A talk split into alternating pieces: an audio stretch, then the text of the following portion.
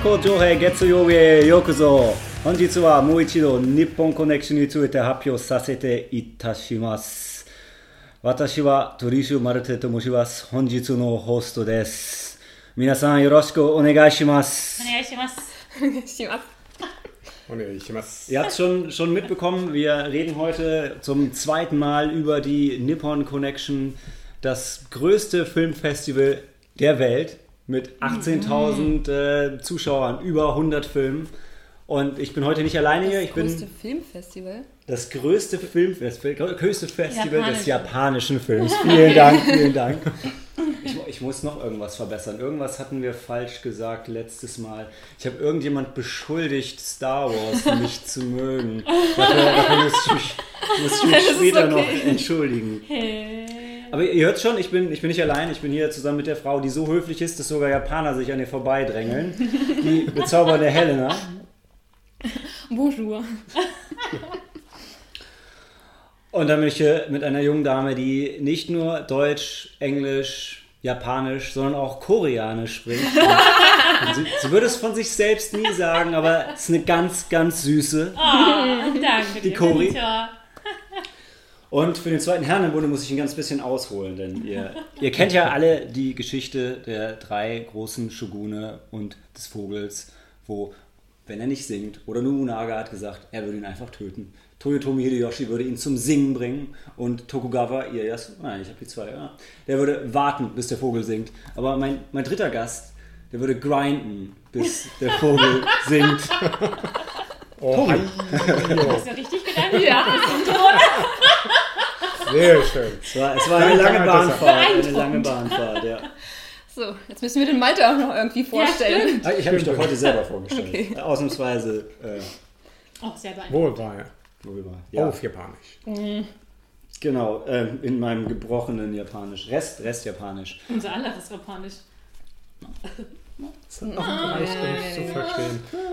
Bei mir. Ja, ja, ja. Ja, wenn äh, irgendwas diesmal laut wird, dann sind es wieder die Fächer, denn es ist immer noch warm in Frankfurt. Äh, aber es sieht eigentlich so aus, als hätten wir das im Griff. Und Wir ähm, gehen nicht in die falsche wir- Richtung. Ja, wir haben, wir haben heute ein gigantisches Programm mit, wenn ich mich nicht verzählt habe, zwölf Filme. Zählen wir mal kurz mit. Ähm, Mori, The Artist, Habitat. Dann ähm, Nippon Heimkino, beziehungsweise, wie hieß er? Monster. Monster. Ich will immer Monster sagen. Mo Ma Monster. One Cut of the Dead. The Boy and the Beast. Destiny, Oh Lucy, Foreboding, Ramen Heads, The Night is Short, Walk On Girl, Enokida Trading Post, Occult Bolshevism, Flower and Sword. Waren es zwölf oder waren es elf? Das waren zwölf. Hast du Ramen jetzt? Ich habe Ramen Heads genannt, ja. Ah, ja. Und mitgezählt, ja genau. Es ist, ähm, es ist hauptsächlich was aus, wie heißt es äh, bei der Nippon Collection so schön, Nippon Cinema, also quasi die, die Mainstream-Kategorie von der Nippon Connection. Aber es ist auch was von der neuen Kategorie Nippon Docs, also ähm, Dokumentation. Dokumentationen dabei. Wir haben einen Animationsfilm, Nippon Animation. Wir haben einen Indie-Film, One Cut of the Dead, der bei unter, unter Nippon ähm, Visions lief. Und wir haben mit dem Heimkinoabend etwas, das tatsächlich unter Nippon Culture lief. hätte, hätte das erwartet. Das Graf Monkiller ist doch Culture. Do Dok Dr. Dr. der hat nicht jahrelang an der Universität studiert. Nur um als Graf betitelt zu werden. Hat er eigentlich erwähnt, was er studiert hatte?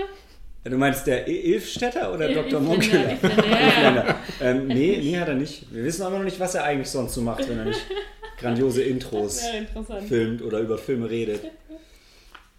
Ähm, und da wir so viele Filme mitgebracht haben, dachten wir, wir reden als Intro mal über was anderes, nämlich über das.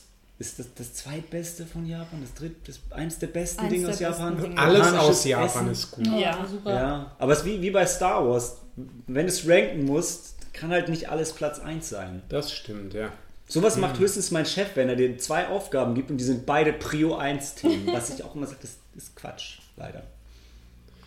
Und wir ranken ja, Ja. gerne. Wer möchte denn zuerst sein japanisches Lieblingsessen vorstellen? Kuri, Ja, ich kannst kann- du, nie- du kannst dich nicht entscheiden. Das, Nein. das kommt selten vor bei dir. Ja, ist Entscheidungsfindung ist doch-. Oh Gott. Ja. Möchte jemand? Na gut, dann äh, fange ich mal Mal an. aufzählen. Wobei, äh, es ist ja schon wirklich schwierig, sich zu entscheiden, ähm, was ist das liebste japanische Essen. Sushi, oder? Es gibt doch nur Sushi. Ja, gibt es noch andere? Ich nehme. Nee, Reis. Stimmt, äh, Reis, ohne Reis, Fisch. Reis, Reis, ja. Noch viel besser. Sushi ohne Fisch. Und äh, da, ich meine, es, äh, dass das so viele Sachen gibt. Wir haben ja auch später noch einen Film im Angebot mit Ramen. Das ist, das ist auch super. Japanisches Curry. Aber ich gehe jetzt mal was auf, äh, auf etwas, was äh, jetzt nicht, äh, was jetzt vielleicht nicht jeder kennt, was auch nicht das allerjapanischste ist. Shabu Shabu. Oh. Leck, als, äh, als passionierter Fleischfresser äh, liebe ich, liebe ich einfach dieses, die dünnen gebrutzelten Scheiben von verschiedenem Fleisch, die, äh, die dir dann schön auf der Zunge zergehen lassen kannst. Auch empfehlenswert mit Kobe-Rind. Ansonsten kann sich das ja kein Mensch leisten. Äh, aha. Also ein, ein Kobe-Steak, nee, sorry. Beschreib doch für den unbedarften Zuhörer kurz, was Shabu Shabu ist. So. Okay, also bei, äh, im Prinzip bei, bei Shabu Shabu kriegt man verschiedene ähm, Fleischsorten, meist dünn, äh, dünn geschnitten. Und äh, in, der, in aller Regel äh, schwenkt man die selbst so, äh, etwas kurz in Öl, bis sie schön knusprig sind und genießt, äh, schiebt sie sich dann genüsslich in den Mund rein. Sehr, sehr ja, gute Wahl. Bei einer japanischen Essen gibt es kaum eine schlechte Wahl Ja. von dem, was wir so können. Äh, Ungewöhnliches gibt es Ja, immer, nee, was klar. nicht jedem mundet. Natto fällt mir spontan ein. Ja. Aber, Aber ähm, Natto kann auch gut schmecken. Nee. Doch. In Okonomiyaki, wir hatten mal Okonomiyaki Uh. mit Natto und das Ja, war, das war gut. In, in, dem, Moyaki. in dem, äh, es gibt ja äh, im Kaufhof, nee, Karstadt, unten gibt es einen großen Asialaden Ja. seit ein paar Monaten. Und da gibt es auch Natto in der Tiefkühle. Das ist das erste Mal, dass ich so wirklich darauf geachtet habe oder mir aufgefallen ist, mal zu kaufen. Und jedes Mal überlege ich, nimmst du das mal mit, probierst es? Und dann denke ich mir, wie es aussieht, wie schleimig es wird, wenn du es halt dann umrührst, dann denke ich mir, Ja, na, lass wenn das Natto keine Fäden zieht, ist es doch nicht gut. Du hast vergessen, wie es riecht. Oh, Ja, ja. das Ding ist, ich kenne es kaum. Also ich habe mich noch nie dran getraut. Du hast Deswegen- nichts verpasst. Alle Dinge, die mit Natto gut schmecken, schmecken trotz Natto gut. Ja, da muss ich Ja, Malte Natto. leider recht geben. Aber ich, also Natto ist so- mal leckeren Sachen bleiben. Nee. Achso, ich wollte noch Umeboshi. Aber gibt es sogar Fans hier, oder? Weil Umeboshi ist auch was, was ich nicht essen kann. Ich habe auch erst vor sauer. Monaten äh, das mal probiert im Onigiri und fand oder beziehungsweise ähm, die Kim ist ein großer Fan davon und hatte bei der Nippon Connection vor zwei Jahren, glaube ich, an einem Kochkurs teilgenommen äh, mit Miso. Und da hatten sie einen Dip gemacht mit Joghurt oder Schmand, ich weiß es nicht mehr. Ich liebe diesen Dip. Ich freue mich auf ihre Geburtstagsfeier demnächst, wenn es den hoffentlich wieder gibt. Und da wird auch umeboshi Pflaumen mit eingearbeitet. Und vorher habe ich es nie auch probiert, weil wenn du Onigiri hast, dann nehme ich lieber einen Lachs oder Tuna. Und seitdem fand ich es aber dann doch ganz, ganz interessant. Das ist halt eben, Umeboshi ist eine ei- sauer eingelegte Pflaume, die zum Beispiel in diesen Onigiri, also diesen Reisdreiecken, äh, gefüllt wird, aber halt eben anderweitig auch noch mal irgendwo zu knabbern gibt, denke ich. Aber ist Sehr. Gewöhnungssache, weil eben sehr sauer. Gibt's ja in den Filmen immer dieses Umeboshi-Gesicht, dass, dass die Lippen praktisch in den Mund reingezogen werden. Aber im, im Unigiri halt so das Japanischste überhaupt, weil Reis mit dem roten Punkt. Ja. Krass schon, ja. Helene, du oder ich? Ähm, da du Stichwort Onigiri gesagt hast, kann ich ja weitermachen, weil mit so mein Lieblingsessen ist Onigiri, weil ich kann mich erinnern, wir waren das erste Mal in Japan und dann meine Freundin und ich und wir wurden dann mitgenommen von einer japanischen Mutter und ihrem Sohn. Ähm, sie wollte auch unbedingt, dass der Sohn Englisch mit uns spricht, aber es war leider ein bisschen ja. Wie alt war der? Highschool, Alter. war ganz schüchtern. Und dann hatte sie uns gefragt, was dann unser Lieblingsessen ist. Und dann haben wir sofort Onigiri genannt. Weil, ja, gut, wir hatten nicht so viel Geld, ja, das stimmt. Ähm, aber Onigiri kannst du immer essen. Onigiri gibt es mit äh, Tuna-Mayo, ist super lecker, mit Lachs, mit Umeboshi. Gibt es in ganz vielen verschiedenen Varianten. Und ähm, ja, Es ist einfach lecker. Also Es diese ist- Kombi gerade mit, dem, mit den Nori-Blättern um drumherum. Also ich habe auch tatsächlich von meiner Japan-Reise das immer besonders lieb in Erinnerung, weil es immer unser Frühstück war. Also wir sind immer morgens raus, wenn wir dann unsere Touren gegangen sind, Dan und ich, äh, sofort in 7-Eleven und Onigiris mitgenommen. Wir auch. Also das ist auch, also finde ich ganz toll. Oder auch selbst gemacht, das ist immer ganz toll. Wir waren oben auf dem Fuji und dann haben wir beim Sonnenaufgang Onigiri gegessen. und das ist ein Traum. Oh, Übrigens auch sehr zu empfehlen, äh, für die, die gerne auch sowas gerne selber machen. Äh, schaut mal Rezepte nach Onigirasu, also Onigirazu geschrieben. Äh, für die, die jetzt die japanischen Aussprache vielleicht nicht ganz so nachvollziehen können. Äh, das ist quasi so ein Onigiri-Sandwich.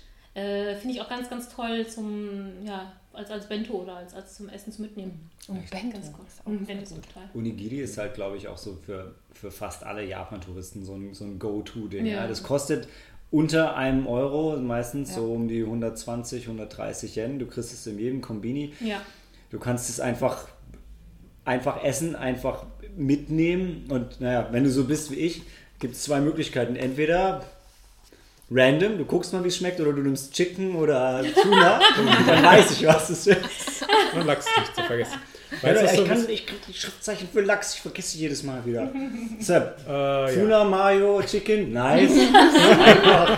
Hauptsache du umgehst die Umeboshi. Da kann man nicht viel falsch machen. Aber es ist so ein bisschen das, äh, das belegte Brot Japans. Das kannst du eigentlich immer mitnehmen. Sandwich Äh, Japans. oder Sandwich Japans. Aber ich finde Das ist unheimlich praktisch. Du kannst, äh, kannst es kaufen, nimmst es mit und kannst einfach überall essen. Mhm. Das ist schon toll.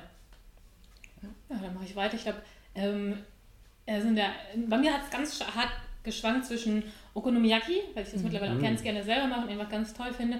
Aber ich glaube, mein Lieblingsessen sind einfach Ramen. und ich habe noch nicht mal so viele ausprobiert in Japan. Also ich hoffe, bei der nächsten Reise kann ich das nochmal ein bisschen nachholen. Aber ich finde, das ist einfach, diese Nudelsuppen sind einfach lecker. Also es gibt da auch zum Glück auch in Frankfurt ein paar tolle Restaurants, die ähm, wie das Samenjun oder ähm, das äh, Moku. Ist, Habe ich noch? ist Ramen Zeigen schon Richtung wirklich auf Ja. einer Ebene mit Muku? Du, ich war schon lange nicht mehr in Muku. Also ich äh, finde das. Nee, war bei Vegan vor ein paar Monaten da eigentlich. Ähm, ich finde das Ramen-Jun aber auch sehr gut. Es ist ein bisschen. Vielleicht ein, hat einen moderneren Touch, kann man das so sagen? Aber das sind auf jeden Fall auch. Ähm, Ich war seit der. Wiedereröffnung nicht da, deshalb, deshalb Die haben jetzt in der ja Fahrgasse einen, in der Nähe von der Konstabler. Ja, ja, ich weiß, ich, sag, Ja, ich ja. war noch nicht da. Also ich, ich war da, hab's gesehen, aber Also ich habe nicht Ramen-Jun ist gegessen. auf jeden Fall sehr gut. Okay.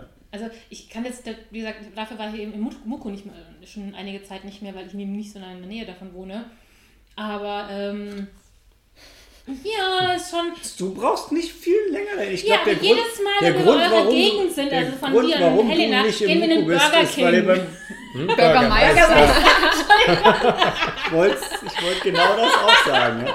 Da hast du Ich höre hör schon Daniel anstürmen. da kommt er. Ja. Kommt er gleich angerannt. Gut, Aber oder? Rahmen super. Ja, Ja. mega. Ich, dann wird es jetzt super äh, anticlimactic, weil nach langer Überlegung, wo ich wirklich lange bei Miso Katsu hängen geblieben war als, als alter äh, Nagoya-Jin, äh, habe ich mich auch für Ramen entschieden. Es ist einfach das Beste. Und ich, wir kommen später noch dazu, äh, falls ihr noch nie Ramen essen gegangen seid, in einem wirklich guten Ramenjahr, dann und falls euch die Fertigrahmen, was ich mir eigentlich nicht vorstellen kann, aber falls euch die nicht so gut schmecken, es ist ganz was anderes. Auf jeden Man Fall. kann es nicht, man kann es nicht vergleichen. Es ist wahrscheinlich so ähnlich wie so Nudeln mit Ketchup gegen Spaghetti Carbonara bei einem Vom echt Italiener. Mhm. guten Italiener. Ja. Ähm, so, so in die Richtung. Und es ist ähm, ähnlich wie Onigiri. Es ist ein sehr einfaches Essen, ein sehr günstiges Essen, aber ein, ein fantastisch leckeres Mhm. Essen. Und bei mir wären es dann natürlich die Miso-Ramen. Ähm, ja, unglaublich gut einfach. Mhm. Unglaublich gut. Ich finde auch, also ich hatte vor ein paar Monaten mit äh, zwei Freunden von mir, ähm, Kim und Christina, ganz liebe Grüße, ähm, Ramen auch mal selber gemacht. Äh, und eben, jetzt habe ich schon mal den Begriff vergessen, dass du quasi die Brühe im, in deiner Suppenschüssel erst unten legst und dann hast du aber eine, ähm, oder beziehungsweise, wir hatten glaube ich eine Shoyu-Ramen gemacht. Also haben wir Sojasauce als erstes gemacht, so, so, so, ein, so eine Sud, so einen kleinen. Und dann haben wir aber ähm, Fleisch äh, gekocht, also eine Gemüsebrühe selber oder eine Fleischbrühe selber gekocht und dann ist aufgegossen. Also, und das war auch, also so wie man eigentlich die Ramen zubereitet, ähm, das ist schon mit sehr, sehr viel Aufwand gewesen, weil wir haben auch diese Fleischbrühe halt mehrere Stunden gekocht. Und das war aber so, also so lohnenswert, so lecker. Also es ist schon quasi ein einfaches Essen, aber von der Zubereitung auch nicht das einfachste, Ja. würde ich sagen. Ja, heben wir noch ein bisschen was auf, bis wir bei, bei Bei Ja, anderen- ja, ja, ja. ja. nee, nee, ich wollte nur halt eben das, nur gesagt, dass es ein einfaches Essen ist. Ja, also einfach, also es ist günstig. Ja. Du kannst es, du kannst es dann, dann schnell machen. Wie bei, wie bei jeder Suppe, die Vorbereitung kostet viel Zeit. Mhm. Wenn, wenn auch vielleicht nicht viel Arbeit, aber auf jeden Fall viel Zeit.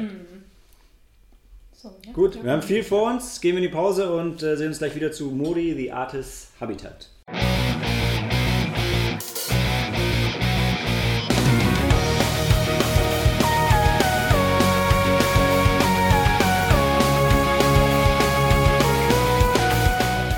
Los geht's mit dem Eröffnungsfilm. Ihr müsst mir noch ein bisschen weiter zuhören, weil ich war mit Sabine drin äh, und sonst keiner aus der, aus der Runde hier. Deshalb führe ich uns ganz kurz ein. Und Alter, wir hören dir gerne zu.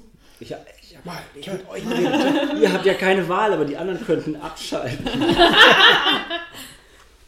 Okay, also, es geht um die, äh, die wahre Geschichte des, des Malers ähm, Morikazu Kumagai, also Kumagai-san, hm, der gelebt hat neun- 1880 bis 1977 und ähm, wir treffen ihn hier schon, schon etwas älter. Und das Besondere an ihm ist, dass er seinen Garten 30 Jahre lang nicht verlassen hat. Also er hat wirklich äh, zu Hause gelebt und war dann zu diesem Zeitpunkt schon, schon etwas, etwas älter. Also wir erleben jetzt, der Film beschreibt einen Tag von ihm, wirklich eher am, eher am Ende, also eher Richtung 1977 als Richtung 1880. Und er lebt da sehr zurückgezogen mit seiner Frau und sein Tag besteht ja daraus, dass er morgens losgeht, in den Garten läuft, sich einen Stein anguckt, den Ameisen beim Laufen zuschaut und sich überlegt, ob die jetzt zuerst den rechten Fuß oder den linken Fuß nach, äh, nach vorne setzen. Und das ist halt eine, also man erwartet so eine herrlich verschrobene japanische Komödie und, und genau das kriegt man auch. Also er ist sehr ruhig, äh, geht schon so ein bisschen Richtung Mainstream und ähm, es gibt halt einfach über diesen Tag verteilt wahnsinnig viele lustige kleine Anekdoten von ihm. Also ähm, ein Punkt, ich überlege gerade, welche, welche Highlights ich jetzt mal spoilern will, ohne, ohne den, den Film zu spoilern. Also zum Beispiel verfolgt man ihn, also das ist gleich die Eröffnungsszene, deshalb kann man das sagen. Also er geht halt los und es wird, also Filmzeit verläuft ja anders als reale Zeit. Und man sieht ihn halt und dann, dann geht er los und geht, ist geht, läuft irgendwie so zwei Meter und will eigentlich zu seinem, seiner, seiner Höhle gehen, die er selber gegraben hat. Und dann wird er sofort abgelenkt von einem Vogel, der nach links fliegt und einem Schmetterling. Und dann liegt er da und guckt sich die Ameisen an. Und auf einmal hat er das Gefühl, es wären eigentlich Stunden vergangen. Und dann sitzt er da, boah, der Garten ist schon ganz schön groß. Wo wollte ich eigentlich hin? Und dann, dann sieht man, er sitzt in dem Busch direkt immer noch vor dem Haus und neben ihm seine Frau, die sagt, ja, du, du wolltest den Müll wegbringen, hast du schon wieder vergessen. Und ähm, so, so in der Art gibt es einfach super viele kleine Anekdoten. Es kommen dann zwei Fotografen, die von denen der eine schon lange begleitet und der andere neu ist und die dann auch so da sitzen und die beobachten und der, der Neue halt so, ja, was macht er denn jetzt? Und der andere ist halt völlig begeistert. Er, guckt sich jetzt diesen Stein an. Und dann schauen sie halt ganz gebannt zu und er so, was ist jetzt passiert? Er hat den Stein in die andere Hand genommen. Und ähm, ja, es ist äh, einfach wahnsinnig sympathisch, ihm dabei zuzuschauen. Und es wird so, ein- also das klassische Rollenverständnis kommt nicht so stark drin vor. Also ja, das ist seine Ehefrau und die kümmert sich um ihn, aber man merkt schon, die zwei haben viel zusammen mitgemacht und, und viel zusammen erlebt. Und es ist echt eine schöne Geschichte und ein schöner Einblick in, in, in einfach in das Leben von den Zweien, wo man viel lachen kann, aber auch ein bisschen, wenn man jetzt selber ähm, Eltern hat, die schon, die schon ein bisschen älter sind, erkennt man bei ihm halt auch viele Sachen wieder, die, die halt einfach im Alter nicht so cool sind. Also dann sitzen sie zu dritt am Tisch und, und essen und am Anfang, also beim ersten Mal ist es sehr witzig und beim zweiten Mal, ähm, also weil er zum Beispiel die Wurst, dann hat er so eine, so zwei Damen sitzen am Tisch und essen sehr, so wie man sich das halt vorstellt, ja. Und er hat zum Beispiel so ein Würstchen und dann holt er echt so eine dicke Kneifzange und zerdrückt die damit. Alle werden vollgespritzt und schreien rum, aber sie ignorieren es ein bisschen und essen halt weiter und dann, dann zieht er sich halt den Brei rein. Und später gibt es halt in einer Szene dann, weil einer das mitgebracht hat, gibt es dann, ähm, es, es waren nicht Rahmen, es müssen, ich weiß nicht, ob es Soba-Nudeln gewesen sind, auf jeden Fall so ein bisschen dickere Nudeln mit Curry und dann merkt man halt, boah, alle unterhalten sich. Ich glaube, es waren Udon, ja genau. Und alle unterhalten sich und er ist halt, sitzt halt so ein bisschen im Hintergrund und du merkst halt, der, der kann die einfach nicht essen. Das kriegt er halt nicht mehr hin. Und das ist dann da hat man dann schon so ein bisschen Mitleid mit ihm und dann ist es so ein bisschen traurig. Mhm. Aber das deutet der Film eigentlich nur an. Hauptsächlich ist es halt seine Geschichte und man sieht, ah, das Alter kann auch echt schön sein und es ist lustig. Und ich meine, er ist ja auch, also zu dem Zeitpunkt war er auch schon sehr, sehr alt. Und ähm, ja, dann gibt es, wie man das auch bei einem japanischen Film erwarten würde, gibt es dann so zwei, drei Szenen, die wieder völlig drüber sind. Auch plötzlich mit so leichten Fantasy-Elementen, die einen so ein bisschen Left Field erwischen. Ich habe so ein bisschen an ähm, den Film Dunshi The Projects gedacht, Ja. den, den wir beide Ja. letztes Jahr gesehen haben, wo sie am Ende von, von Außerirdischen mitgenommen wurden. Ähm, und also ich kann. Kämpfende Ameisen oder sowas. Ja, ich will es mal, ich Spoiler. will's mal nicht verraten, was passiert. Jahr Ja, genau, weil ich, ich dachte, also generell, dass wir bei den Filmen mit den Spoilern ein bisschen vorsichtig sind. Vielleicht machen wir eine Spoilerwarnung und erzählen es dann ganz, aber grundsätzlich könnt ihr dem Podcast erstmal folgen, braucht keine Angst zu haben, weil die Filme sind, li- liefen auf der Nippon Connection, wie gesagt, hauptsächlich deutsche Premiere, Weltpremiere und ähm, man hatte wahrscheinlich noch nicht die Gelegenheit, die zu sehen. Und da wir die meisten Sachen, glaube ich, heute empfehlen werden, ähm, würde ich ein bisschen vorsichtig sein, äh, die Sachen zu verderben. Das ist so ganz kurz, ich habe den Film nicht gesehen. Ja, ja. ich weiß nicht, ob da kämpfende Ameisen drin vorkommen oder irgendwas.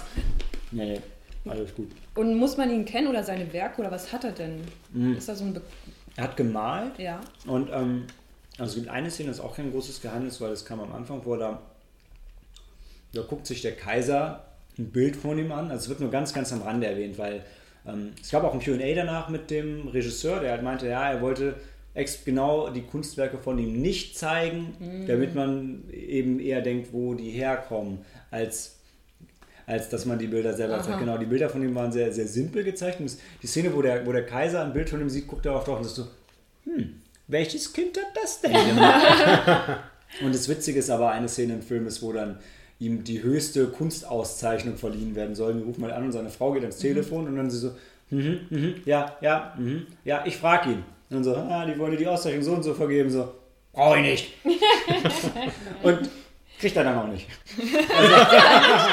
Weil dann hat er halt keinen Bock drauf. Also, und das ist halt so, er ist halt jetzt Ja. schon relativ alt und Müsste ja seinen Garten verlassen. die würden zu ihm nach Hause kommen sogar, aber er hat keine Oh. Lust auf den Stress. ja, und so gibt es ein paar lustige Szenen. Also dann irgendwie, da er den Garten so lange nicht verlassen ist, kommt einer vorbei und will halt von ihm ähm, ein Schild, ähm, na, wie heißt es noch, wenn man Schriftzeichen hübsch malt?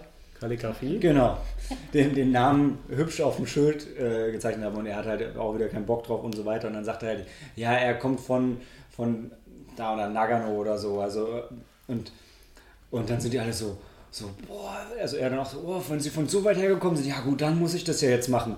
Und dann flüstert ihm einer zu, oh, du hast echt Glück, dass er nicht weiß, dass es Shinkansen und so gibt. Er denkt, du bist zu Fuß hergekommen. er ist jetzt zwei Wochen unterwegs gewesen. Naja, so so gibt es halt super viele kleine, lustige Witze in dem Film, die immer wieder Spaß machen und am Ende geht man eigentlich wirklich mit einem, mit einem guten. Gefühl raus, ja. Das ist Sehr schnell. Weil ich hatte jetzt gedacht, ähm, du, du hattest ja dann erwähnt, das ist eine Komödie. Und nachdem ich dann gehört habe, er hat 30 Jahre seinen Garten lang nicht, äh, 30 Jahre lang seinen Garten nicht verlassen, hatte ich gedacht, was, vielleicht geht es eher so in Richtung Drama, das ist also mit Hikikomori oder sowas, die, die ja ihr, äh, ihr, ihren, ihren Raum oder ihr Haus dann auch, äh, auch nicht mehr verlassen. Aber das, äh, das klingt ja dann doch nach einem ähm, spaßigen Beginn der Nippon, unserer Nippon Connection. Ja, also man hatte wirklich überhaupt kein Gefühl, dass er sich zurückgezogen hat aus Angst vor dem da draußen oder so. Also es gab eine Szene so ein ganz bisschen, aber eigentlich, er war einfach da so glücklich mit seiner Frau und ich, ich weiß nicht, ob es ihre Tochter war, die noch dabei ge gelebt hat, die, die, die jüngere Dame, die auch noch da war. Ähm, aber das war durch und durch positiv eigentlich. Schön. Ja, und ansonsten die Eröffnungsvorstellung war halt immer schön, weil die, ähm, der Bürgermeister von Frankfurt war da und hat eine kleine Rede gehalten. Die, ähm, natürlich der Regisseur war anwesend, dann die, ähm, die Gründerin von der Nippon Connection war, war anwesend und alle haben, haben, haben ein bisschen was erzählt. Deshalb hatte ich auch die Zahlen mit 18.000 Zuschauern, über 100 Filme, 3.000 Japaner, die in Frankfurt leben. Hatte ich jetzt so, die, so ein paar Eckdaten parat und ähm, ich finde halt immer so, der Eröffnungsfilm ist, ist einfach, ja, genau das, was es ist, einfach eine schöne Einstimmung auf das Festival. Man weiß so, jetzt geht's los und du merkst auch alle, alle Helfer, die da sind, alle haben halt richtig Bock, dass jetzt die, die sechs Tage mit dem Film wirklich endlich losgehen, auf das ja auf der anderen Seite monatelang hingearbeitet wurde, bei uns irgendwie seit zwei, drei Wochen so richtig ähm, Vorfreude da war und man sich um Tickets gekümmert hat und geguckt hat, dass man irgendwie die Tage ein bisschen freiräumt, um Zeit zu haben.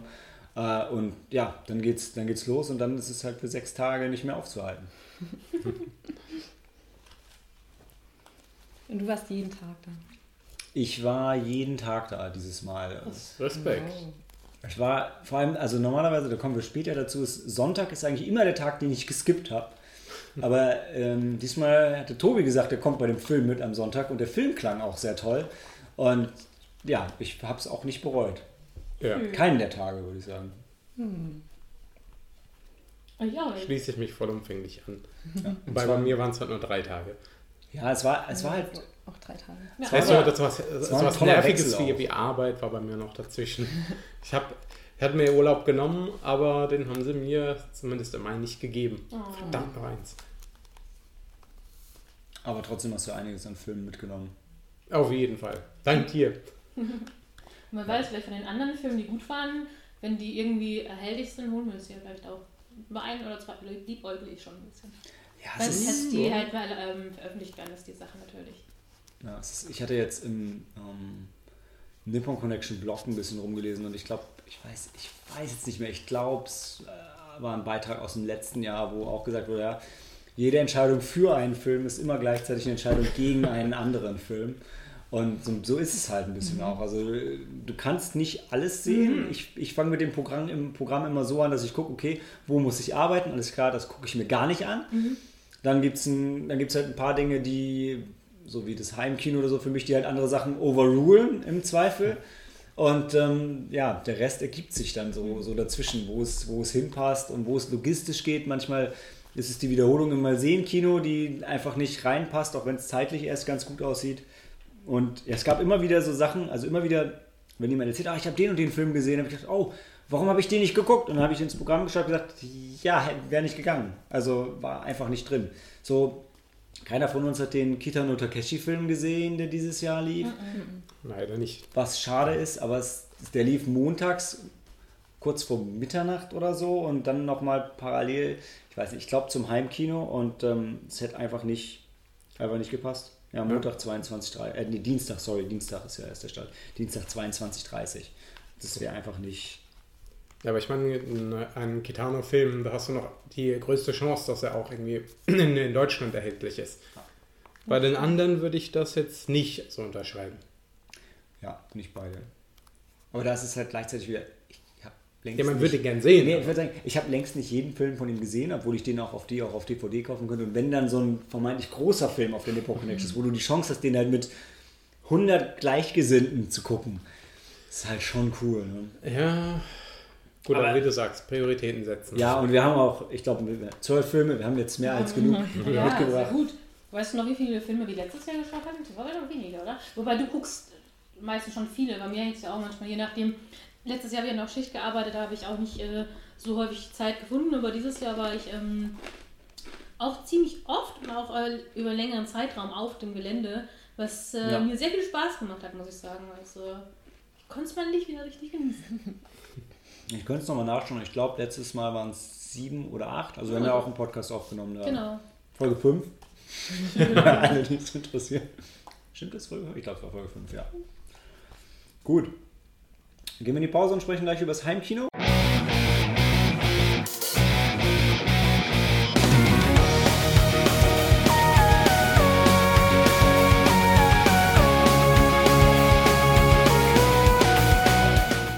Mittwoch ging es dann ähm, trashig los und trashig geht's weiter, denn ich darf euch nochmal einführen. Es war Heimkinoabend zum ersten Mal seit zwei Jahren Jahre. war, glaube ich, Pause. Ne? Ein, letztes Jahr war letztes Jahr war gar nichts. Nee, drei Jahre muss es schon her sein, weil ich meine, letztes Jahr war gar nichts. Aber ich glaube, wir haben es gesagt, zwei Jahre. Also als- dann als- war kein Jahr gar nichts. Dann waren letztes Jahr die, ähm, die über den Heimvideomarkt und das Jahr davor war, waren die, die japanischen Trash-Fernsehserien. Oder war das das gleiche? Ich weiß nicht, in den letzten zwei Jahren war ich dabei und da war ich einmal dabei, da haben wir ähm, alte VHS-Kassetten, so Trailer. genau. oder- War das letztes Jahr? Ja, das meinte ich ja Heimkino. Also da, da ging es um, um VHS, um den VHS-Markt, ah, okay. um, Weil das, um OVAs. okay. Ja. Ja, äh, also. Da hatte ich jetzt für mich zum Beispiel, die ich die Jahre davor an Heimkino nicht teilgenommen hatte, Ja. ähm, habe ich den Unterschied nicht verstanden. Weil die gesagt haben, die letzten zwei Jahre gab es es nicht. Und ich mich erinnere, warte mal, aber gerade in den letzten zwei Jahren war ich auch einmal dabei. Und das war doch quasi vom, vom Grund, von der Grundprämisse, dass man da zusammensitzt, man, man hier chillt mit einer, einer Flasche schlechten Bier und mit billigen Chips.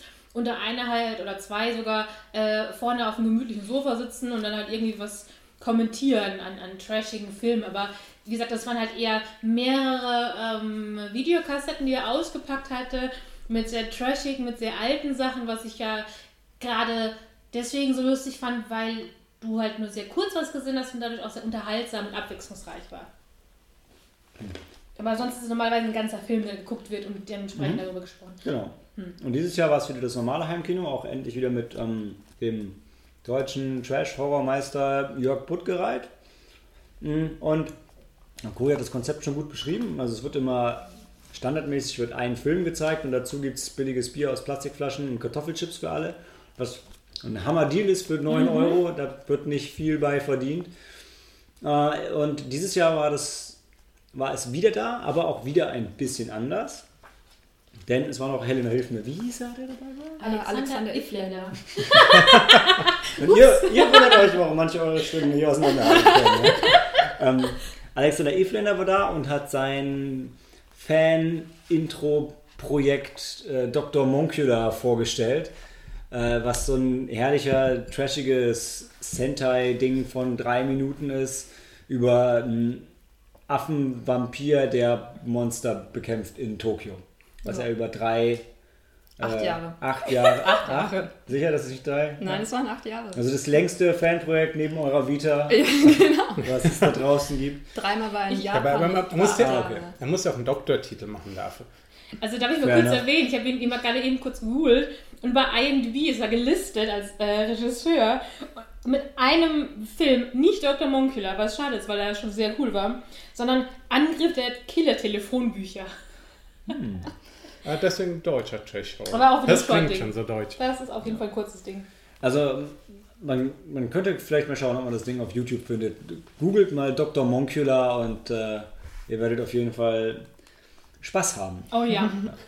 Weiter ging es dann mit. Wir, es wurde uns gesagt, wir sollen nicht drüber reden, weshalb ich nicht drüber geschrieben habe, aber da wir ja nicht so viele Hörer haben, können wir uns das, glaube ich, noch erlauben. Ähm, die erste Folge der japanischen Spider-Man-Serie haben sie gezeigt mit Fan-Untertiteln. Deshalb, ja, so ein bisschen eine Grauzone, aber es war einfach herrlich, ihn mit Leopardon zu sehen, seinem, seinem Kampfroboter und ähm, Der wie ein genial. Transformer aussieht. Oder Ja, so mehr so, so, so, so ein so Power, Ranger. Mhm. Ein Power Wie Ranger. hieß denn der Roboter von den Power Rangers noch? Megasort. Ja, Der Megasort. Genau, stimmt. Sordon war der Typ, den, mit Ja. dem sie zusammengearbeitet haben und dann haben sie den Megasort aus ihren einzelnen Sorts. Genau. Ja, sowas. Ja, so, so ähnlich. Ähm, großartig. Und haben halt wirklich feinsten Nerdscheiß. Sam Lee, Sam, Stan Lee hat den Film mal gesehen, hat ihn nicht verstanden. Hat gesagt, aber schön, schön, dass die Japaner auch Spider-Man machen, finde ich gut. Ähm, bis, auf da, bis auf die Tatsache, dass er so ein bisschen trashig war, war er von der Machart her eigentlich sehr gut. Also so die Effekte und der Typ, der Spider-Man gespielt hat, das war schon, also im Vergleich, wenn jemand die alte Spider-Man-Serie mal gesehen hat aus, äh, aus den USA, die war schon noch schlechter, wenn auch nicht so lustig. Ist Realtime? Ja, Oder, Ja, äh, nee. ja. Real- also, ist ja, Realserie? eine Real- Ja, eine Real. Äh, nee. da, da hat er wirklich, da, da hast du halt immer gesehen, wenn er irgendwie die Wände hochgelaufen ist, dass er einfach nur so einem Seil hing und so ein bisschen mit den Händen gewackelt hat. Oder wenn er seine Netze geschossen hat, dann hat er halt so die Armbewegung gemacht und dann kam wirklich so ein dick geknotetes, also so ein dick gehäkeltes weißes Stoffnetz und wurde über die Gangster geschmissen. Und da war jetzt von dem so die, die Akrobatik und wie er so ein bisschen in der Decke lang gekrabbelt ist und so, war da schon, ja, schon gut gemacht. Stell's mir so ein bisschen wie dieser, äh, jetzt gerade wie dieser ähm, alte Hulk-Serie vor, mit Lou Ferrigno als Hulk. Ja, nur noch schlechter. Oh, Also def definitiv schlechter. Ich glaube, die, die Hulk-Serie hat ja auch echt noch lange irgendwie so Fans gehabt, auch wenn es komisch war, dass er immer hinter ein Sofa gefallen ist, bevor er sich in Hulk verwandelt hat. Ne? Das war also das Markenzeichen damals. Ja, und der, der Hauptfilm war dann Monster. Monster. Monster. Ein Schwarz-Weiß-Film, den ähm, die beiden auch noch nicht gesehen hatten, aber sehen wollten. Was dann auch ein bisschen schade war, weil sie haben zwar immer noch Trivia rausgehauen, rechts und links, ohne Grenzen, aber Ja. es war nicht so witzig, wie wenn sie über einen Film reden, den sie kennen. Also ich hatte schon, also beim Heimkinoabend Hausu zum Beispiel gesehen, was so ein japanischer Toho-Trash-Horrorfilm ist. Das war eine ganz andere Liga. Also Monster war zwar auch trashig, aber auch ein bisschen langweilig und ähm, hat sich dann, das hat sich Ja. ein bisschen gezogen und so ähnlich wie heute hier jetzt war es auch erbärmlich heiß in dem Raum. Ähm, Boah, das also, war noch ein bisschen schlimmer als hier jetzt. Aber auf jeden Fall. wir haben ja noch eine Stunde oder Ja. zwei. Also, warte ab, warte ab. Beim Monster war es am Anfang auch okay. Das war Brauchen wir einfach mehr schlechtes Bier. Ja, das war auch so ein Problem. In meiner Reihe waren wir, waren wir vier Leute und nur einer davon hat das schlechte Bier getrunken, was dazu geführt hat, dass einer, moi, vier Flaschen schlechtes Bier getrunken hat, was sich dann am nächsten Morgen gerecht hat, würde ich sagen. Ja. Du, du Helena, du warst so lieb und hast meines getrunken, weil du warst so clever und hast eigentlich nichts angenommen. Ich denke mal, was so geil, kurz Chips und kurz Bier, äh, nimmst du alles mit und wir sind ja auch als eine der ersten in, in den Raum gegangen äh, oder eingetreten, weil da war natürlich schon ein großer Andrang und ähm, du hast aber, glaube ich, irgendwie verzichtet auf deinen... Ja, ich hatte so gar nicht irgendwie. Es ist mir entfallen, es ist irgendwie gratis Bier gibt, aber es war auch nicht schlimm, weil ich hatte Ja. das gute Bier mitgebracht. Ja. Und für dich die Matcha Limo. Danke dir nochmals, das war super. Aber ich wollte gerade sagen, es ist natürlich schwer für schlechtes Bier, wenn es draußen Kirin Frozen gibt. Ja, Aber ich meine, ansonsten, so wie du das vorhin eingeführt hast, äh, trotzdem immer noch ein ziemlich cooler Deal und es passt ja, Ja. auch zu so diesem trashigen Abend dann. Also, Das ist auch das Konzept dahinter. Also Genau. Ich meine, es wäre ja einfach, vermeintlich einfach für die Kirin auszugeben. ja, ja. Wohl wahr, ja. Wahrscheinlich Gehört trotzdem bisschen dazu. Aber ja. Aber sonst bin ich bei dir. Also, äh, der, der Anfang des Abends war echt lustig. Also äh, dieser, dieser Trash-Film Dr. Moncler war echt lustig. Vor allem, also wie lange jetzt? Zwei, drei Minuten und dann hat dieser Teaser-Trailer einen eigenen Abspann. und wie hat er gesagt, er hat acht Jahre dafür gebraucht, weil er das immer seinen entsprechenden Japan-Urlaub, ich glaube zwei oder drei Stück an der Zahl, immer erst dann gedreht hat. Ähm, Das ist als, als hätten wir das vor fünf Minuten schon erzählt. Das war Ja, koreanisch. Ja, es soll sich ja auch setzen. Ja. Ja. Unsere Zuhörer sollen ja auch ein bisschen was mitnehmen. Und die, wichtigen Fakten kann man auch mal wiederholen. Die Genau. kann man ruhig mal wiederholen. Es ist okay, die zu wiederholen. Bis sich alle die gemerkt haben. Finde ich gut. Deshalb reden wir auch jedes Jahr über Star Wars. Über. Ja, das stimmt. Das stimmt wohl. Ja. Gab es Ja. bei Mon Monster noch irgendwas Besonderes? Das war eine japanisch-amerikanische Koproduktion. Nur ein bisschen mehr, Mehr amerikanisch, als- ja, Das sehr war auch in westlich. Englisch, oder? Ja, stimmt. Ich habe einen berühmten Japaner, den Namen vom Schauspieler jetzt wieder vergessen habe. Der Und diese alte Dame, die über, überall auftaucht, wie du es gemeint In den hast. Godzilla-Filmen. Ja. Genau. Und der hatte auch verdammt gutes Englisch gesprochen. Und es war halt ein bisschen zum Schmunzeln, weil der hatte, der war ja so ein bisschen so pro, verrückter Professor dargestellt und hatte eine Assistentin, die halt Kana hieß die nochmal, Tada? Nee. Tara. Und sollte asiatisch wirken, war aber eindeutig eine Kaukasierin Mhm. äh, mit asiatischem Make-up, sag ich mal. Und ja, ich hätte dir die Asiaten abgekauft. Nee, hab schon voll gefolgt. Irgendwas ist komisch an dem. Und das ist nicht nur ihre Rolle. Also, zumindest Hafu hätte ich hier durchgehen lassen. Also es geht um so einen verrückten Professor, der halt auf so einem Berg, äh, auf einem Vulkan, ich Ja. glaube, der hat eine Hütte auf dem Vulkan. Und ähm, der, auf dem Berg. Passen. der, wie hieß denn denn die Hauptfigur? Der Amerikaner. Der besucht ihn da, der ist Journalist und er will, glaube ich, einen Artikel über ihn schreiben. Ich weiß es nicht. Ich dann, ja, wa- woran hat denn der nochmal geforscht offiziell? An Gojira. gute Frage. Ja, nee. Der hat ja so ein Yeti-Mensch, nein, nicht äh, so ein Werwolf-Menschen oder sowas hat Ja, er dann irgendwie so. dann. Halt verrückte Experimente. Der Er hatte so riesige Pilze irgendwie in seinem. In Ja, Labor. diese, coole, diese coole Eröffnungsszene, wo die ganzen, die ganzen Frauen äh, genau in, äh, beim, beim Onsen On- am Baden ja. äh, umgebracht werden Ja. von seiner ersten Schöpfung. Ja. Und seine alte Assistentin war ja auch hinüber. Seine Frau. Ich glaube. seine Frau, stimmt, es war seine Frau. Und, aber wollte er die Leute irgendwie, wollte er die stärker machen? Oder ich weiß nicht mehr, was er weiß es eigentlich. nicht mehr, keine Ahnung. Ja, es ist ein verrückter Professor. Der braucht keinen Ja, Grund. aber er war ja worldwide renowned, also so, da ist ja schon ein- ein- einer hingekommen, um ihn zu interviewen. Also, äh, Ja. Und er war halt so der brave, der, der tugendhafte Europäer oder Amerikaner und er ist dann halt der dunklen Seite Ja, verfallen. Oder Dr. Jekyll und Mr. Hyde. Genau. Ne? Hat sich dann in die Japanerin verliebt, obwohl Ja, er eine Frau daheim hat. Ja, Bitter. bitter. Bitte. Aber das war halt das Böse in ihm. Ja.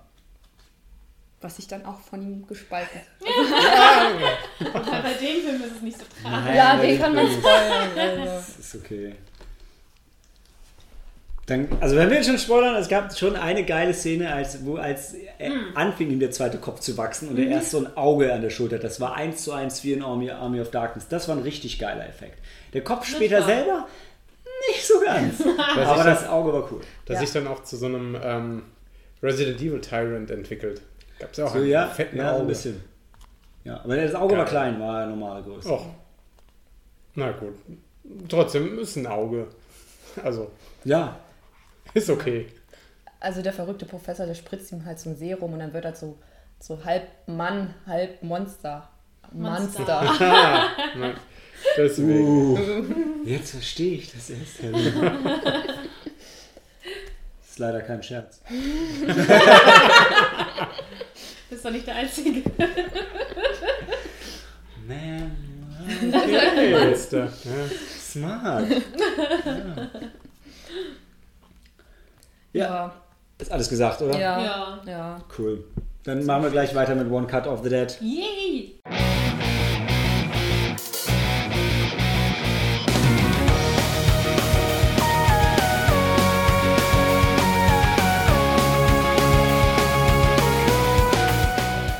One Cut of the Dead oder wie er im Original heißt, Kamera o Tomeru na.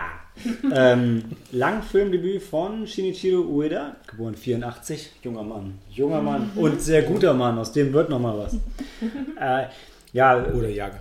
wir versuchen, wir machen ganz klar einen Spoilerteil und nicht Spoilerteil, das geht bei dem Film nicht anders. Aber Da Tobi hat den Film ja noch nicht Da gesehen. muss Tobi kurz. Oh, geh, geh raus. Da musst du wirklich raus. Okay, rausgehen, da aber- musst du raus. Aber wir müssen ich den Twist, das, der ist so gut, gut. und nicht fürs Feiern, für die Leute, Ja, die sich Okay. wollen lassen. Na, da bin ich später kurz weg. Also wirklich, weil Kann eh ja nicht viel zu sagen. Ja, also, aber fangen wir kurz an. Wir hatten den Film ausgewählt, weil ich dachte, Heimkino. Heimkinoabend und direkt danach Horror, Splatter, Zombiefilm, Komödie kann nur gut werden. Und Das ist ja, ähm, glaube ich, irgendwie im Laufe ja. des Abends auch nochmal erwähnt, dass das sogar ähm, in der Kombi empfohlen wurde, auch Nippon, Nippon Con Connection. Nippon Connection hat es dann in, in ihrem, die haben täglich gibt die Nippon Connection da immer Newsletter raus, morgens so Empfehlungen für den Tag. Und da wurde genau das dann auch als Doppel empfohlen. Lange, lange nachdem wir ja schon Karten hatten. äh, und Danke dir mal, danke dir. Gerne, gerne, gerne. Ja, die, die Prämisse von dem Film ist denkbar einfach. Also wir haben einen, einen Regisseur, der ist dafür bekannt, super durchschnittliche Filme zu machen. Nicht super zu gut günstig. und super günstig, on time, on budget und richtig durchschnittlich. und ähm, deshalb seine Tochter ist auch nicht so mega begeistert von ihm und also seine Frau liebt ihn schon sehr und alles toll. Und er kriegt jetzt diesen Auftrag von dem Studio, die wollen einen Zombie-Kanal launchen und als Launch-Event für den Zombie-Kanal wollen sie einen Zombie-Film drehen in einem Take. Deshalb One Cut of the Dead. Und der Film handelt von dem Dreh von, von dieser Geschichte, beziehungsweise erzählt, was bei dem Dreh passiert und was passiert. Es passiert das, was passieren muss.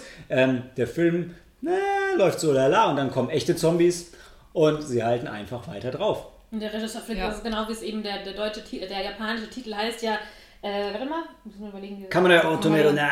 Hör mich auf zu drehen, so nach dem Motto. Und das ist genau, was er sagt. Ja, geil! Draufhalten, draufhalten! Ihr dürft nicht aufhören zu drehen!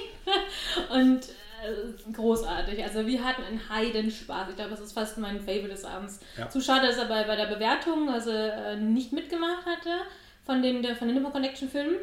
Oder nicht? Wir hatten keinen Zettel bekommen. Wir hatten keinen Zettel bekommen. Nee, stimmt, nee. stimmt, stimmt, stimmt. Und der Film war wirklich großartig. Ich hatte nicht viele Erwartungen. Also ich habe mich jetzt auch ziemlich rumgeschlagen, ob ich überhaupt mitgehen wollte. Und wir haben, Ja, ich Helena hab- und ich haben auf den allerletzten Drücker noch Karten bestellt. Ich habe die ganze Zeit gesagt, Cori, Heimkinoabend, One Cut of the Dead und du hast am nächsten Tag frei. Warum? Warum überlegst du denn noch? Ja, irgendwie, keine Ahnung. Ich war, bin immer so ein bisschen unschlüssig.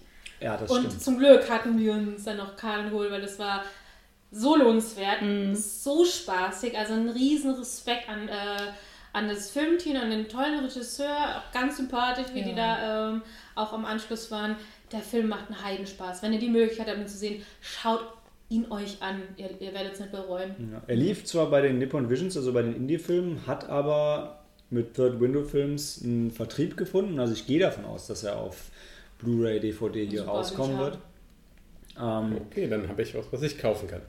ja, absolut, absolut. Also man merkt, also für, man merkt in den Indie-Film kaum an. Also klar, das Setting und so weiter ist alles nicht groß, aber es ist großartig und es, es passt halt. Es passt halt, also da das ein Film über eine günstige Filmproduktion ist, ist es nicht schlimm, dass die Produktion ein bisschen günstig ist. Also äh, man vermisst, wenn man den Film schaut, eigentlich nichts und es macht einfach. Also ich habe geschrieben, beste Horrorkomödie seit Shaun of the Dead Ja. und dazu Ja, stehe ich. Also es ist richtig, dabei. Das ist richtig Hammer. gut. Ich, hab, ich bin Als ich das fast. gehört habe, hätte ich auch gedacht, oh, das, ist, das muss dann wirklich mal ein geiler Streifen sein. Ich habe als manchmal gedacht, ich fall gleich vornüber äh, aus dem Stuhl raus, weil ich so, also ich nicht mehr konnte. Also und so viel Spaß hatte ich wirklich. Gerade bei so einer Horrorkomödie, kann man das vielleicht so was sagen, mehr oder minder, ähm, habe ich äh, lange nicht mehr gehabt. Also äh, wirklich der, äh, was er, in welche Richtung der Film auch geht, hat mich in allem überzeugt gehabt. Das ist, schon, das ist schon heftig, wenn ich mir dann überlege, es ist eine Komödie, über der es oder eine Horrorkomödie, wie er es erzählt, und da muss das Timing auch stimmen. Das ist komplett in einem Shot gedreht. Muss Ja, er sagte vier. Vier Shots hat er gebraucht. Meine, Sechs, das sechs oder Takes. sechs, waren sechs, sechs, Takes, Takes. Achso, also es, war nur im. Hammer. Schade.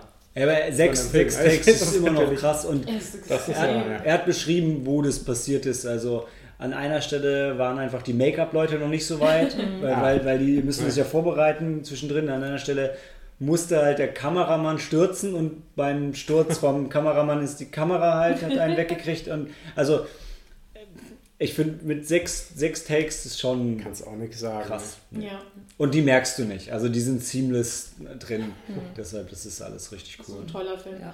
Zum Schluss hatten wir auch beide Tränen in den Augen, Ja. so ein bisschen. Also, aber Weil das- das das geht auch ein Ich wollte auch sagen, bevor wir den Tobi rausschicken, würde ich und, und unser, unser, unser spoilerfreies Publikum würde ich vielleicht es mit denselben Worten belassen wie der Regisseur. Ähm, bleibt nach dem Abspann noch dran. Das Ja. lohnt sich. Es gibt sogar eine After-Credits-Scene. Mhm. Hab ja. ich, ja. Ja, ja. kann man so sagen. Also Tobi jetzt ich gedacht. Ja, ich muss zurück. Geh mal den Daniel für, ja. für Spaßen. Bis gleich. Matane. Ey.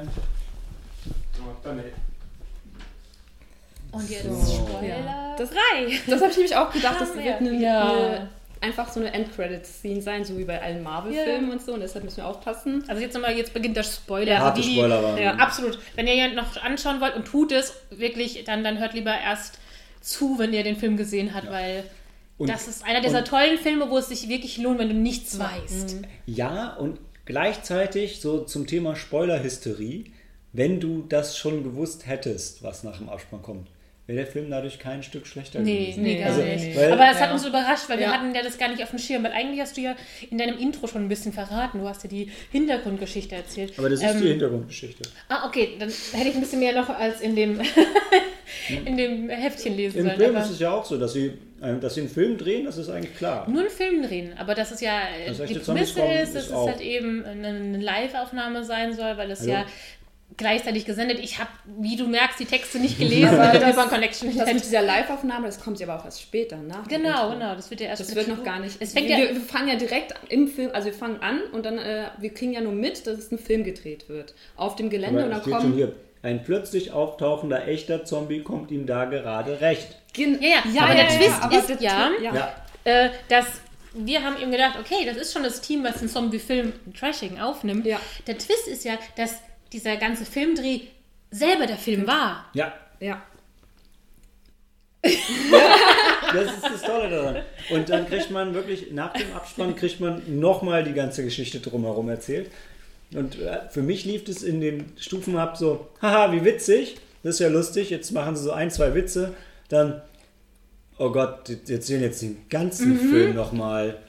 Hm, und dann, geil, wie lustig ist Ja. das denn? Ist ja Also- fantastisch. Das war wirklich ein absoluter Überraschungsfaktor, weil der, der erste Teil des Films ist halt diese One-Cut, diese Mhm. äh, Das, das, ist ja eigentlich der Film, der gedreht wird. Und ja. du bist dann genau. dabei. Und dann denkst du, da sind wirklich, da sind Zombies. Und das und sieht auch super spannend. trashig aus. Ja, aber auch spannend, also ja. muss man echt sagen. Aber teilweise auch, hast du dann irgendwie gemerkt, so ein paar Sachen waren ganz komisch ja, genau. von dem Dreh, aber du hast es halt nicht verstanden. Du hast gesagt, okay, das ist halt ein trashiger Film. Deswegen spielen die halt manchen Szenen einfach ein bisschen deppisch. Mhm. Und äh, dann, so wie der Miles gerade erklärt hat, beginnt, dass man die Hintergrundgeschichte erzählt und am Anfang denkst du dir, okay, worauf läuft mhm. das hinaus? Verstehst du? Kannst du nicht ganz nachvollziehen. Aber irgendwann bist du drin und bist einfach nur geflasht von dem Humor, ähm, weil eben auch dargestellt wird, ähm, ja, welch, mit welchen Problemen die zu kämpfen hatten. Dadurch, dass es ein Live-Broadcast war, ähm, musste quasi alles auch vom Timing her stimmen. Hat es aber natürlich nicht getan, weil es immer so ein paar Sachen gibt, die ja natürlich, was, wenn du denkst, dass das funktioniert, dann geht es immer schief. Murphy's Law, ist das nicht so? Murphy's Law, ja. Genau. Alles, was schief gehen kann, geht schief. Genau, zum Beispiel, dass der eine Schauspieler total sich betrinkt und dann eigentlich äh, nicht mehr schauspielen kann und wie sie es dann lösen und die Schauspieler dann quasi improvisieren müssen. Es ist so geil. Also ich habe mich weggeschmissen, was dann wie gesagt, der erste Teil war so spannend, der zweite Teil war einfach nur herzlich und unheimlich lustig und hat auch, weil es eine ganz andere, obwohl es in eine ganz andere Richtung ging, mich total abgeholt. Sah auch optisch ganz anders aus. Ja. Auch also, hat nicht mehr dieses Trashige. Und dann, jetzt können wir ja auch verraten, es, auch, es gibt keine echten Zombies. Also, oh, die Apokalypse lässt immer noch was warten.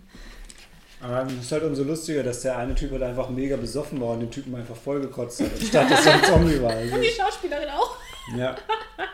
Also das Großartig. ist schon, schon sehr geil und wirklich zu, zu jeder zu jeder Szene, also man sieht einen kompletten Film und danach sieht man einen kompletten Film um den Film drumherum mhm. und noch ein paar Hintergrundszenen davor, die jetzt nicht zum One-Take-Ding gehören, aber der Rest ist großartig und Absolut. jede, jede, also je absurder die Szenen im Film waren, desto lustiger ist die Auflösung. Ja, ja das stimmt. Absolut. Das minutenlange Schreien und Weinen von der Hauptdarstellerin zum Beispiel. Stimmt. Ja. Oh, da habe ich mich auch immer gefragt, ja. was ist denn los mit ihr? Hat aber, im, also im Trashfilm war es so ein bisschen äh, merkwürdig, weil sie hat halt einfach sehr lange sehr sinnlos rumgeschrien. Aber es war Kamera die ganze Zeit genau. auf sie drauf. Ja, aber es war, es war okay, weil es war eher so, so, eine Anspielung an die Eröffnungsszene vom Film, wo sie auch, da hat sie ja mhm. schlecht gespielt mhm. und hat halt genauso schlecht gespielt. Und mhm. jetzt Stimmt. und in der Meta-Szene drumherum hat man dann gesehen, dass sie halt einfach nur äh, dabei war, Zeit zu schinden, weil die anderen noch was vorbereiten mussten. Schrei weiter, schrei einfach weiter. Ja. Äh, ja. Und das ist halt eben auch so toll, dass er dann nochmal eben so ganz liebevoll endet, weil die ja, wie gesagt, so viel Stress haben während mhm. dieses Drehs und äh, das, die, die, die, die Tochter ist ja auch dabei. Ja, aber die Tochter äh, ist ja eigentlich also so problematisch, hast du das Gefühl am Anfang. Und die ist dann aber genau, was es gebraucht hat, die dann ihren, die, die Idee, Vision ihres Vaters nachvollziehen konnte, aber auch so brutal war, das dann umzusetzen. Und am Ende hast du halt wirklich so ein, auch wieder ein ganz warmes Herz, also äh, sagt man, äh, warmes Gefühl ähm, weil dann das ganze Team ganz happy ist, dass alles geklappt hat und wie es geklappt hat. Und es ist, es endet so harmonisch, es, mhm. ist, es ist wirklich toll. Habe ich nicht mit gerechnet. Ganz toller, überraschender, überraschendes Highlight einfach. Das stimmt. Mega Empfehlung. Ja. ja. Können wir so stehen lassen, ja, oder? Ja. ja. Alles klar. Dann sehen wir uns gleich wieder zum Filmfrühstück.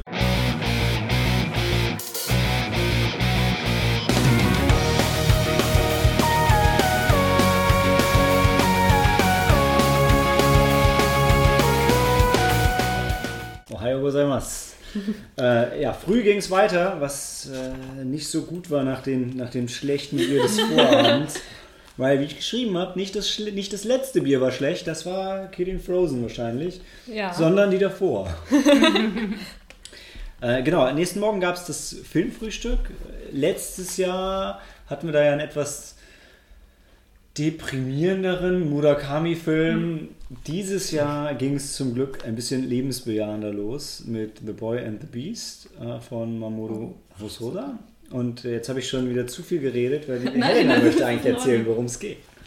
Worum es in dem Film geht. Und man kennt den Regisseur von so Filmen wie ähm, die Arm, Arme Toyuki, die Wolfskinder und das Mädchen, was durch die Zeit fliegt, oh, springt, ja. ich weiß es nicht. Ist es Tobi Kakeru Ich weiß nicht. Also ich habe auf jeden Fall den Wolfskinder-Film gesehen und ja. den kann ich auch, auf jeden, den kann ich empfehlen. Also so geweint habe ich, glaube ich, schon, schon Habt ihr den gesehen? Also ich habe den auf der Nippon Connection damals geguckt. Ich nicht. Ich habe ihn Ja, zu Hause gesehen. gesehen ja. Blu-ray geschenkt ich habe ihn noch nicht gesehen. Oh, Ich weiß das Ende nicht. Ich kenne die Story, aber ich kenne vom Manga, aber ich kenne nicht das Ende. auf jeden Fall auch zu empfehlen. Und, Super äh, fröhlich, super happy, alles. Super, mega. Ähm, ja, gut, wir waren jetzt bei ähm, The Boy and the Beast. Im Original heißt er Bakemono no Ko. Und ähm, da geht es halt, ähm, der Film fängt visuell sehr stark an, auch ähm, der Akustisch. Ton akustisch super. Wir saßen auch vorne vor den Boxen, was, aber das war ideal, der perfekte Platz, wirklich. Und ähm, die Anfangssequenz er, erklärt uns halt quasi, dass es halt dieses Bakemono, also dieses ähm, Tier, Dämonenreich? Dämonenreich gibt, äh, in dem es halt so ähm, Tierwesen. Tierwesen gibt, die halt aber auch so ein bisschen ähm, vermenschlicht sind. Also quasi, die halt dann auch nicht auf vier Beinen laufen, sondern auf zwei. Und dann wird halt dann erzählt, dass es halt diesen Großmeister gibt und er braucht einen Nachfolger und es gibt halt zwei Kandidaten. Es ist so ein bisschen wie so ein mittelalterliches Japan oder, Ja. ähm, oder nicht ganz, nicht ganz, nicht ganz wirklich Japan, aber schon, Schon so, weil es gibt halt, also es ist, ähm, es gibt halt keine Technologie und die wohnen ja alle recht, recht einfach und ähm, ja. Doch es erinnert ein bisschen ans altertümliche Japan, auch von der Kleidung her. Aber so ein bisschen so Japan mit so ein bisschen Orient mit drin und dann zum Schluss gibt es ja auch so ein Kolosseum. Also ja, stimmt. Ja. so ein bisschen westliche Sachen sind schon, Sind schon drin, aber, aber ja. natürlich Ja. ist es sehr japanisch, ja. Ja, naja, und dann gibt es halt diese zwei äh, Kandidaten, den, ähm, wie hieß der denn, Kuma? Kumatetsu? Kumatetsu? Stimmt. Mal, Das ist äh, quasi mit so einer der Hauptfiguren, Kumatetsu, und den anderen, seinen Namen habe ich schon wieder vergessen, das ist der, der das Wildschwein. und ähm, es wird halt ähm, berichtet, weil der andere, Josen hieß er, glaube ich, der hat halt ähm, Ios, ja, genau. ja, der hat zwei Kinder und hat auch ganz viele ähm, Lehrlinge und er ist so der Liebling und der Kumatetsu ist so ein, quasi so der Außenseiter. Weil auch niemand will sich mit ihm, äh, niemand will bei ihm lernen, niemand will mit ihm befreundet sein, weil er so ein bisschen, auch ein bisschen cholerisch ist und cholerisch sein kann. Sehr cool. Ähm, naja, auf jeden Fall wird, äh, wird man da quasi dann eingeführt und dann springt ähm, der Film, man ist in der Menschenwelt und man trifft auf den jungen Ren, der gerade seine Mutter verloren hat. Seine Mutter ist gestorben und sein Vater, ähm, also die Eltern waren geschieden und ähm, der Junge möchte am liebsten zu seinem Vater ziehen, aber weiß nicht, wo sein Vater gerade ist und seine Familie möchte, seine Familie möchte ihn aufnehmen, aber ich weiß nicht. Also er hat aber auch ein ganz ähm, komisches oder gestörtes Verhältnis zu seinen anderen Familienmitgliedern. Da, deshalb läuft er weg und gelangt halt in diese Bakemono-Welt. Und dort trifft er dann auf Kumatetsu und wird dann quasi sein Schüler. Ja. Und das ist so eine, so eine, das ist eine Coming-of-Age-Geschichte, eine sehr, sehr schöne, sehr süße Coming-of-Age-Geschichte. Der kleine Junge, der sucht halt ähm, nach einem Vater, nach einer Vaterfigur und findet sie halt in äh, Kumatetsu, der so gar nicht väterlich rüberkommt. Äh, ähm, aber so, das ist mit das Beste, was den beiden passieren konnte, weil beide ähm, finden halt, also sind quasi wie so zwei Teile, zwei Seiten einer Medaille und zusammen ähm, ergeben sie halt dann etwas zusammen, werden sie dann beide nicht perfekt, aber sie komplementieren sich sozusagen. Also, wir sind beide sehr dickköpfig. sind. Ja, genau. Deshalb kommen sie wahrscheinlich auch so gut miteinander aus. Ja. Und ähm, Wir, wir sollten vielleicht noch sagen, wir haben es bei den anderen Filmen jetzt gar nicht gemacht, wer, wer jeweils ähm, drin war. Bei dem Film waren Helena und ich drin, auch mit einer Freundin von ja, mir, der Ina. Ina, mit Ina waren wir drin. Oder eine, eine gemeinsame Freundin von euch, Genau, Cory, ja. du kennst sie ja auch. Ähm, genau. Nur, dass ihr euch nicht wundert, warum Tobi und die Cory vielleicht nicht so viel zu der Story sagen. ja. ja. Also was, was fantastisch ist an dem Film, jetzt neben dem reinen Inhalt und du hast ja schon ähm, den Sound auch erwähnt, Ja. der, der großartig ist, großartig abgemischt, die Musik ist fantastisch und auch ähm, die Zeichnungen sind toll und die Zeichnungen sind auch oder bieten einen sehr schönen Kontrast, weil es fängt an, also in der, in der realen Welt sieht auch alles sehr real ja. aus. Also die Figuren selbst sind, also die Hauptfigur, die Protagonisten sind immer noch schon gezeichnet, aber bei dem Drumherum hat man, ich würde fast sagen, das ist abfotografiert und drüber gezeichnet, weil es, also es, du siehst Shibuya Crossing und so, so wirklich Dinge, die man wiedererkennt. Und es ist, es sieht sehr, sehr, sehr echt aus. Wenn Autos langfahren, die waren, glaube ich, computeranimiert, die waren auch nicht gezeichnet. Und die Menschen, die im Hintergrund laufen, heben sich, also ist auch ein farblicher Kontrast da zwischen, Zwischen den zwei Welten. und, und, ja, aber und auch zwischen dann dem, der Zwischen der Hauptfigur Hauptfigur und, und den anderen Leuten um ja. ihn rum. Ja. Also was, der Junge fühlt sich ja auch nicht so wohl und hat vermisst so ein bisschen die Verbindung zu den Menschen und das wird dadurch, dieses Gefühl wird dadurch einfach nochmal noch mal verstärkt. Ähm, ja. Stimmt, ich hatte da einen Trailer irgendwann mal von gesehen und da war ich auch mehr als beeindruckt von, mhm. von, der, von der technischen Seite. Mhm. Wobei du hast ja, mh, hm, was du gemeint hast, heutzutage relativ häufig schon mittlerweile ähm, die, die digitale Effekte in Anime. Also gerade den Gang, also ich schaue leider auch nicht mehr, also kaum mehr Anime, aber was ich also noch mit raushöre, da wird ja ganz viel äh, digital gewerkelt. Ja, aber das, das, war gar nicht, das war aber gar nicht, was ich damit genau, sagen wollte. Sondern nur, der es, Effekt halt, ist natürlich auf die Figuren Effekt, oder auf die. Der, der, der Effekt war halt bewusst, dass es so mhm. echt aussah. Ich habe mir das gedacht, dass die, dass die Autos halt computeranimiert sind in, in, dem Sinne von, es wird bewusst in der mhm. realen Welt alles sehr, sehr, sehr, sehr real dargestellt mhm. und in der Tierwelt mhm. eben wesentlich cartoonhafter. Mhm. Aber jetzt nicht so wie bei Roger Rabbit, dass du ganz klar sagst links und rechts, mhm. sondern, sondern ein bisschen subtiler. Mhm. Und also jetzt ohne vorwegzunehmen, was und wie, aber es sind auch fast zwei Filme ja. in, in einem. Mhm. Aber das muss ich sagen, auch der eine Film, dieser Wolfskinderfilm, der war auch so ähnlich auch ja. strukturiert. Das ja. waren auch quasi so zwei mhm. Filme in einem. Mhm. Wo du, es gibt dann einen Cut und dann, dann dreht sich nochmal komplett die Handlung und der Film und ähm, die auch die Stimme. Ja. auch ein bisschen, ja. ja. ja. Hm. Das ist wichtig. Ja. Ähm, was zum Schluss hin ein bisschen, ich finde, zum Schluss hin zieht sich das ein wenig, fand ich. Ja. Und ähm, ich, ich muss sagen, also mir persönlich hat die, äh, haben die Szenen und auch der Teil in der, dieser Bakemono-Welt hat viel besser gefallen als in der realen Welt. Realen Welt ja. Aber vielleicht muss das ja auch so sein, also damit man auch das Gefühl hat ähm, und man, dann, damit man auch den Jungen, also Ren, äh, auch ein bisschen besser verstehen kann. Das, ja, und das klang ja so ähm, von den wie du erwähnt hast, das ist eine Coming-of-Age-Geschichte. Ja. Und da hast du dann, wenn du sagst, die reale Welt, das ist, mit, das ist relativ von der Realität gezeichnet und dann ist so da alles relativ grau wahrscheinlich. Und ja. Alles, alles halt nicht so schön und, und so dann, kommt er, halt, dann kommt er halt wieder in diese, in diese schöne Welt. Ja. ja. ja aber es ist halt, es ist halt krass, wie wird wirklich im, ich denke, es wird wahrscheinlich so das letzte, das letzte Drittel sein, wenn du halt, wenn der Film halt wirklich nochmal so dann wieder so einen Gang zurückschaltet, auch erstmal vom Tempo und ähm, also ich finde es ist sehr, sehr mutig. Ja. Ähm, es, also er hat mich dann aber auch wieder eingefangen, auch wenn wie du sagst, das war nicht so cool wie der Teil davor. Und eigentlich hätte man sich gewünscht, ah, jetzt mach doch einfach da weiter, das war alles so toll. ähm, es ist trotzdem, glaube ich, für die, für die Geschichte als Ganzes ist es halt trotzdem wichtig, dass es halt Sehr auch wichtig, erzählt ja, das stimmt es ist quasi auch mit so, so der Schluss, der dann noch mal ein bisschen nicht mehr ganz so subtil ist, sondern sehr. Ja.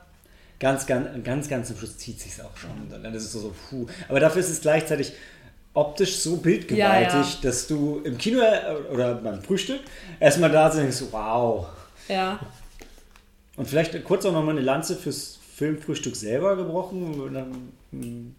Ähm, hat wieder super funktioniert. Also es war jetzt ähm, diesmal in dem Naxos Atelier, also im, im, ersten Stock statt im Erdgeschoss und das war wesentlich besser. Also mhm. ähm, weil du hattest nicht so viele Leute, die sich so hart aneinander vorbeigeschoben haben. Es war alles ein bisschen offener und es war trotzdem auch wieder sehr warm gegen Ende, aber es, ja. es ging. Und das Frühstücksbuffet war wieder toll und ja, also das Frühstück, ich, ich habe den Preis nicht im Kopf, aber das ist auch, das 20, Frühstück ist gar nicht so teuer. 20 Euro, 20 Euro glaube ich. Irgendwas mit 20 Das geht ja wirklich. Frühstück, ja. 22 Euro. Ja, also wirklich, wirklich ein sehr guter Deal. Und er hat auch erzählt, dass es eine schöne große Auswahl gab. Ja. Hat eher ein westliches Frühstück, kein japanisches. Ja, dass man es vielleicht manchmal fast ein bisschen erwarten könnte oder wünschen könnte beim japanischen Filmfestival. Aber ist natürlich auch mit ganz anderen Aufwand verbunden. Ja. Aber die Auswahl, habt ihr ja schon beschrieben, war ziemlich, ziemlich cool. Ja. Das sind echt die zwei, drei Dinge, die, also genau, beim ersten Mal habe ich auch gedacht, hm, warum nicht japanisch? Und das hört man halt mhm. halt auch immer mal wieder. Aber so mehrere Dinge. Erstens, Kosten. Ja. Du kannst ein japanisches Frühstück hier nie im Leben für den Preis anbieten. Also es wäre sehr, sehr, sehr, sehr schwer und logistisch auch, auch schwierig. Dann viele Leute hätten dann ihr japanisches Frühstück und fänden es dann aber total blöd. Mm, das ist es. Äh, würden, ja. Die würden nicht, nicht weil, weil, also zumindest meiner Erfahrung nach ist es so, ähm, dass, die, dass die Menschen vom Morgen zum Abend hin immer abenteuerlicher werden mit den Sachen, die sie gerne ausprobieren. Und dementsprechend morgens roher Fisch, Miso-Suppe oder sogar überhaupt für manche Leute was Warmes zum Frühstück in Deutschland ist für die Leute schon schwierig. Bei der Hitze ist es dann sowieso vielleicht noch mal ein bisschen schwieriger.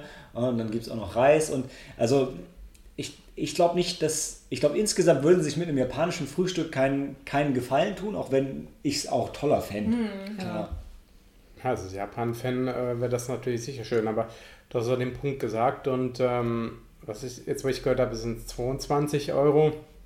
Ähm, wir haben ja dann für das äh, Filmdinner doch wieder ein bisschen mehr bezahlt. Und das war natürlich, weil das waren äh, ja, selbst zubereitete Bentos von denen, also das ist dann nochmal eine, eine Preisklasse höher mit f- 35. 35, ja. Und ganz ehrlich, mit 22 Euro, das ist im Prinzip ein, Das ist ein Buffet und ein Film. okay, also okay, ist- ja. also ist ein guter Preis für ein Frühstücksbuffet und ein sehr guter Preis für ein Frühstücksbuffet mit Film. Und, genau. Ja. und inklusive Getränken muss man dazu sagen, weil das hast du sonst beim Buffet ja meistens nicht dabei. Stimmt. Cool. Und diesmal halt, wie gesagt, toll, das war ein, war ein fröhlicher Film, du bist nicht rausgegangen und hast gedacht, oh, oh, scheiße. Ach Mist. Ja, du warst dabei letztes Jahr, ne, Tobi? Bei, dem, Ich war bei der dabei. Murakami-Verfilmung, wo seine Ehefrau gestorben ist und Ja. er sich umbringen wollte und sein Vater ihn gehasst hat. Und sowas ist kein Perfekt. schöner Start in den Tag. Da vergeht dir der Appetit. Das auch. Ja. Also der Film war so spannend und so toll, dass ich dann irgendwann mal auch vergessen habe zu essen, weil ich dem, dem Film folgen wollte. Ja. Ja, ich habe sehr böse Blicke geerntet, als ich nach zwei Dritteln des Films aufgestanden bin, um nochmal äh, zwei Gläser Wasser zu holen. Aber es war einfach so warm. war und ich habe gedacht, sehr. hey, da hinten ist ein Buffet und da stehen Getränke und ich stehe hier vorne und verdurste, sitze hier vorne und verdurste. Das ist kein okayer Zustand. Und es ist das Filmfrühstück, da müssen die Leute jetzt durch. Wohlwissentlich, dass ich mich nicht ganz ohne Grund in die erste Reihe gesetzt habe, weil ich gewusst habe, dass dann eben keiner an mir vorbeiläuft. Wir waren ja auch nicht zum ersten Mal da. Also, Film können wir empfehlen. Ja. Oder? Den würde ich auch gerne ja. echt nochmal nachholen. Also ich hätte mir auch einen Trailer angeguckt, aber ähm, keine Ahnung warum. Ich glaube, ich hatte jetzt an dem Tag eh nochmal einen anderen Film und äh, wollte auch nach dem langen Abend ein bisschen ruhiger eingehen, weil das ist ein Film, den ich sehr gerne nachholen möchte. Ja, doch. Also die Charaktere sind dabei. toll. Die, die Stimmung, die, der Ton, die Action-Szenen, die sind auch großartig. Ja. Die, sind, die, die sind auch so, so real. Die Action-Szenen sind wirklich wahnsinnig gut. Also Ja. gerade, es gibt halt, es gibt einige Kämpfe und man ist ein bisschen hin und her gerissen, weil der Film ist nicht so ernst und ähm, nicht so dramatisch. Und die Action-Szenen machen auch einfach nur Spaß. Aber sie sind vom Ton her so wuchtig abgemischt, dass du trotzdem zusammenzuckst, weil du denkst, boah, das muss doch gerade echt wehgetan haben. Ähm, das hat mich, also das hat mich am Anfang echt, da gab es eine richtig coole Action-Szene zwischen dem äh, Kumatetsu und, dem, I- Jo- Jo- Yoda. Ähm, Oder? und äh, die war eigentlich einfach nur cool, aber es war so wuchtig, dass du dachtest, boah, der hat sich doch gerade alles gebrochen, ähm, dass man echt zusammengezuckt ist. Aber Ja. Gut. Und gleich nach der Pause hat Cory endlich einen größeren Redeanteil Yay. bei Destiny, The Tale of Kamakura.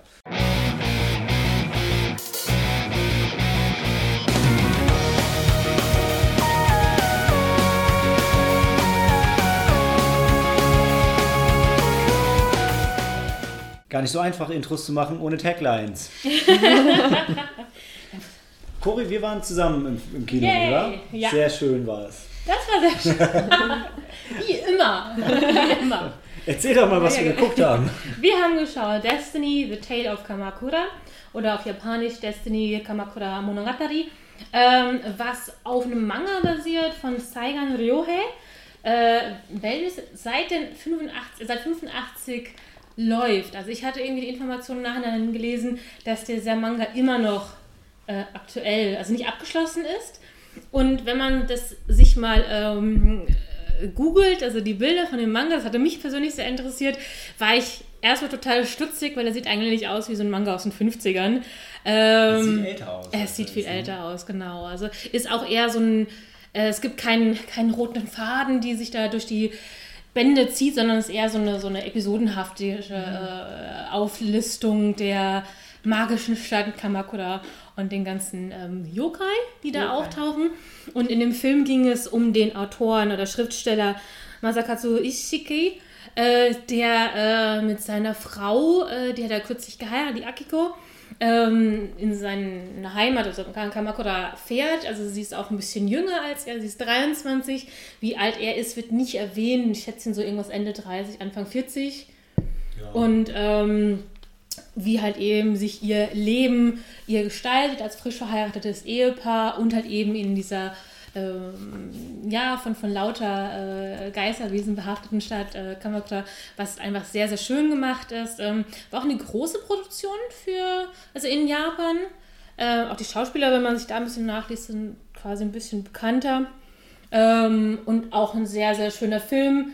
Ähm, toller, toller Soundtrack. Ähm, der wirkte, und das hatte ich schon in den ersten Minuten schon gedacht, äh, wie ein Ghibli-Film in real. Muss man echt sagen. Also sehr, sehr liebevoll gemacht. Ähm, auch dadurch vielleicht, dass die Manga-Vorlage ähm, ein bisschen älter ist, war der auch ein bisschen, wie hast du es beschrieben, mal ein bisschen seichter. Also zum Beispiel als Ehepaar küssen die sich nie im Film, aber die Emotionen werden trotzdem wunderbar dargestellt und einfach sehr fantastisch. Wie halt die, die Abenteuer, die, die Gestalten, denen sie begegnen, also auch diese Farbegestalten von einem ähm, Gott des Unglücks oder Peches oder was war das? Ja, das war der Beste. Der, war, der, der, war, der, war, großartig. Genau. Oder halt eben ganzen kleinen äh, Geisterwesen, die du vielleicht mal im Bild irgendwo versteckt hast, erkennen können. Oder auch die, was ich sehr lustig fand, waren die, die, die paar Polizisten. Der eine, der so ein bisschen Fuchs in sich hatte und dann irgendwann eine besonders gute Nase hatte und auf einmal hat er so, so, eine, so eine Fuchsnase äh, entwickelt. Oder der andere war so ein Medium. Und es ist sehr lustig, also sehr, sehr süß, sehr knuffig der Film. Hat, hat mir sehr viel Spaß gemacht, würde ich auch mir gerne nochmal anschauen.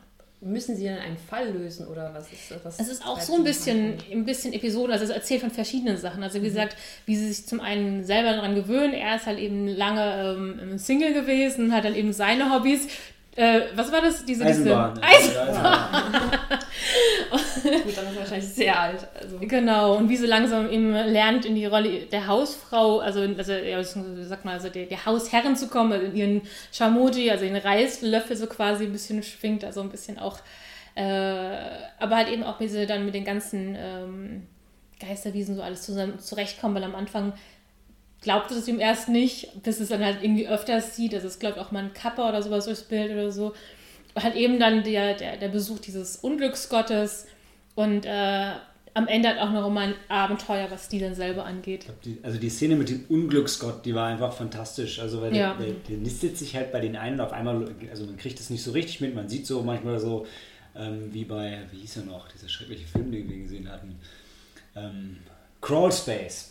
Ah, Siehst du so ein bisschen, hast, so ein paar Mal hast du so Szenen, wo du irgendjemanden so atmen hörst und der so oben über den, über den Dächern und so weiter. Äh, Quatsch, mm, Dächern, ja, So aus, aus also so einer Perspektive, wo normalerweise kein Mensch sein sollte. Mhm. Und ähm, ja, er, er ist so ein bisschen so ein Medium, kann so das Übernatürliche wahrnehmen, arbeitet deswegen auch manchmal mit der Polizei zusammen mhm. und ähm, fängt den dann zusammen mit seiner untoten Haushälterin relativ schnell ein. Die Haushälterin ist doch schon, Sehr alt. schon gestorben. Ah, es war auch so eine. Ah, ich, ich habe es nicht. Ich meine, das hatte ich. Ja, okay, okay. Ich wusste nur, ich habe nur mitgekriegt, dass es sehr alt sein sollte, aber das habe ich jetzt dann wahrscheinlich ein bisschen überhört gehabt. Vielleicht verraff ich es auch. Aber in, in dem Fall packen sie ihn halt ein und er will ihn dann eigentlich austreiben und dann kommt halt die Akiko auf den Plan und sagt, nee, komm, das ist so ein Lieber, der kann, kann das, das jetzt mal ganz bleiben. Und, und der ähm, flippt so, was, du kannst doch nicht so das Unglück bei dir im Hause behalten. Ja, aber er reißt sich ja schon zusammen und versucht nicht so viel Unglück zu machen hier bei uns. er, jetzt noch so, ja, gut, er ist ja der Unglücklichste. Er, er, kommt er, er darf ja nirgendwo hin. Nee, er kommt halt dahin und sagt so, also ich habe das halt hier auf meinem, in meinem Auftrag gelesen, dass das ein Schriftsteller ist und ich dachte, hier ist richtig viel Kohle und hier kann man richtig was anrichten, aber ihr habt ja gar nichts. Ihr lebt ja, lebt ja total erbärmlich. Da kann ich mit meinem Unglück ja nicht wirklich was machen, wie langweilig. Und man dachte, oh, der geht sowieso gleich, aber dann wurde er halt eingeladen zu bleiben und, und wohnt halt ja. erstmal ein paar Tage mit bei denen. Und das ist halt sehr, sehr herzlich. Das, ja. Also die Szene, das war auch so mit mein Highlight vom Film. Ich, ich fand ihn auch gut und auch schön. Ich würde sagen, also der, der Disney hätte ich fast gesagt, der Ghibli-Charme ist auf jeden Fall dabei, aber ich würde trotzdem ganz klar sagen, erwartet keinen Film in ja, der ja. Qualität von einem Ghibli. Ja, ähm, und auch wenn zum Ende hin wird es dann noch noch sehr fantastisch. Ähm, Storytechnisch wird es für mich dann aber ein bisschen, ein bisschen schwächer. Also, ein bisschen viel mehr versucht, Entschuldigung, äh, am Ende einzubauen, was vorher nur mal kurz erwähnt worden ist und halt nochmal eben, haben nachher nochmal eine größere Story am Ende aufgerissen wo es schön gewesen wäre, wenn man der eigentlich vielleicht mehr Raum hätte geben können ja. oder es vielleicht eher gelassen. Anderes, ja, genau. Ja. Aber trotzdem, so, ich sehe es ja. genauso wie du, Malte. Also ist jetzt halt eben nicht die Offenbarung eines Filmes oder halt eben nicht äh, so auf dem gleichen Niveau eines Ghibli-Filmes, aber war trotzdem ein sehr, sehr schöner Film. Also für ein paar gemütliche Stunden, kurz ein bisschen fantastisch zu verreisen, finde ich das eine, auch auf jeden Fall eine Empfehlung. Erwartet nur nicht zu viele klassische japanische Geister. Ja, das stimmt. Weil von denen waren überraschend wenig zu sehen. Also es gibt wirklich das Finale, wo dann ganz, ganz viel passiert. Mhm. Und bis dahin ist es aber sehr subtil. Hier so ein bisschen ja. und da so ein bisschen. Fällt einem fast ähm, gar nicht auf. Also es ist nicht so nur, genau. dass, dass der, der Hauptfigur, also der, der Akiko, dass sie erst lernen muss, den Blick auf dieses Magische zu wenden, zu wenden, sondern auch du als Zuschauer musst eigentlich manchmal noch ein bisschen Bild suchen, ob da noch was versteckt ist. Ähm, mag vielleicht aber auch an den Kosten der CGI-Effekte liegen, keine Ahnung. Ja, Die sind ja nicht so viele dabei. Weil es ja dann gar nicht so schlecht, wenn du mal so zwischendrin so ein, ähm, so ein Kappa einstreust oder äh, so, so einen kleinen Geist, wo du mal, äh, wo du mal gucken kannst äh, und denkst, hey, Mama, ich habe da was gesehen. Genau so war es auch. Das finde ich echt ja. ganz schön. Aber davon hätte es halt noch ein bisschen, ein bisschen mehr. mehr. haben können. Ähm, aber weil der Film hatte jetzt nicht irgendwie krasse Längen, außer vielleicht wie gesagt, das Ding zum Schluss, wo mhm. sich ein bisschen, wo gleichzeitig viel passiert ist und trotzdem hat sich ein bisschen gezogen. Das mhm. war, war unglücklich. Mhm. Aber sehr schön trotzdem. Also ja. tollen Soundtrack auch, finde ich. Also die Musik fand ich toll. Und äh, was mich auch am Ende sehr gefreut hat, äh, der Titelsong, den singt äh, Hikaru Tada. Mhm. Schon lange nicht mehr gehört. Ja. Anata heißt der Song. und seine Totenwelt sieht aus wie die letzte Stage von äh, Mario. Ja, hast du erzählt. Das oh, hat mir sehr gefallen. Das ist ja wirklich cool. Also auch noch was zum Nachholen. Ja. Ich würde sagen, kann, kann, man, kann man sehen, muss man nicht. Für die, die halt eben solche fantastischen oder seichten, fröhlichen Filme mögen. Für ja. zwischendurch. Das ist eine ganz schöne Geschichte. Ja. Dann Gut. geht's gleich mhm. weiter mit Helena. Welche? Ja, Oder machen wir ein Päuschen. Erst ein Päuschen. Nach der Pause. Wir müssen noch knabbern. ja, ich habe auf dein Stichwort gewartet, das, weil er zu lange gebraucht Ja, ich habe halt, hab halt überlegt, ob ich jetzt schon, ob ich schon sage, naja, bisher waren wir hauptsächlich auf dem Nippon Connection Gelände und gleich geht es weiter im Malseen-Kino mhm. mit Lucy. Oh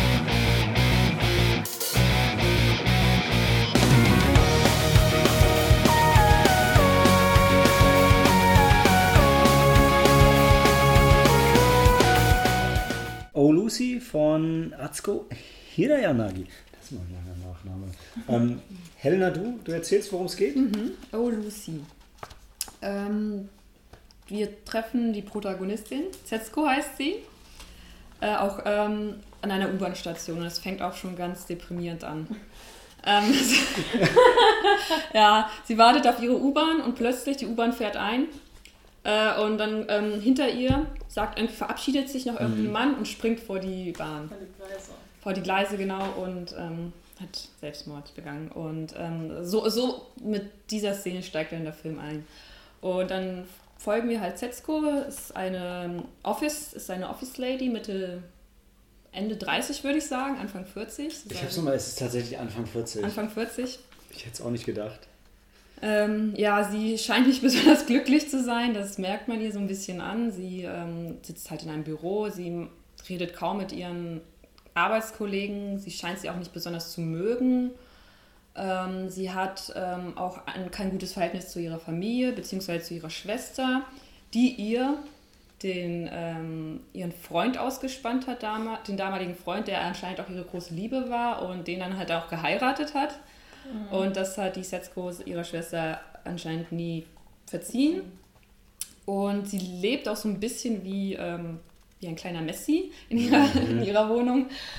Und irgendwann äh, meldet sich halt ihre Nichte bei ihr. Ähm, ein, eine hübsche Japanerin, muss ich sagen. Die arbeitet sogar in einem Maid-Café. Und ähm, wie war das denn nochmal? Sie meint noch, ähm, ja, sie hatte so einen Englischkurs angefangen. Mhm den kann sie aber nicht mehr weitermachen und Sie hat einen Englischkurs und sie hat ihn irgendwie für sechs Monate gebucht. Genau, und, und, und es gibt halt. Braucht das, sie braucht das Geld und sie kann aber das Geld nicht zurücknehmen. Sie kann nur den Kurs an jemand anders übergeben, ja. der dann bezahlen muss. Und das, und das macht dann die Tante, die Setsko. Die geht da dann zu dem Kurs hin. Und der war, der war sehr teuer, der Kurs, muss man dazu Ja. sagen. ne? Das waren, 60.000 Yen oder so, ich weiß Hm. nicht. Ich glaube, 600? 600. 600.000 Yen, Ja, ja. ja. ja. Ja. Ähm, ja, denn äh, Josh Hartnett ist teuer. Und Josh Hartnett war halt der, ähm, hat den Englischlehrer gespielt, der also ähm, es war auch so ein, ein ganz zwielichtiges Gebäude. Die muss dann, das war, wo war das? Ich weiß nicht, in irgendeinem Rotlichtdistrikt geht sie dann irgendwie auch so, so ein, ähm, in so eine Hintergasse und dann, ist, dann wird sie von so einem Transvestiten auch begrüßt. Und äh, der trifft dann auf Josh Hartnett, der in so einem kleinen Raum halt seinen Englischkurs gibt. Äh, und äh, er sagt ihr dann, also er, er fängt damit an, dass sie halt das amerikanische Englisch lernen werden. Und Amerikaner, die sind halt sehr offen und äh, sehr offene Menschen. Und deshalb so die erste Lektion, die sie äh, lernt, ist halt, ähm, sich zu umarmen. Beziehungsweise, das, ist, das braucht man, um, um amerikanisches Englisch lernen zu können. Also man hat, man wird, also es ist, es ist schon sehr herrlich klischeehaft. Also Ja. wenn man noch nie in Japan war, ist es oder sich nicht so damit beschäftigt, ist es glaube ich sehr befremdlich. Was vielleicht auch okay ist, weil es ja nicht eine reale Geschichte ist, aber Mhm. wenn man schon in Japan kann man sich vorstellen, ja, genau, genau diesen Englischkurs gibt es da. ja. Wo einfach der Typ sitzt und sagt, we're, we're speaking American English. Today's lesson is hugging. Okay, from now on you're not Setsuko, you're Lucy. Daher kommt auch der Name. Sie ist dann, ab dann ist sie Lucy und kriegt sogar noch so eine blonde Perücke, die sie zu jeder Stunde mitbringt. Hätte ich mir aber schon eine Frage gestellt für einen 600.000 Yen-Kurs im Rotlichtmilieu. Erste Lektion ist Umarmung. Was ist da? Geht's da um Englisch? Ja, also man hat erst echt so ein bisschen das Gefühl, dass das schon auch so ein Ding ist, wo die sich in ihre Englischlehrer verlieben sollen, was es ja auch durchaus Ja, gibt. ja. Aber dann kommt halt noch ein anderer Japaner dazu und dann ist halt direkt, ja, der kommt jetzt noch dazu und wir machen das jetzt zu dritt. Und, und Der dann Tom. Hast, der Tom. Der genau. Tom. Und dann kriegt man so ein bisschen das Gefühl, vielleicht meint er das doch ernst. Ernst, Vielleicht ist ja. es einfach seine Art, Englisch zu Ja. unterrichten. Weil ich habe nämlich auch erst gedacht, oh oh, vielleicht äh, ist er doch mehr so, ist er, ist er ein Host oder sowas. Mhm. Oder, ähm, ja. Aber wie gesagt, dann kommt der Tom und dann lernen sie zu dritt Englisch. Wobei auch nicht sehr besonders lange. Ähm, aber Lucy bzw. Setsuko ähm, verliebt sich halt in. Schon in der In- ersten Stunde. Ne? Ja. Die haben wirklich nur eine Unterrichtseinheit, so habe ich das verstanden. Eine? So schnell. Das Ja, hat nur mich, eine? es, hat, es war wirklich, glaube ich, nur ja, also eine. wenn dann zwei, also wirklich. Maximal zwei, Ja. ja. Das war, das war, das war komisch, weil Ja. ich glaube, das musst du noch erzählen, was dann passiert. Ähm, danach, äh, wie hieß Josh Hartnett eigentlich? Das weiß ich gar nicht. John. John. Mhm. John. Im, im Ähm. Trailer habe ich, mir den Trailer angeguckt und das ist eigentlich Mann. ganz, eigentlich ganz, ja, mehr komödiantisch kommt ja eigentlich eher fast drüber, weil es ja natürlich Ja. eben eher eine traurige Figur ist, im Leben nicht viel, wo, was ihr Freude gibt. Ja. Man hat sich halt diesen Lichtblick und du siehst halt eben wahrscheinlich Anfang ihrer, äh, wo sie sich da ein bisschen verliebt, wie sie seinen Namen quasi übt und dann John, John. Er ist auch der Einzige, der auch so richtig freundlich zu ihr Mhm. ist und auch so, also weiß nicht. Sie wirkt ja auch immer so ein bisschen mürrisch, sag ich mal, wenn du das erste siehst. Naja, auf jeden Fall, John haut dann ab. Der geht dann nach Amerika zurück und ähm, zusammen mit der Nichte, mit ähm, Mika hieß die Nichte, die, ähm, die brennen halt durch mit dem Geld äh, und äh, fliegen nach Amerika. Ähm, und ähm, die Setsuko, also der Unterricht geht auch weiter, dann ist es aber eine Englischlehrerin, die ist nicht ganz so spannend für die Lucy. Und dann irgendwann beschließt sie einfach, ähm, als sie, nachdem sie eine Karte, eine Postkarte von Mika aus den Staaten bekommen hat, dass sie dann ähm, nach Kalifornien, in Kalifornien sind sie, glaube ich, einfach nach Amerika fliegt, um halt äh, unter Vorwand halt die Nichte zurückzuholen. Aber eigentlich möchte sie halt John sehen. Und das ist quasi so ein Abenteuer für sie. Also ich würde nicht sagen, so ein richtiger Roadtrip ist es nicht, aber so eine Anlehnung hat es schon. Und ihre Schwester kommt halt auch noch mit. Ähm, die ähm, Schwester findet halt dann raus, dass ähm, die Setsuko eine weiß, wo die Mika ist und ähm, dass die Setsuko auch nach Amerika fliegen möchte und dann hängt sich die Schwester einfach dran. Und man merkt halt, warum Setsuko ihre Schwester nicht besonders gern hat, denn die ist recht herrisch und äh, fordernd und penetrant und nicht, nicht die freundlichste Japanerin, die man treffen kann. Ähm, naja, und dann sind sie in Amerika und suchen John und Nika. Ja. Was, was, also das Erste, was bemerkenswert ist, also jetzt mal, bevor man dann anfängt, den Film zu gucken und merkt, dass die ähm, Hauptdarstellerin halt ganz fantastisch ist, die ja auch ähm, den Nippon Honor Award gekriegt hat mhm. dieses Jahr, ist, ähm, dass es eine Regisseurin ist. Ah. Und ähm, auch noch eine sehr, sehr junge Regisseurin. Das war ihr, ihr, ähm, ihr Regiedebüt, also ihr, mhm. ihr, auch wieder ihr Langfilm-Regiedebüt, wenn ich das richtig sehe, weil sie hat das vorher als Kurzfilm gemacht. Mhm. Und das ist die Atsuko Hirayanagi, wie ich eingangs gesagt habe. Und sie ist auch, ähm, sie ist Japanerin. Und jetzt, oh, ich weiß nicht, ob ich es richtig zusammenkriege. Sie ist auf jeden Fall, ist sie für einen Highschool-Austausch, ist sie länger in die, in die USA mhm. rübergegangen und hat da auch Englisch gelernt. Und das ist was, was sie so ein bisschen in diesem Film verarbeitet hat. Ich meine, ich weiß, mhm. ähm, die meisten von euch kennen das wahrscheinlich umgekehrt.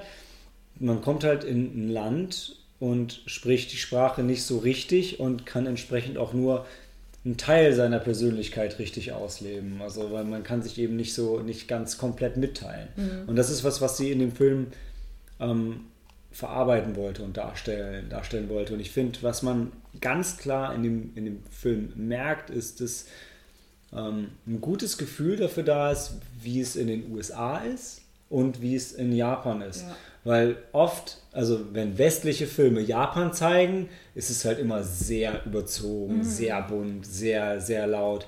Und wenn japanische Filme den Westen zeigen, ist es aber, also geht es meistens in dieselbe, in dieselbe mhm. Richtung. Ähm, und in dem Film sind beide Seiten relativ realistisch dargestellt. Mhm. Also du siehst in den USA halt für japanische Filme sehr selten halt einfach mal so ein Roadside-Motel. Und aber auch nicht gleich übertrieben Ghetto, wenn auch naja, so ein paar Szenen schon so ein bisschen in die Richtung gehen. Aber also es ist halt nicht irgendwie gleich so, so, ein, so, ein, so, ein, so ein Harlem, ja. Äh, sondern halt sowas, ja, okay, so wie es da halt einfach mal ist. Ja. Und das ist schon, das zeigt schon von echt sehr viel ähm, Fingerspitzengefühl mhm. und kulturellem Verständnis. Ja. ja.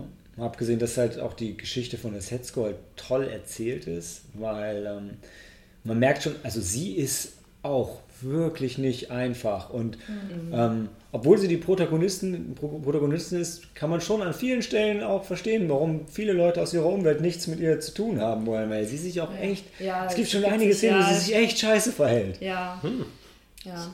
Und trotzdem ist man ja aber für sie und will, dass sie da rauskommt ja. und kann verstehen, dass sie sich jetzt da so drin, dann, ja. dran festklammert und, und, so merkwürdig für jemanden so in ihrem Alter, wo man denken würde, ey, wie kann die sich denn so schnell in den verlieben und deshalb jetzt in die USA gehen? Das ist doch völlig bekloppt. Mhm. Aber gleichzeitig, sie hat halt auch nicht viel zu verlieren. Nee, gar nichts. Und sie ist halt auch so missmutig und das lässt sie halt ihre, ihre Mitmenschen auch spüren und so behandelt sie die auch. Und das ist halt traurig, weil sie quasi schon abgeschlossen hat. Ja.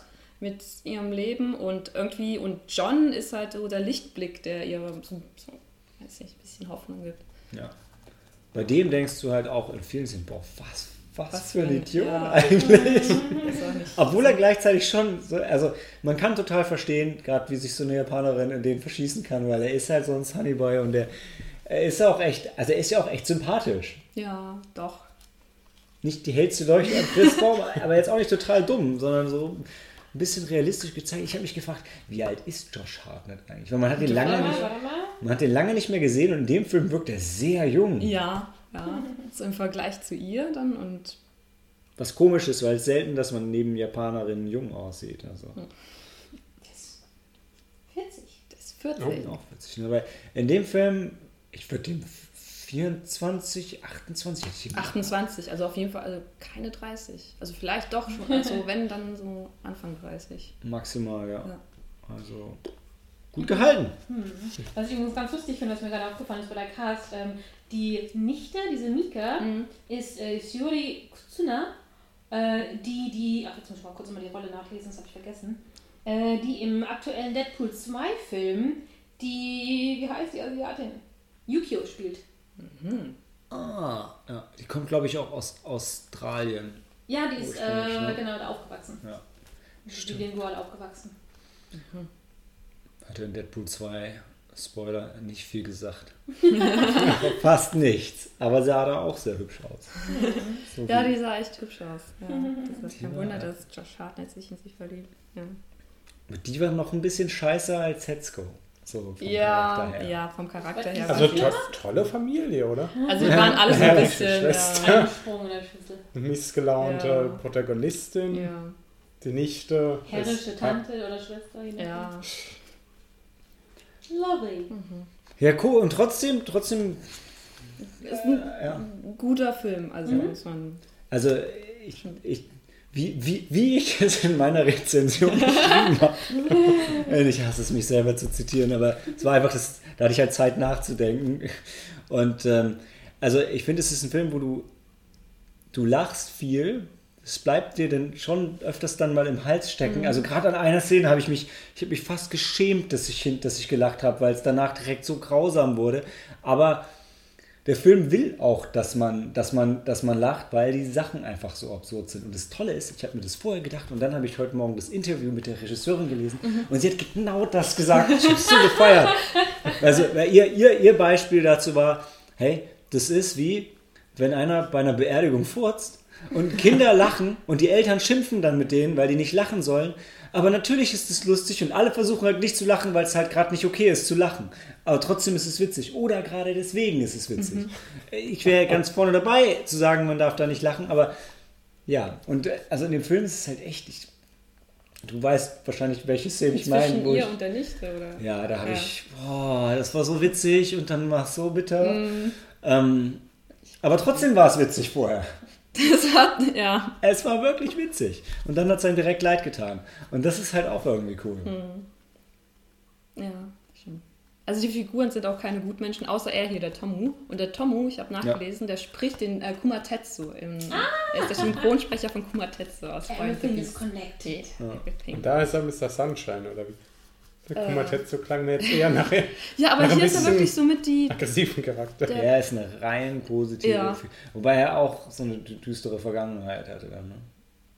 Ja, aber er ist ja, also seine Frau ist ja gestorben, er ist Witwer und er sehnt sich halt nach, nach Nähe und War nicht auch irgendwas mit seinem Sohn? das weiß ich nicht. Ich bin mir nicht mehr ganz sicher. Aber, aber ja, Ja. Der, der, der tritt nur so am Rande auf, aber ist halt, der ist halt positiv. Ja, der ist ja. Und er hat bei Shall We Dance gespielt. Ich weiß nicht, ob du das Ah, Original gesehen natürlich. War der, der, der Schauspieler, wenn, wenn er die Hauptfigur war von Shall We Dance, Ja. nicht, glaube ich, letztes oder vorletztes Jahr, aber irgendwie äh, Nippon Honor äh, Gast oder sowas. hast. Hat er? Äh, Vielleicht bringe ich was durcheinander, aber wirklich, ich glaube, vor ein oder zwei Jahren war, war der Darsteller auch irgendwie ein bisschen im Fokus oder waren einige Filme dabei, die er, wo er mitgespielt hatte. Mich- War, war äh, der Tome, äh, Takeshi? Also Tom ist dann auch von diesem Japaner dann der englische Name Genau. gewesen. Ja, genau, genau. War das der? Ja, Ja, Okay. das war der. Cori zeigt ein Bild auf ihrem iPad. äh, ja, und also was ich noch sage, also was mir auch aufgefallen ist, der Film geht halt schon los, also ohne dass es jetzt so die krasse Feministendiskussion werden soll, weil es eine Regisseurin ist und eine tolle Hauptdarstellerin und aber auch die Studios dahinter. Also Match Girl Pictures, also schon das Intro mit dem kleinen Mädchen, das das Streichholz anzündet, das war so süß. Das war sehr süß. Und dann der weltweite Vertrieb von L-Driver. Ey, jetzt mal, ohne Scheiß, gibt's coolere Studios als die? Äh, Das war wirklich, also wenn ihr jemals die Chance habt, einen Film von Match Girl Pictures zu schauen, macht das. Allein das Intro mit dem kleinen Mädchen im Streichholz, das ist es fast wert, das ist besser als mancher Pixar-Vorfilm. Also sehr, sehr, sehr süß. Sehr, sehr süß. Ja. Auf jeden Fall zu empfehlen. Ist halt kein Good Feel Movie, aber Viel Ein gut. guter. Gut äh, genau, viel Good Movie. Goodfeller Movie. Goodfeller. Ja. Und ja, aber halt so das Leben und was man draus machen kann, muss. Man darf nicht resignieren. So, ist eine schöne Ergänzung zu Lost in Translation in so einem Double Feature. Wobei bei Lost in Translation fehlt es mit der Sprache. Hier ist Sprache auch ein Thema, aber die können sich eigentlich verständigen. Ja. Hast USA, Japan und alles so ein bisschen gescheitert in der Liebesbeziehung. Also läuft. Was nicht läuft, oh Gott, ja, Foreboding. Ah. Bis gleich. Was nicht lief, was, naja, aber was auch, was auch lief, was als nächstes das lief, als, völlig wertfrei, was als nächstes lief. Foreboding.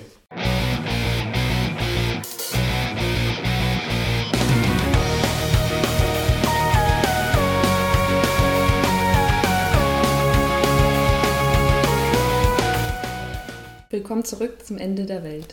Ja. Hat es jetzt zu lange gedauert? Nein, das ist okay. Und du willst was was soll ich sagen? Ja. Das war der letzte Film. Der letzte Film am Dienstag, am Mittwoch, am, Donnerstag? Donnerstag. Am Donnerstag. ist ja schon Donnerstag. Am Dritter- Donnerstag, wir sind am Dritter Donnerstag. Tag. Wir sind immer noch im Malsehen-Kino. Ja. Es sind jetzt nur noch Helena und ich. ja. Die sind raus und wieder rein. Und Das- ähm, War auch ein bisschen, es war ein bisschen anstrengend und ein Ja. bisschen schade, weil wir hätten gerne mal sehen, Kino auch ein bisschen rumgehangen und Ja. ein Bier getrunken. Oder ich wollte ja gerne Wein trinken, weil du wolltest einen Wein. ich wollte auch unbedingt Wein trinken. Ich so, ah, wir sind jetzt im Arthouse-Kino und wir gucken jetzt heute mal Arthouse-Film und da trinken wir zwischendrin noch ein Glas Wein und sinniert so ein bisschen. aber es gab doch Kirin. Dann nicht mehr, ja. Dein, dein Kumpel hat doch die letzten drei geholt. Ja. Ja, aber in, in meinem Kopf war das so, dass wir dann da sitzen und ein Weinchen trinken und dann, aber wir hatten keine Minute, wir sind raus, während, während ich auf Klo gegangen bin, hast du dich schon angestellt Gestellt, und ja. wenn ich dann die Sitze blockiert habe, bist du So wieder bin ich auf rausgegangen. Toilette gegangen. Und wir hätten uns nicht umsetzen dürfen zum Nachhinein. Ja, und ich kann euch sagen, wenn du in einem ausverkauften Kino sitzt und einen Platz blockierst und dann da sitzt mit dem Fächer dir so Luft zu fächerst, machst du dir keine Freunde von Leuten, die einen Platz suchen. Das kommt nicht gut an. Ähm, ja, Ja. zum Film. Zum Film. Foreboding. Puh, also ich habe gerade hier die Kurzzusammenfassung, die Zusammenfassung im ähm, Nippon Connection Film Programmheft gelesen. Ähm, stellt so ein bisschen, also es ist keine dreiste Lüge, nein, aber ein paar Unwahrheiten werden hier ein bisschen aufgeta- ähm, aufgetischt. Also ähm, ja, es beginnt in Tokio und es fängt sehr ruhig an. Man trifft Etsuko und ihren Mann der sehr apathisch aus dem Fenster schaut und sie fragt ihn so, ja, was ist los? So, ja, nee, nix. Keine Ahnung. Ähm, und ähm, man weiß gar nicht, ich, ich dachte im ersten Moment, es würde sich so um, um eine Geistergeschichte handeln. Ich dachte irgendwie, ähm, Er hat aber so gesagt, ich gucke mir den Himmel an. hat er gesagt? Das ist, was er, was er gesagt hat. Ja, Ja, ich gucke das mir den Himmel an. Und dann sollte er aber die Wäsche dann ähm, Reinholen. reinholen. Ja. Und dann hat er noch gefragt, wo kommt denn die Wäsche hin? Ja, ins Schlafzimmer, da wo die Kleiderschränke sind. Und äh, ich weiß, also es war alles ein bisschen, es fängt komisch an. Nee, es fängt eigentlich gut an. Es fängt gut an. Also Was, komisch im Sinne von verstörend. Also am Ja. Anfang es, hat es mich auch noch gehabt, ja. Ja. Also man trifft halt Etsuko und ihren Mann ähm, und man weiß nicht, was Sache ist. Ihr Mann ist sehr apathisch, er faselt irgendwie so ein komisches Zeug äh, und sie macht sich halt Sorgen um ihn. Ähm, und dann geht es, glaube ich, auch schon weiter. Eine Arbeitskollegin von ihr kommt zu ihr. Ich glaube, die sucht sie auf und erzählt ihr, dass sie, ähm, dass bei ihr daheim ein Geist wohnt oder beziehungsweise ein Monster. Und äh, sie weiß, und deshalb hat sie Angst, halt daheim zu bleiben und, da, und daheim zu, zu schlafen. Deshalb möchte sie bei ihr bleiben. Am nächsten Tag, ähm, und das, das, das Seltsame, das Verstörende war dann nämlich auch, als der, ihr Mann, ich weiß gar nicht, wie der hieß, der Mann, als er wiederkommt, also heimkommt von der Arbeit, ähm, die Arbeitskollegin ist auch ganz aufgebracht und äh, schrickt sich und denkt und sagt auch, ja, du, du hast auch so ein, du hast auch so ein, so ein Monster, Monster, ja. hier. Also er hat halt bloß eine menschliche Gestalt. Und da denkt man schon, oh, okay, ähm, ähm, irgendwas äh, läuft da nicht mit Rechten, läuft da ein bisschen ko oder ist da nicht koscher. Auf jeden Fall ähm, gehen sie dann zu der Arbeitskollegin, also die gehen nach Hause zu ihr und Etzko findet dann raus, dass ähm, dieser komisch, dieses Monster, einfach, das, dieses Monster ist der Vater von der Arbeitskollegin. Und Aber die Arbeitskollegin, sie erkennt ihn einfach nicht mehr, sie erkennt ihn nicht mehr. Also er ist weder Mensch, noch Vater, noch Mann, er ist einfach irgendwie nicht mehr existent für sie. Also ähm, sie hat Angst vor ihm. Ja, also, sie hat Angst sieht noch, da ist, da Da ist, ist jemand, aber, aber- sie, der ist ihr total fremd. Und äh, deshalb hat, ja, total, aber sie hat so richtige Angst. Ja. Es ist nicht so wie du, äh, du hast auch nicht Angst vor so fremden Leuten. Vielleicht hat sie Angst vor ihm, weil er halt bei ihr daheim wohnt. Und sie, ähm, ja, und auf jeden Fall, sie, ähm, sie redet dann mit dem Vater, die Etzko. Und der Vater schildert das halt so, dass sie sich halt ein bisschen verändert hat. Und er weiß gar nicht, woher das kommt und warum. Und es war alles ganz normal und das sei so seit ein paar Tagen so. Ähm, dann bringt Etzko halt die Arbeitskollegin zum, ins Krankenhaus, wo ihr Mann arbeitet. Da, der wieder halt ein bisschen komisch wie, äh, rüberkommt, der dann meint, er hätte nicht herkommen sollen und warum bist du denn hier? Ähm, und ähm, dann kommt auch eine mit der besten Szenen. Äh, sie wartet, glaube ich, auf die Arbeitskollegin oder auf ihren Mann, ich weiß es nicht mehr. Sie wartet auf die Arbeitskollegin, Arbeitskollegin die gerade untersucht wird. Äh, sie sitzt da in diesem Vorraum und auf einmal ähm, kommt halt, ähm, auf einmal vibriert es überall. Und es ist nicht wirklich wie ein Erdbeben, aber, aber es, es kommt schon so, es wirkt halt so wie so ein Erdbeben. Und es ist eine unangenehme Atmosphäre. Und ähm, die, der, der Ton ist, ähm, ich weiß nicht, wie ich es beschreiben soll. Es ist halt so, als, ähm, als ob irgendwie sich Druck aufbaut und als ob ein, vielleicht ein nahendes Gewitter bald aufziehen ja, würde. Das ist auf jeden so Fall sehr, ja. sehr, sehr verstörend und das Ja. war wirklich das. Das war gefühlt so das Ende vom ersten Viertel. Ja. Bis dahin war es spannend. Das war das absolute Highlight. ja, das war's. Und danach ging es steil bergab. Ja. Ja, danach geht's dann. Also wir können auch gerne spoilern, wenn ihr möchtet. Ja, das, das klingt nicht so, als Ja. ob ich äh, mir den anschauen will. Ich erwarte jetzt Fall. nicht mehr sowas wie Silent Hill. Also dann vielleicht wirklich an der Stelle die, die Spoilerwarnung. Ähm, das waren die ersten 30 Minuten, die waren wirklich, die waren wirklich spannend, aber wir haben jetzt ja storytechnisch nicht wirklich was vorweggenommen. Wenn ihr sagt, ey, das ist so cool, auch wenn ab jetzt nur noch Grütze kommt, das will ich sehen, äh, guckt es euch an. Ansonsten bleibt jetzt dran und dann spart euch das vielleicht. Oder, oder und vielleicht noch dazu, wenn ihr Fans von dem Regisseur und seinen anderen Filmen seid, Ja. ich habe sie nicht gesehen, aber die sollen ähnlich sein und dann, wenn ihr die anderen Sachen mögt, dann wird euch das wohl auch gefallen, weil es eine ganz ähnliche Bildsprache und eine ganz ähnliche Figuren bietet. Okay. Gut, damit bin ich wieder ruhig. Willst du noch, willst du Ja, noch also weiter dann kann ich machen. Also es ist, also hier in der Zusammenfassung wird ja vom Ende der Welt und auch in der, in der Tagline wird, glaube ich, auch vom Ende der Welt erzählt. Das kommt halt in den ersten 30 Minuten nicht rüber. Also du hast keine Ahnung, du denkst halt wirklich, ja, was ist denn mit der Arbeitskollegin, was hat der Mann? Ähm, und ähm, es ist alles sehr mysteriös und du möchtest ihm natürlich auf den Grund gehen. Und dann nach dieser super, nach dieser intensiven Szene geht es dann, wie Malte schon erzählt hat, downhill. Dann ähm, stellt sich raus, dass die, ähm, die Arbeitskollegin, die hat das Konzept von Familie vergessen. Und deshalb ähm, erkennt sie halt den Vater nicht mehr, weil sie nicht mehr weiß, was Familie ist, nicht mehr weiß, was Fa Vater, Mutter, Tochter, Schwester. Also sie, sie kann das nicht mehr einordnen. Und ähm, Ich glaube, ver vergessen ist fast zu schwach. Also genau wie du, genau wie du es beschrieben hast, es ist einfach komplett weg. Du kannst dir das auch nicht erklären. Also, und dann wüsste sie es wieder, sondern es ist einfach, der ganze, das ganze Konzept ist verschwunden. Ja. Und ähm, dann trifft man halt, und deshalb dreht sie so ein bisschen am, am Rad, deshalb wird sie ein bisschen verrückt und deshalb muss sie dann auch im Krankenhaus bleiben, weil anscheinend hat das irgendwie auch so Nachwirkungen oder nee, ja, weil ähm, ich weiß nicht, ob sie noch mehr vergisst, auf jeden Fall wird sie nicht mehr ganz klar im Kopf. Aber aus, es stimmt, es, sie vergisst nicht mehr, aber aus irgendeinem Grund wird es immer schlimmer. Ja. Äh, Und bei, bei allen, ich glaube, also bei, es, sie ist nicht die Einzige, der sowas passiert. Ja. Ja, aber den anderen, den- bei denen ist es ja ein bisschen, Man verfolgt ja niemanden weiter, also so, so Ja, lange. nicht so, nicht so lang wie die Arbeitskollegin, das stimmt. Das stimmt. Auf jeden Fall, ähm, dann es taucht der, der, der Arzt, ein Arbeitskollege vom Mann taucht auf, so ein, ein junger, gut aussehender Arzt. Und es stellt sich heraus, Achtung, Spoiler, äh, ähm, er ist ein Alien.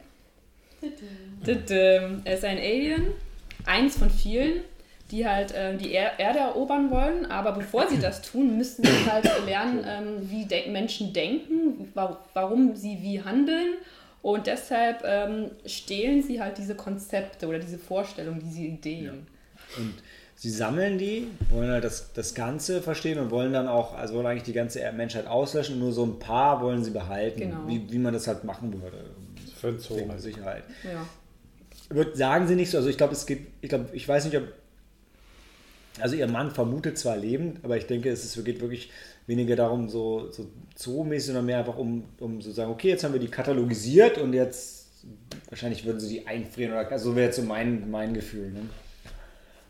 Ja. Ja, und äh, ihr Mann ist halt so ein Guide. Der, dieser Alien, also der Arzt, der hat halt ihren Mann ausgesucht, auch so ganz random. Und ähm, der Mann soll ihm halt jetzt potenzielle Opfer äh, oder Kandidaten halt herbeischaffen, so wie die Arbeitskollegin halt von, von der EZPO. Und halt ähm, der Mann, der ist halt, ähm, da hat er aber auch ein schlechtes Gewissen, weil er sieht, was mit den Menschen passiert danach und ähm, sucht dann immer halt auch wirklich so, ähm, so schlechte Menschen aus, halt, die ihm damals vielleicht, die halt so, als er zum Beispiel seinen, A, äh, seinen, seinen Lehrer, seinen alten Lehrer, der ihn immer drangsaliert hat und der ihn immer halt dann irgendwie bloßgestellt hat, den äh, sucht er zum Beispiel als Opfer aus und halt. Ähm, der verliert das Konzept von was? G Geschichte? Vergangen von, von Vergangenheit, Vergangenheit, Gegenwart und Zukunft. Genau, nacheinander. Nacheinander. Das, das war bitter. Also erstmal nur so Vergangenheit, ja, okay, und dann, ach, ich nehme noch mehr, und dann, dann nehme ich auch noch Zukunft. Ähm, naja, und es hört sich jetzt vielleicht so an, als ob da viel passieren würde, aber eigentlich passiert da nicht viel. Ja, die, die laufen manchmal wirklich wahllos hin und her. Dann sind sie daheim, dann sind sie im Krankenhaus, dann sind sie auf der Straße. Dann, dann steht der Mann wieder am Fenster und äh, sinniert irgendwie drüber. Oder er, er möchte, er fragt seine Frau doch schon öfters, ja, was würdest du denn machen, wenn, wenn die Welt untergehen würde? Wenn, und du, äh, du wärst eine, die, ähm, der, ähm, die halt bleiben darf und so. Und die versteht das erst auch nicht. Generell der Zuschauer versteht es auch nicht, weil dann passiert nichts wirklich. Es ist nicht so, als ob du quasi vor dem Armageddon bist. Es regnet zwar ab und an, und das scheint irgendwie so, ähm, so weiß nicht, das sind so die Vorzeichen der kommenden Apokalypse, ich weiß es nicht.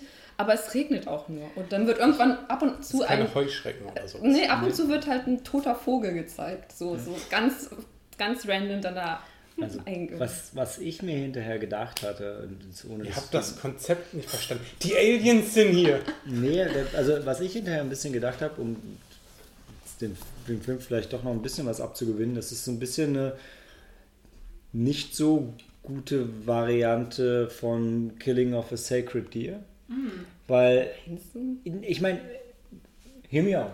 Okay. Ähnlich wie da ja. handeln die Menschen halt nicht normal. Bei Killing of a Sacred Deer hast du auch ganz Gefühl, was sind denn das für komische Dialoge und so würde man doch nicht miteinander reden und das macht alles nicht so richtig Sinn. Das wird hier nicht so schön aufgelöst, aber mhm. dieses, ja, irgendwas ist doch schräg, die Kameraeinstellung ist komisch, wie die reden sind komisch, die verhalten sich alle nicht so wie normale Menschen und es hat mich dann schon so ein bisschen, so ein bisschen daran erinnert, dass das so als Stilmittel einge, eingesetzt wurde. Ganz, mehr als bei dem Film habe ich mich dabei gelangweilt und ich habe hinterher keine, keine richtige Message gefunden und im Gegenteil, im Gegensatz zu Killing of a Sacred Deer, der halt trotzdem ähm, in, im, im, letzten Drittel halt den Schalter auf 13 legt und wirklich was abliefert, plätschert der so vor sich hin und wird zum Schluss leider richtig lächerlich. Ja. Aber wenn der Film, er hatte eine ganz starke erste halbe Stunde und wenn der eine ganz starke letzte halbe Stunde gehabt hätte, dann wäre das vielleicht wirklich was gewesen. Aber so war, so ist er leider sehr stark angefangen und dann, also ganz ehrlich, über, über, den, über, die letzten, über die letzte halbe Stunde würde ich, möchte ich mich, würde ich mich nicht streiten und würde nicht sagen, da war noch was Gutes dran, weil das war wirklich, das war wirklich schlecht. Mhm. Also es war auch, es war filmisch auch nicht gut umgesetzt und das, das hat mich dann, da wollte ich einfach nur noch, dass es aufhört. Ja, um. das stimmt. ja, da dachte ich auch zwei, dreimal, dachte ich auch, nein, jetzt, aber jetzt und jetzt, aber nein. Muss ich nochmal dahin fahren und dahin fahren. Und warum hat sie das nicht alles irgendwie. Ach. Das war eine Warnung des Regisseurs, weil der das Konzept für einen guten Film verloren hat. Ja. Es ist, es, ich, Wie sagst du? Andersrum? Sto Storytelling. Ja. so, so machen die das dann. So machen die das. Ja, mit, mit, mit, mit, dem Finger auf die Stirn. Genau, genau. Dann, dann Nach Hause telefonieren. Ja. Und schauen, ja. ja es wird dann auch noch erwähnt, dass Etzkoli hat so eine spezielle Fähigkeit, sie ist nämlich, ähm, sie ist nämlich resistent. Also die Aliens können ihr... Sie ist immun. Sie ist ja. immun gegenüber... Deine Superkraft, du bist immun. Sie, also die Aliens, die können ihr halt zum Beispiel nichts, nichts stehlen. Die können sie auch, ich glaube, nicht mal anfassen, weil dann kriegen, ähm, kriegen sie einen Schock oder so, ich weiß genau. Ja. Und ähm, ja, und wie es hier in der Zusammenfassung steht, sie versucht diese aufzuhalten, diese Katastrophe, die auf die Erde zusteuert. Äh, aber es scheint bereits zu spät zu sein. Also ich, ich würde jetzt nicht sagen, dass sie es versucht. Sie versucht, ihren Mann zu retten, weil ihr Mann ist halt dieser Guide und ähm, ist, irgendwie, ist irgendwie mit dem Alien verbunden. Man weiß aber nicht, ob das, ob das Weil das, das Alien immer wieder sagt, nee, ist er gar nicht, das denkt er nur. Das- ja. Das stimmt gar nicht. Und dann schreit der Typ halt die ganze Zeit rum und hält sich seinen Arm und du denkst so, oh Mann. Und dann spritzt. Dann, äh, du denkst eigentlich, es ist schon vorbei und dann klauen sie noch Morphium. Und denkst du, hey, was ist doch jetzt vorbei? Was willst du noch mit dem Morphium? Und ja, danach geht es halt noch eine Stunde weiter und dann spritzt er sich noch Morphium. Also so, so, hey, aber wirst du nicht abhängig davon? Und in dem Moment denke ich nur so, wie abhängig? Wie lange willst du ihm das jetzt spritzen? Wie lange geht denn der Film noch? Weil zu dem Zeitpunkt dachte man eigentlich, er wär, das Alien wäre schon aufgehalten. Ja. Ich sehe ja, der Film geht auch 140 Minuten. Ja, ja. Alter Verwalter. Oh. Deshalb, ich habe ja gesagt, nach 30 Minuten war das erste Viertel rum. Ja. Wusste ich im Film aber auch nicht. Ähm, zumindest ganz witzig, dass der, der Okkult Bolschewism dagegen, der war sehr, sehr, sehr, sehr, Sehr kurz. kurz. Der war 70 oder 90 Minuten. Genau, so, äh, ähm, auf dem Programm stand 90, aber ich glaube, das war tatsächlich die Laufzeit gesamt. Der Film selber sind nur 70 Minuten. Ähm, wer der, der hier, der he really overstayed its welcome. Ähm, was war, Also- irg- irgendwas war noch blöd zum Schluss. Ich, Also die, ähm, die Szene da in dieser Lagerhalle, die, die, die Pipelines. ja, die möchtest du dann, die wirklich noch? Ja, es ist ähm, Klingt jetzt nicht so, als das auch so ein bisschen lustig. Also die versuchen das Alien ja auch ein paar Mal umzubringen, also den Arzt, aber Aber Es- auch nicht, nicht um das Ende der Welt aufzuhalten, Nein. sondern nur um ihren Mann zu retten. retten, ja. Weil das Alien sagt selber, und das ist eigentlich immer so ganz witzig, fragen so, wann geht denn jetzt die Welt unter? Wie lange dauert es denn noch? Und er so, keine Ahnung, sowas sagt mir doch keiner. So, weil schon wirklich, der Film macht wirklich klar, dass das jetzt nicht der Entscheider ist, der irgendwie die Invasion leitet, sondern das ist halt einfach nur ein Typ, der halt so ähm, Konzepte sammelt. ja. Ja. Und ich, wollen wir noch weiter drauf rumreiten oder? Nee, weiter. nee, wir machen weiter, oder? Ähm, nee. Zum viel leckeren Thema. Ramenherz? Mhm. Am nächsten Tag Filmdinner?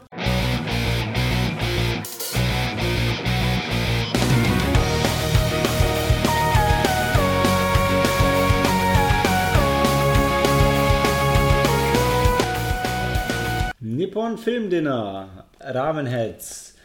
Tobi und ich waren da. Und bevor ich es vergesse, einen Aufruf. Wenn irgendjemand von der Nippon Connection meine geliebten Essstäbchen findet, meldet euch bitte. Nicht im Ernst. Deine tollen, Maihashi. Ja. Ja. die, die, die Schraubdinger da. Ja, es gibt ein Bild von ihnen auf Facebook. Sayonara. Oh mein Gott. Ja, ist halt dumm, wenn du schon was getrunken hast und dann abends im Dunkeln dann, und dann habe ich sie da liegen lassen. Und wahrscheinlich hat es jemand weggeschmissen, was ich total verstehen kann, weil du räumst da ab, hast keine Zeit. Ob da jetzt Holzstäbchen, also ob da Wegwerfstäbchen oder irgendwelche schicken Essstäbchen sind, schmeißt es halt weg. Ja, klar. Irgendjemand findet es und der freut sich dann.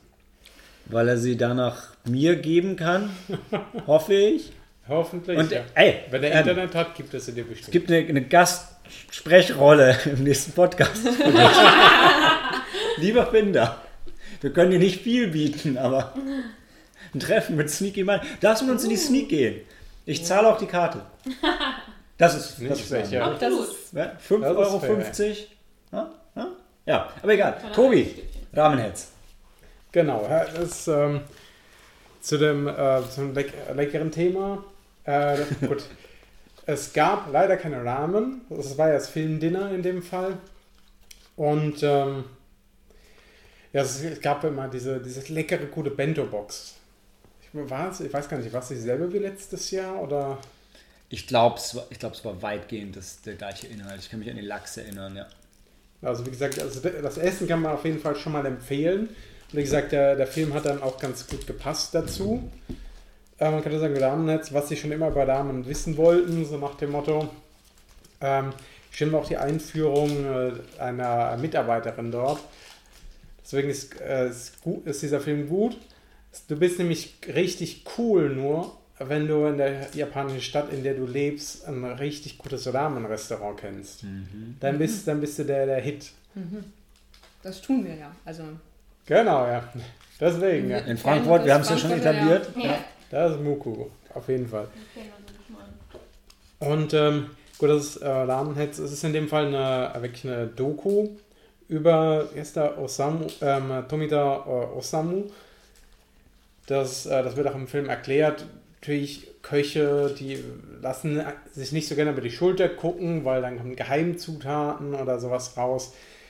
Ähm, dieser äh, äh, Tomita-san hat wirklich äh, geguckt, dass äh, der hat wirklich er hat den Filmen äh, wirklich erlaubt, ihn die ganze Zeit zu begleiten. Dementsprechend geht der Film halt erstmal hauptsächlich ähm, ihn. Und wird, man bekommt halt so gezeigt, äh, gerade am Anfang, ähm, wie, wie kümmert er sich dann um diese Rahmensoße, äh, die, die Rahmenbrühe, nicht Soße. Hatten wir ja schon vorhin eingeführt. Und in seinem Fall war das, war das wirklich wichtig. Er ist einer der Köche, die ähm, viele verschiedene Zutaten äh, dann mixen in einer Kombination, die dann halt wirklich top, äh, wirklich äh, ähm, hervorragend schmeckt.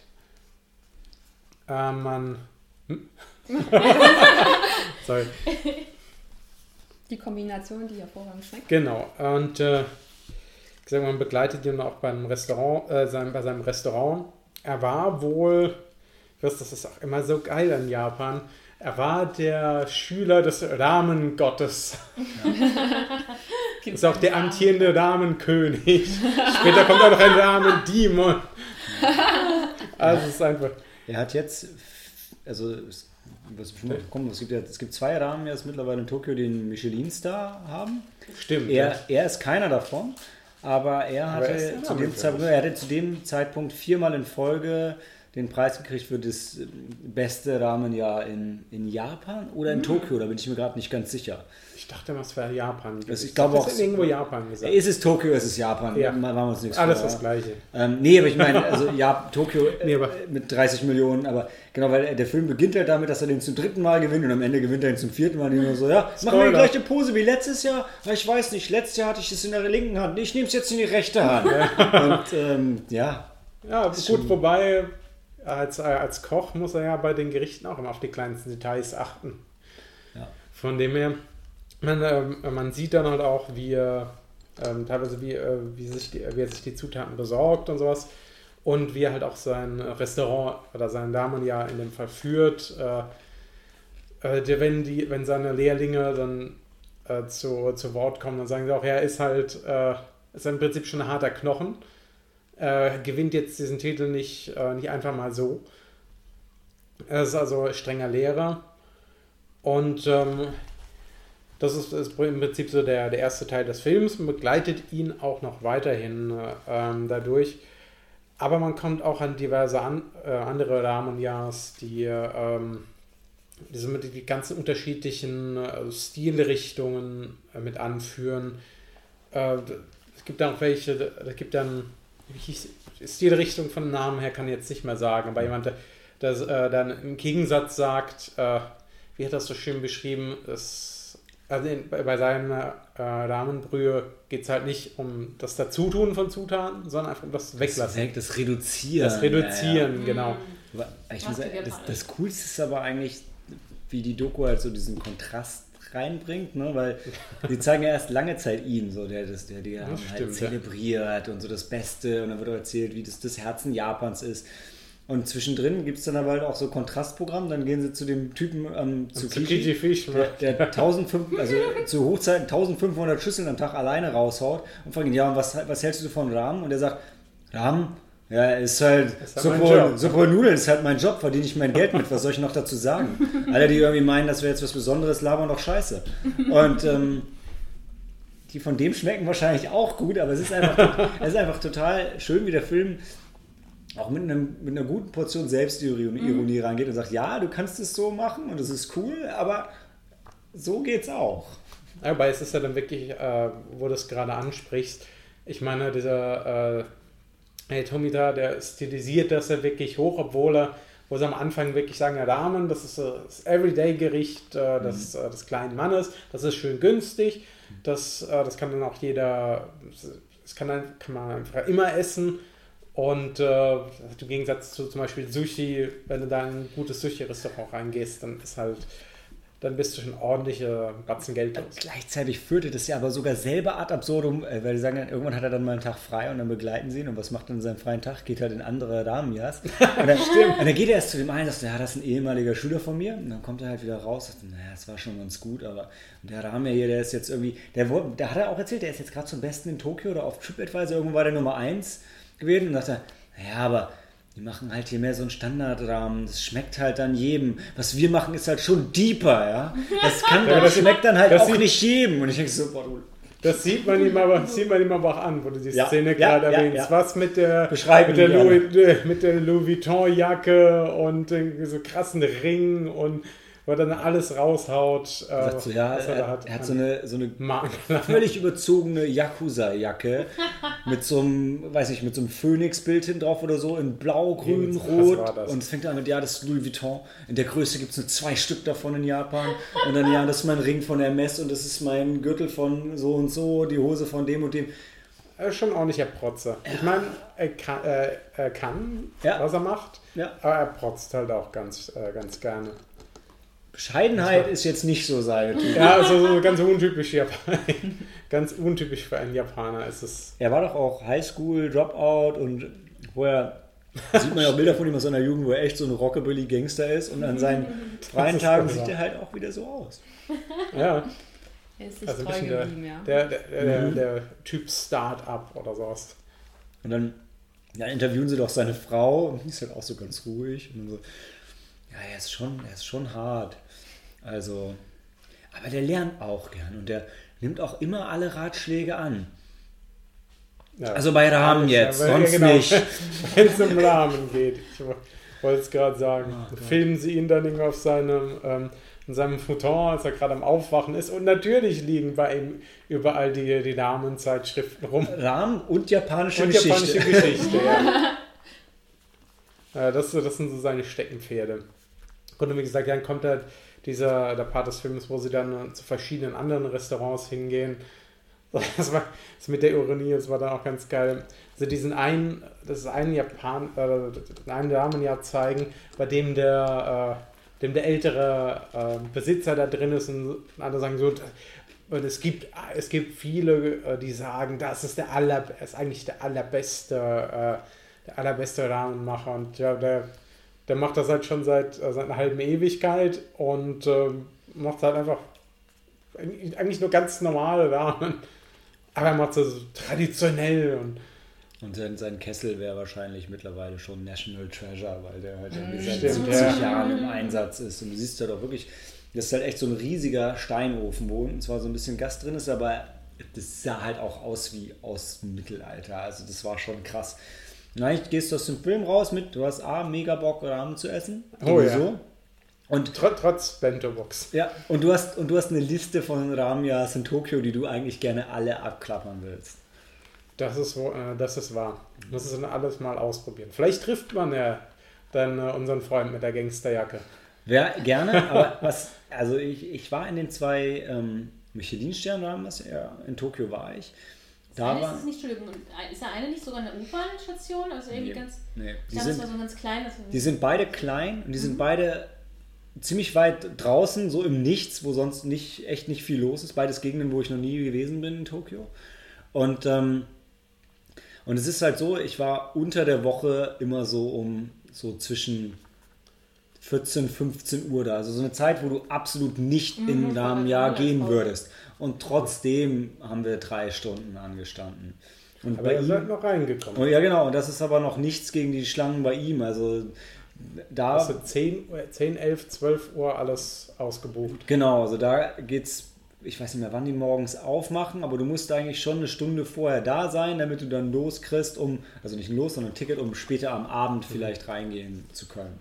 Weil das, war ja an einem normalen Tag. ja, es war normal. Später, äh, später kam ja dann noch eine Szene, wo er sich dann mit dem einen äh, Michelin-Stern äh, Damenmacher äh, und irgendeinem anderen ganz großen trifft und die feiern das für sein zehntes Jubiläum und das sind dann so Szenen, wie man es bei, äh, da wie es jetzt äh, Neues iPhone. Wie, ja, neues iPhone oder Videospieler von früher, die ähm, kennen, wenn dann, wenn sich in Japan dann ewige Schlangen für die neue Konsole bilden und äh, du stehst mitternachts an und Ja. sind alle morgens dem ersten Zug hergefahren, den sie, äh, den sie kriegen konnten. So wirklich, die haben morgens aufgemacht, dann haben sie durchgezählt und dann war klar, wer welche kriegt und der Rest halt nicht. Und dann war es auch, der Das Rest konnte einfach- dann wieder nach Hause fahren. Genau. Das war, Das war schon krass. das war schon krass. Und ich meine, da, da, das, das muss, vielleicht- muss man vielleicht generell mal in Japan erklären. Das kann auch mal anstrengend sein, weil es, also es gibt viel, bei vielen solchen Restaurants kann man nicht nicht reservieren. Also Schlange stehen mögen die Japaner ja auch gern und gibt ihnen so ein Gefühl von Gleichheit. Jeder hat die gleichen Chancen. Aber ähm, bei dem Restaurant, was gerade in ist, wird, ist es halt echt absurd, weil man steht drei Stunden, vier Stunden an und das wird akzeptiert. Das ist halt einfach so. Manche sind so fair, du kriegst wenigstens Nummer und kannst später wiederkommen, aber oft ist es so, du stehst an und irgendwann kommst du dran. Und das, das ist halt, was es ist. Also es ging bei mir beim letzten Mal so weit, manchmal rafft man es nicht so ganz, so wie ich. Das, ich wollte in das Kirby Café, was gerade aufgemacht hat, aber so Pop-Up-Cafés sind halt riesengroß in Japan. Die gibt es dann halt nur zwei, drei Monate, dann muss halt jeder hin und dann machen sie die wieder dicht. Und da, da war es so, da hast du drei Stunden angestanden, um in den Merchandising-Laden reinzugehen von dem Restaurant. Da konntest du aber dann nichts essen, sondern das war's dann. Oder du hast halt sechs Stunden angestanden für das Restaurant. Ich weiß nicht, ob man nach dem Restaurant auch noch ins Merchandising gekonnt hätte, ob das mit drin war. Ich glaube nicht, ähm, weil das war separat. Ähm, aber so Muss man- bezahlen, um Priority Pass zu bekommen. muss, muss man schon wollen. Also, ja. Und ich, ansonsten Ramyas, was halt eigentlich cooler ist, sind so welche wie, also diese älteste Ramya, den sie auch gezeigt haben, der macht halt um drei auf. Und ist halt auch von drei bis sechs oder so. Es war halt auch eine total dumme Öffnungszeit, wo eigentlich keine Ja, Kunden also drei, hinkommen. drei, drei Euro mittags in dem Fall. Genau. In Japan wird man ja. Und ähm, also so einen gab es in, in Nagoya zum Beispiel auch. Der machte um 3 Uhr nachts auf. Und der war auf von, von 3 Uhr nachts bis 6 und da war dann auch eine Schlange. Und die waren auch nicht besonders lecker, aber das war halt so ein alter Sack. Der hat die gemacht und es war halt einfach cool, da hinzugehen und den, den musstest du halt auch kennen, weil der hatte kein Schild. Der ging halt einfach um 3 Uhr nachts, gingen diese, diese Metallrollläden, die man aus Japan kennt, gingen die halt hoch. Und dann hat er Rahmen verkauft bis um 6 und hat das wieder zugemacht. Und ja, und irgendwie spricht sich das halt rum und dann ist es cool und dann wollen alle dahin. Deswegen, du, bi- du bist hip, wenn du einen guten Ramen ja Ja, kannst. ich kannte den auch nur wegen meinem besten Freund der Uni, dem Yuji oder Ex-Ramen, wie er auch hieß. Der, das war genau der Typ, der halt alle Ramyas kennt. Sau cool. Ja. Und wir kennen das Muku, immerhin. Ja. Ja. Hat auch fast Ramen- kein Schild draußen. Frankfurt ist Stimmt, sehr hat cool. Das kann Schild. Rahmen schon es. Ja. Offensichtliches. Ist auch in der Straße der ganzen. Das Muku ist auch an einer total absurden Stelle eigentlich, so am Rand von Altsachs. Aber es ist, läuft so gut, dass mittlerweile sogar das Chipoka am anderen Ende von Altsachs auch immer ausverkauft ist. Also und du nicht reinkommst. Das ist Sakura, oder? Ähm, Ja. Chipo, Chipoka. Nicht drin. Ist gut. Nur nicht schön. Also nicht gemütlich. Weil aus irgendeinem Grund sind die beim Chipoka auf die Idee gekommen, hey, es ist doch total cool, wenn wir das Ganze weiß fließen und hell beleuchten, wie ein Badezimmer. Ah, Und das ist nicht Ist wie. leichter zu putzen. Ja, aber- oder auch nicht. Also das weiß, ist naja. Ja. Aber, aber das ist halt nicht wie ich mir eine Sake-Bar, so, so eher so das Muku, so Dimmerlicht, gemütlich. Das wäre dann ja was für eine, für eine, äh, für eine Ramen, ja. ja die, wenn die Europäer es dann nicht hinkriegen im äh, Nudeln schlürfen, hast du überall die Sauerei. Schnell wegwischen. Ja, ja, ja. Naja, aber trotzdem, Jipoka ist auch gut, aber wenn man die Wahl hat, Jipoka oder Muku, dann nicht immer zum, zum Muku gehen. Außer wenn du schon dreimal da warst, dann kannst du auch mal ins Jipoka gehen. Consistency ist gut, aber manchmal muss man auch was Neues ausprobieren. Womit geht's denn gleich weiter, bevor wir in die Pause gehen? Und was Psychedelisches. Mit was was? Ja. Psychedelischen. Psychedelisch, psychedelisch. Girl walks home. Ach stimmt, Nein, macht nein, gleich weiter. Nein, das ist schon Walk On Girl. Also, Ich will auch immer sagen, wie heißt es noch? Ich will es immer umdrehen. Night Walk is walk, walk a äh, ich will girl immer den, walks home. äh, A Girl Walks Home Alone. Ich will immer den, den iranischen Ah, Vampirfilm äh, zitieren, ja. Also ja, genau. Also gleich geht's weiter mit The Night is Short, Walk On Girl.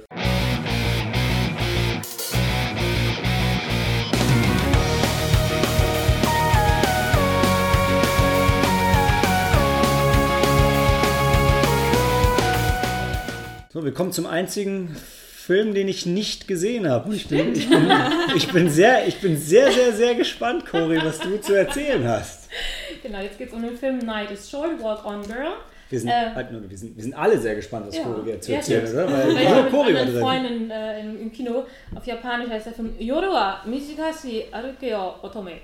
Ähm, basiert auf dem äh, Buch von Tomohiko Morimi Ähm, und äh, der Anime ist, äh, hat, hat Regie geführt Ma Masaaki Yuasa, wie du es vorhin gerade schon erwähnt hattest. Ich habe jetzt irgendwie verpeilt, der ist anscheinend auch ein bisschen bekannt, der äh, Anime-Direktor.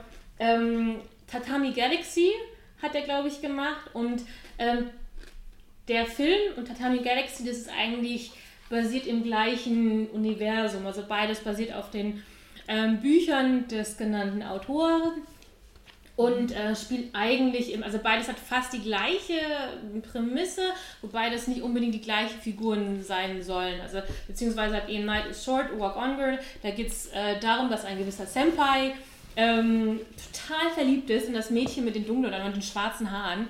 Also die haben auch keine direkten Namen, sondern es ist halt eben äh, ja, sehr, sehr offen gehalten und er äh, möchte ihr Herz gewinnen und seine Taktik, der ist jetzt auch nicht gerade der, der, der Playboy oder der populärste und seine Taktik ist, dass er eigentlich ihr immer versucht, über den Weg zu laufen, äh, von seiner Seite aus natürlich sehr geplant, auf dass sie, ha, was ein Zufall, ihn bemerkt. Und das Mädel äh, ist auch, äh, keine Ahnung, ist wie so ein, was sagt man richtig, so ADHS-Kind oder sowas, die halt immer von allem, was ihr ihre Aufmerksamkeit fesselt, äh, darauf zugeht und alles um sich herum ver verliert. Und das, der Film, der fühlt sich an wie ein, wie ein Drogentrip eigentlich. also ich muss äh, da ganz mal kurz äh, loben, wer auch immer äh, das, äh, den Film vorgestellt hat von der Nippon Connection Crew. Der hat schon ganz passenderweise gesagt, äh, bei dem Festival lief noch ein anderer Film, jetzt fällt es mir ein, von dem Direktor Lou Over the Wall oder sowas. Also auch ein Animationsfilm war das gewesen. Ähm, und hat auch gemeint, Bekannte, die ihn gesehen hatten, fanden ihn ganz gut, aber für den ist ein bisschen zu viel gewesen, zu viel drin, etwas überwältigend. Und er hat genau das gleiche dazu gesagt, der Film ist überwältigend. Ähm, anderer Kumpel hat auch gesagt, er nimmt keine Pausen, er macht keine Pausen, du kannst, der atmet nicht mal kurz auf, sondern es geht straight in einem ziemlich krassen Tempo voran. Und es geht nicht unbedingt darum, ähm, alles zu begreifen oder alles aufzunehmen, sondern einfach manchmal sich auch überwältigen zu lassen. Und das ist wirklich Sache. Also ich kann mich jetzt auch echt nicht erinnern, wann ich das letzte Mal so einen ja, krassen und überladenen und bunten und, und, und schrägen Film gesehen habe. Ich saß die ganze Zeit auch so, was schaue ich mir gerade an? What the fuck einfach nur. Ähm, und trotzdem schafft dieser Film auch am Ende wirklich ähm, rund zu werden, dir viel Spaß zu machen, ähm, sehr humorvoll, ab, ziemlich absurd. Ähm, es geht eigentlich quasi darum, dass dieses Mädchen mit den schwarzen Haaren, du begleitest eigentlich eher sie als diesen Senpai, der spielt aber auch mal so eine Rolle. Und die zieht los in die Nacht und will so ein bisschen erwachsenes Leben genießen. Und diese Nacht fühlt sich eigentlich an wie ein ganzes Jahr. Und äh, das ist eigentlich, das hat die Kim, meine Freundin, die hatte ihre Masterarbeit ähm, zu einer, einer Novel von diesem Autoren geschrieben und die hat. Äh, auch gemeint, dass die kann das sehr gut auch äh, ähm, interpretieren, den Film. Das habe ich, wie gesagt, habe ich eher wirklich überwältigen lassen. Und sagt, diese, diese Nacht fühlt sich halt an wie ein ganzes Jahr. Und die, die fangen zum Beispiel an, dass sie äh, das Nachtleben wandern und alle möglichen Bars ausprobieren. Und so viel wie die eigentlich trinken, müsstest du eigentlich schon fünfmal komatot gestorben sein.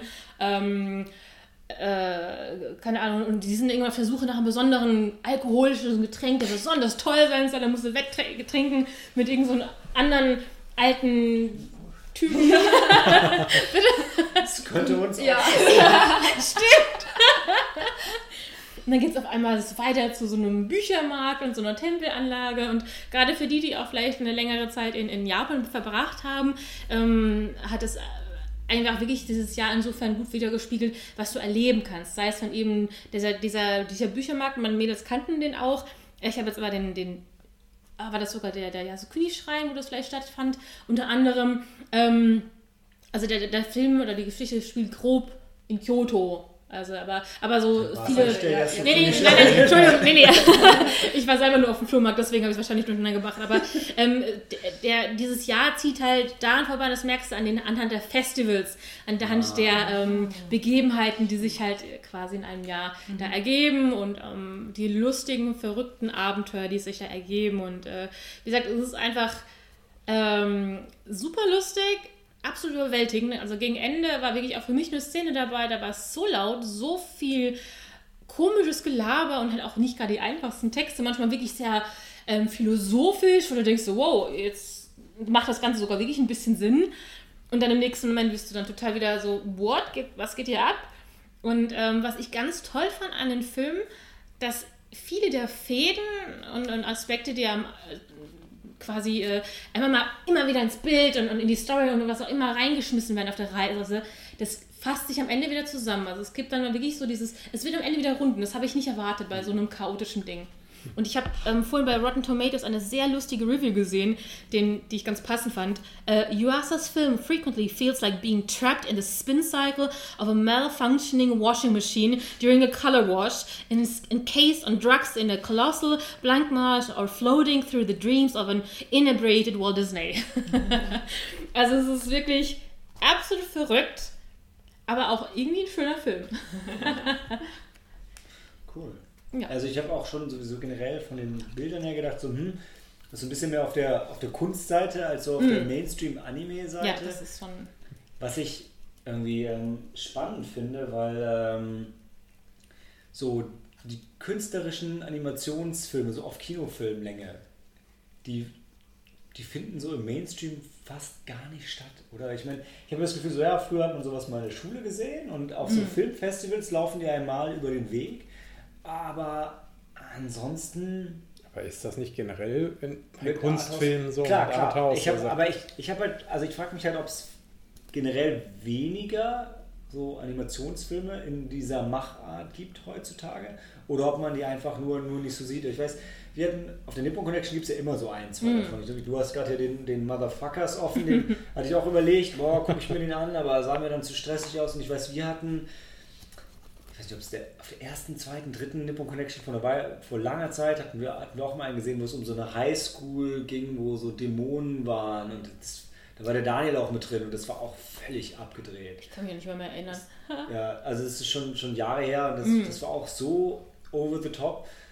Und also ich kann es mir gut vorstellen, es ist eigentlich mm. immer, es ist immer ein cooler Ritt das ist, man ist auch immer sehr satt hinterher. Ne? Mhm. Also, weil die japanischen Dinger sind dann meistens, die sind auch so schnell geschnitten und zusammengeschmissen. Also, aber ja. Der ist auch schon Sache. anstrengend. Also der, der eine Kumpel hat auch wie gesagt, der, der lässt dich halt nicht aufatmen, der Film. Es ist wirklich, du, die springen von einer Szenerie zu einer anderen, auch absolut absurd. Irgendwann sind die auf einem ähm, quasi, weißt du, dieses Schülerfestival, wenn auf dem Schulgelände überall so Stände aufgestellt mhm. sind und dann mhm. ergibt sich, dass da irgend so eine rebellische Theatergruppe äh, verbotene ähm, äh, Thea äh, kurze Theatereinlagen aufbaut, äh, spielt, ähm, die einen äh, Kumpel von, von der, vom Senpai, äh, der ist verliebt in ein Mädel, äh, bei, bei ihm und die haben sich irgendwo mal gesehen ähm, und denen ist gleichzeitig Äpfel auf den Kopf gefallen. Und in dem Moment hat er sich sie verliebt. Und er versucht, dieses Mädchen zu finden. Und deswegen äh, macht er diese, diese, diese kleinen Theatereinlagen, die er ganz super mega schnell aufbaut und wieder abhaut, weil so ein anderer ähm, School Council President Dings da versucht, das zu unterbinden. Und das ist also absolut bescheuert, weil diese Stücke sind so ganz komische, lustige Kostüme, singen einen bescheuerten Schmarrn und du sitzt nur da und lachst dich einen kaputt, weil das so albern ist. Ich, ich finde halt mehr noch fast als die Story den, den Zeichenstil halt mm. interessant, weil klar, du hast mhm. irgendwie, du hast die Ghibli-Filme, dann hast du sowas wie jetzt der Regisseur von Ame Yuki, die so, mhm. so ihren eigenen Stil durchziehen. Mhm. Aber grundsätzlich sind Animes so als Ganzes schon irgendwo so ein bisschen gleichförmig designt. Ja? Es ist halt das, so viel Mainstream, was ja genau, also Das verändert sich halt über die Jahre immer so ein bisschen. Dann werden irgendwie mal die Augen ein bisschen größer, die Frisuren mhm. ein bisschen abgefahrener. Aber es ist schon sehr gleichförmig. Und dann hast du zwischendrin halt solche Filme, wo du das Gefühl hast, wie so geballte Kreativität da mhm. ist, wie un und die sind, also jetzt alleine der und Motherfuckers daneben und so, die halt komplett anders mhm. aussehen. Was die Japaner eigentlich alles noch können, wenn sie sich denn mal trauen. Ich weiß halt, ja, ist ja auch, glaube ich, schwierig, manchmal so ein Stil und der normale Anime-Stil, ich mag den halt auch sehr gerne, ich gucke mir das wahnsinnig mhm. gerne an. Aber es ist halt auch schön, zwischendurch mal so Dinge zu sehen, so wow, wenn die einfach mhm. mal kreativ sind und mal andere Zeichenstile ausprobieren, da geht noch einiges mehr. Ja, also das kreativ und, und, und also auf jeden Fall kein Mainstream, das war der Film auf jeden Fall. Also da, da wirkt manchmal etwas schlichter als manch eben manch Anime, so, den man sonst irgendwie kennt, von dem, von dem Design, von der Tiefe, sage ich mal, der, der Animation, aber halt eben äh, auch sehr experimentell, sehr bunt.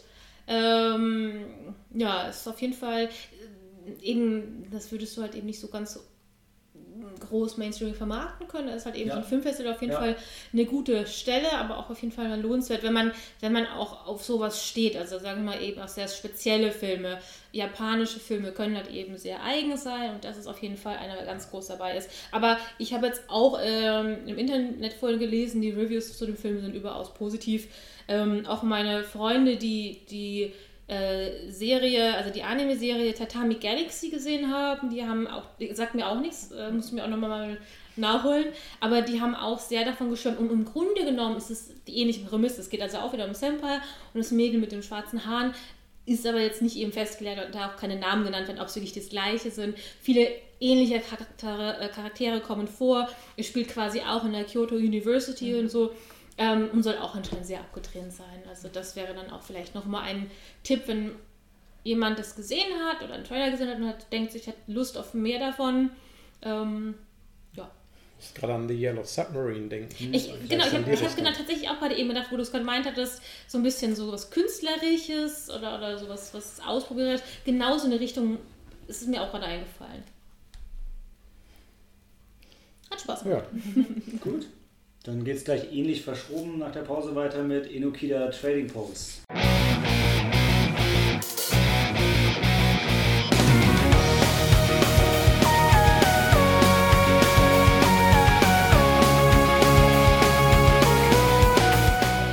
Enokida Trading Post. Und was habe ich mir dabei gedacht, mich überreden zu lassen, die Zusammenfassung zu geben? Es ist ein Film, der sich denkbar schlecht zusammenfassen lässt. Ähm, Tobi, wir beide waren drin, ne? so sieht's aus. Ja. Also, Hauptdarsteller Yojiro, unglaublich sympathisch gespielt von, na, wahrscheinlich Kiyohiko Shibukawa, der auch anwesend war. Oh, cool. Und er und der Regisseur. Ja. Ähm, Izuka, ja. sieht, hat auch noch in, ähm, wo hatten wir ihn? Wir hatten ihn noch in einem anderen Film gesehen, aber ich komme schon Ja. wieder nicht mehr auf den Namen. Er sieht auf jeden Fall herrlich verpeilt aus, so ein bisschen was von einem, von einem Möchtegern-Gangster und so genau das spielt er auch. Also er ist hier so ein Lebenskünstler, es spielt in so einer, in so einer kleinen Vorstadt und es fängt direkt damit an, dass man mitbekommt, wie er mit Charakter wird ähm, gut eingeführt. Der Charakter wird gut eingeführt, äh, in, indem er mit ähm, also da, da ist so eine so eine so, eine- Reinigung, ja, also wo man seine Wäsche hin, hingibt und ähm, dann wird das Schild vorgehangen, das gerade besetzt ist. War ein Schönheitssalon. Ah, das ist der, ah stimmt, das, war war der der Beauty-Salon, genau, ja. die Reinigung waren die anderen. Stimmt, im Schönheitssalon. Und ähm, dann sieht man, wie ein Kind sich auf die Zehenspitze stellt und zuguckt, wie da drin das Unaussprechliche getan wird. Und hinterher kommt Enokida raus und ähm, lässt sich von dem kleinen Jungen noch 300 Yen dafür geben, was er, was er da gerade gesehen hat. Und nachdem der Junge dann fragt, Hat sich die Augenbrauen zupfen lassen oder was? Genau. äh, und nachdem der Junge fragt, was, ähm, äh, wie er das denn machen konnte, weil ähm, er hatte doch äh, irgendwie schon eine Freundin und sagt, naja, ich, ich mag meine Frauen genauso wie mein Essen. Frisch. ähm, Aber ansonsten ist er eigentlich ein Sympath, ja. Also, Sehr sympathischer Mensch. ähm, Er hat ja. übrigens bei Ichi the Killer mitgespielt. Stimmt. Genau, aber er war nicht Ichi. Er war nicht Ichi, ne? Nee. Ähm, und er leitet halt so einen Kuriositätenladen. Kuriositätenladen, Gebrauchtwarenladen, also wie er selber sagt, alles kurz vor Abfall, nehmen die aus Hausauflösung und so mit und ähm, verscherben das da und es läuft überraschend gut. Also das ist er und er hat noch einen, einen jüngeren Mitarbeiter, der so ein bisschen den, den Online-Handel davon betreibt, wo so Ebay-mäßig oder wahrscheinlich dann äh, Yahoo Japan-mäßig äh, wird es ja da sein, ein paar Sachen auch versteigern und hat noch eine junge Mitarbeiterin. Und ähm, die Mitarbeiterin wird so ein bisschen von denen gedisst und man kriegt aber nicht so ganz mit, warum. Weil es scheint eigentlich eine total hübsche zu sein und will eigentlich nur Anschluss mit denen, aber irgendwie wollen die nicht so richtig mit ihr, mit ihr, also dieses Snomikai nach dem Arbeiten, da schließen, sie au, schließen sie sie aus und so. Und da kommt noch so eine verschrobene Alte vorbei, ähm, die, mit, die sich mit ihr unterhalten will und die zwei verstehen sich auch nicht so ganz und dann hat ähm, der Yojiro auch noch einen besten Freund in dem Dorf, der eigentlich Drehbuchautor ist und jetzt aber da ähm, das lokale Onsen von seiner Familie mitleidet oder da hilft eigentlich Stimmt, nur. das war was, was Onsen. Onsen und Hotel? War das Ja, wahrscheinlich Ryokan und Onsen, ja, Ja. wahrscheinlich beides. Und ähm, im Laufe des Films kriegt man halt so mit, dass alle so ihre kleinen Problemchen haben und so ein bisschen, so ein bisschen festhängen und es ist die ganze Zeit sehr witzig. Dann gibt es nochmal einen Cut, wo es auf einmal krass ernst ist und der Film ist danach nochmal wieder witzig, aber endet schon irgendwie sehr auf einer ernsten Note. Zwar durchaus mit einem leicht positiven Twist, würde ich sagen, aber äh, nicht so ja. ganz. Und das ist dann am Ende ein bisschen schwierig. Also, weil, also ich persönlich hätte mir gewünscht, ey, cool, die verschrobenen Leute und dann kann auch gerne noch was passieren, aber ähm, anders als bei. Die, was, die Schrubbenleute? Nee, verschrobene Leute. Also, also sind einfach alles so. Das Das sind alles so witzige, so witzige Charaktere und du hast eigentlich die ganze Zeit das Gefühl, dass es okay ist, mit denen Spaß zu haben und die schlagen Okay. sich durch und das ist cool. Und am Ende wird eigentlich so gesagt, ja, nee, also bei ihr ist eigentlich scheiße, weil ihr Mann will keinen Sex mehr mit ihr haben und er ist eigentlich da hängen geblieben und sein Kumpel, oh, der schafft es als Regisseur auch nicht und ähm, ah, der, das ist auch scheiße, dass der da ist. Und es wird dir aber nicht so richtig der positive Ausblick gegeben, wie es dann anders laufen könnte. Und das ist ein bisschen schwierig. Ja, das ist, denke ich, von den Charakteren her, man könnte es fast sagen, die, man sieht halt immer ihre eigenen Probleme und dann geht nicht wirklich in Richtung eins, äh, einzelner getrennter Kurzgeschichten, aber man so, so, so ein bisschen sieht man halt immer dann äh, die einzelnen Situationen. Dann, dann geht es ja, ähm, man merkt ja am Anfang erst, dass die, dass seine Mitarbeit, die Mitarbeiterin von Enokida, dass, äh, dass der nicht gut geht und ähm, dass die, äh, ich glaube, das wird sogar relativ am Anfang gesagt, also ja, die, die deswegen das, äh, geht sie nicht zum ähm, Nomikai mit oder wird er nicht eingeladen, weil sie halt immer so ein bisschen, äh, was ist das, dass sie so ein bisschen ähm, die, die Stimmung runterzieht? Die hatten bei ihr das? so ein bisschen Angst, dass es Domestic Violence ist und wollten Ja. das Thema aber nicht ansprechen. Und dann war halt ihre Art, oh, dann gehen wir ihr halt einfach aus dem Weg. Ja. Ähm, Okay. Ja. ja. Also so das, deswegen mit der, auch mit der, mit der positiven Note am Ende kann man da wieder ein bisschen drüber streiten, aber äh, die, die verschrobene Alte, die dann da immer, äh, die da immer hinkommt, und die Charaktere werden da relativ äh, randommäßig eingeführt. Und äh, da, da denkt man ja auch, gut, das ist, ist das irgendein Hillbilly aus dem letzten Eck oder sowas? Und äh, man kann es jetzt nicht einordnen, aber man merkt dann schon irgendwie, sie sind schon, sind schon so ein bisschen aufeinander eingespielt und versucht er dann, da ver- versuchen sie dann ihr nach, erst ihr nachzugehen, was, was bei ihr ist. Da gibt es auch eine interessante Szene in der Wäscherei mit der, mit der Glocke. Ja. Ich weiß nicht, inwieweit man. Ne, lasst, Ja, lasst ja. die mal vielleicht. Also, wenn man dem, der Regisseur und ähm, der Hauptdarsteller haben ein bisschen erzählt, das Ganze spielt in Stimmt, was Gifu, irgendwas war so auf Ja, jeden die Fall. Prefecture Gifu in, der, äh, in ihrer Heimatstadt. Genau, in einer Kleinstadt, wo beide herkommen. Und das ist auch so ein bisschen ihre Mission gewesen. Also die Stadt mal wirklich zu zeigen und so ein bisschen das Stadtleben und so ein bisschen.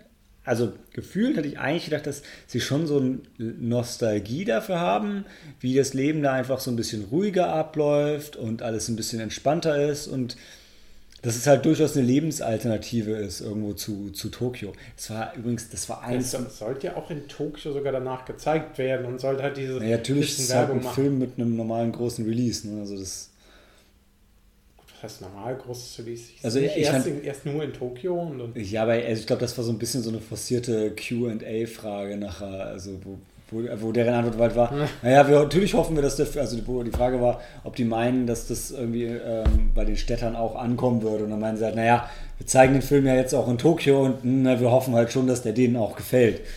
Geiler fand ich eigentlich die Frage von, es war ein Typ im Publikum, der hat, der hat halt so geredet, als hätte er gerade irgendwie zehn Joints geraucht. Und dann wirklich so, so, ja, in dem Film waren jetzt ja alle schon ziemlich relaxed und, und wolltet ihr vielleicht auch zeigen, dass es irgendwie besser ist, relaxed zu sein? Also ich bin geil. halt, ich bin immer ziemlich gestresst und, und jetzt nach dem Film habe ich, habe ich halt echt das Gefühl, ich sollte mal ein bisschen mehr relaxed sein. Das war zu geil. Das ist hier, das ist hier fast O-Ton. Fast Oh, wow. O-Ton. Es war so ein krasser Disconnect zwischen dem, was er gesagt hat und wie er es gesagt hat. Das war, das war herrlich. Er hat auch das, also das ganze Kino hat, hat schon mit ihm gelacht. Also er, Ja. er war drauf. Das war cool. Das war echt super lustig. Vor allem, weil, also der Hauptdarsteller stand auch da vorne und hat gedacht, hatte auch irgendwas geraucht. Weil das war ganz witzig. Die, Ziemlich locker drauf. Ja. Genau, und die, und die, die, die, Über- die Übersetzerin war, wirkte halt echt so ein bisschen schüchterner. Die, das war eine Deutsche, die sich aber schon, die schien schon sehr japanisiert zu sein. Und, ähm, Durchaus. und dann, dann irgendwie, er hat sie überhaupt nicht verstanden. Aber laut eigener Aussage akustisch. Weil er links von ihr stand und hat er sich rechts direkt hinter sie gestellt. Und sie, Ja, nein, weil der, der hat sich ja, äh, so wie ich es verstanden habe, hat er sich direkt an die Boxen gestellt. oh Gott, ja, ja, kann sein. Also, aber er stand halt auf jeden Fall dann direkt hinter ihr, was ihr sichtlich ein bisschen unangenehm war.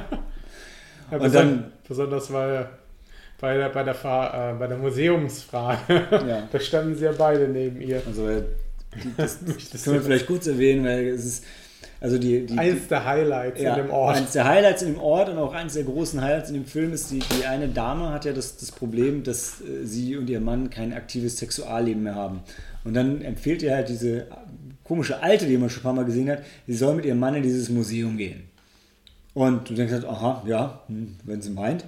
Und dann kommen sie halt in diesem Museum an und als erstes stehen sie halt draußen vor, vor einem Wasserfall, wo das Wasser halt nicht einfach nur aus einer Steinritze sprudelt, sondern aus einer sehr gut nachgebildeten Vagina, ja. Und dann denkst du schon so, ha, und die zwei stehen halt davor und er, er merkst, Nicht nur das. ihm ist es sichtlich unangenehm, ja genau. Und das ist halt Da erst der Anfang. Dazu, ja. Danach gehen sie halt in ein Museum, was halt voll ist mit Holzpenissen. Und ich will die Szene Ja, mal das, nicht. das war aber schon bei dem Wasserfall dann deutlich. Obendrauf war halt nochmal ein riesiger Steinpenis.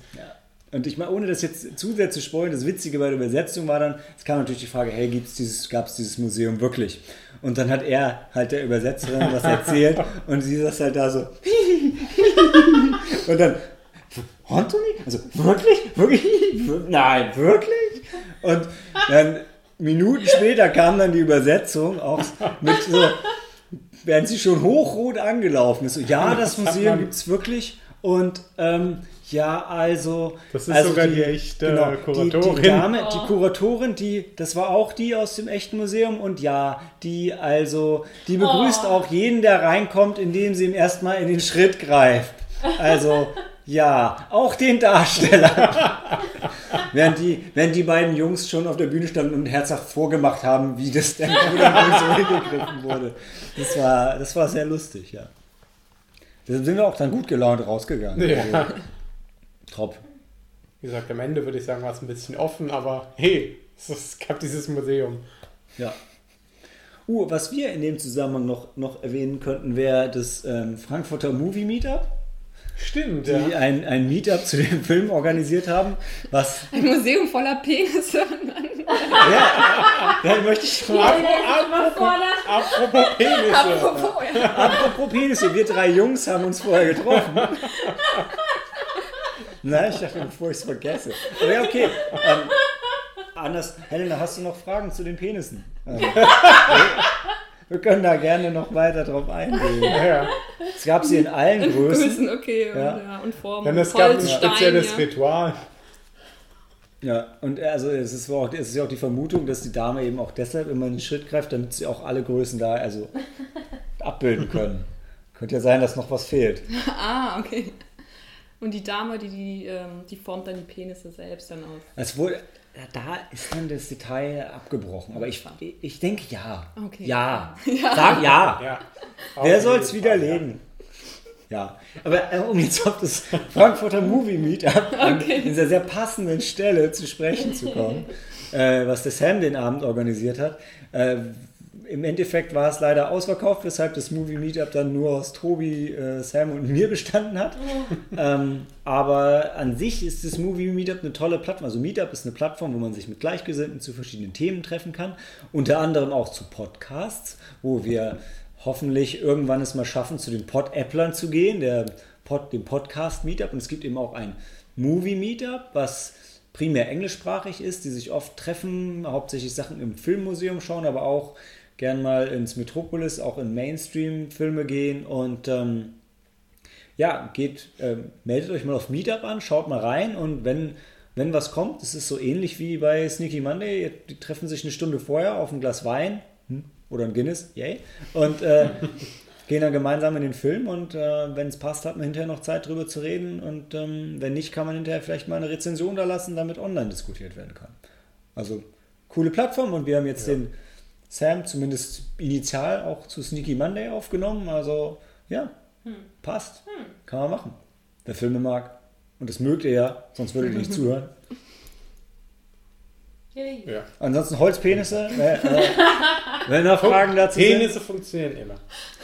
Stimmt. Bei Waxys funktionieren Penisse immer. Ja. Außer. Insider, äh, das ist ein kleiner Insider-Witz für die Zuhörer. Äh, wir treffen uns, ja, Mal hat schon wunderbar äh, kurz äh, äh, hingewiesen, vor, vor unserer Sneak treffen wir uns immer im Irish Pub, im Waxys oder Börse und trinken da gerne Guinness oder ähnliches. Und wir haben immer äh, so, so, so Quiz Night. Und Pubquiz. Pubquiz, jeden Pub Montag, 8 Uhr. Macht mit, verliert. und wenn es irgendwelche Bastelaufgaben gibt, zum Beispiel Knete, immer einen Penis einbauen. Mal. Aber bitte nur damit Sneaky Monday nicht dabei ist, weil man damit gewinnt man fast immer. Ja, ja unsere, ja. unsere sind besser. Was? Na. Fast unser, immer. Unser Penis hat doch ja, verloren. Aber wir haben auch gewonnen. Gegen was? Ja, wir haben meistens, normalerweise, letzten Montag war es halt das war auch wieder ein Fußball. Fußball ist halt auch echt nicht unsere starke Seite. Das war ein Fußballpenis. Also ein Welt World Cup Trophäenpenis. Und da hat tatsächlich die authentische World Cup Trophäe besorgt, weil es gab mehrere Penis-Trophäen. und unser Penis war anscheinend nicht der beste und nicht der schlechteste, sondern eher so Mittelfeld. Mhm. Ja, wow, das ist awkward. ähm, das war. Ja, zu, Dani. Enoki, en, genau, Enoki der Trading Post. Ja, als nächstes geht es äh, um, um einen Horrorfilm. Und obwohl man ja normalerweise denken würde, dass ich in den Horrorfilm einführen würde, wird es nicht passieren, denn. Gab's Gastsprecher? Ja, jetzt hast du die Überraschung genommen. Ja. ja. Mein Hobby hier. Alles da, also, boah, jetzt noch mehr Awkward Silence. Also bis gleich. Okkult Bolschewism.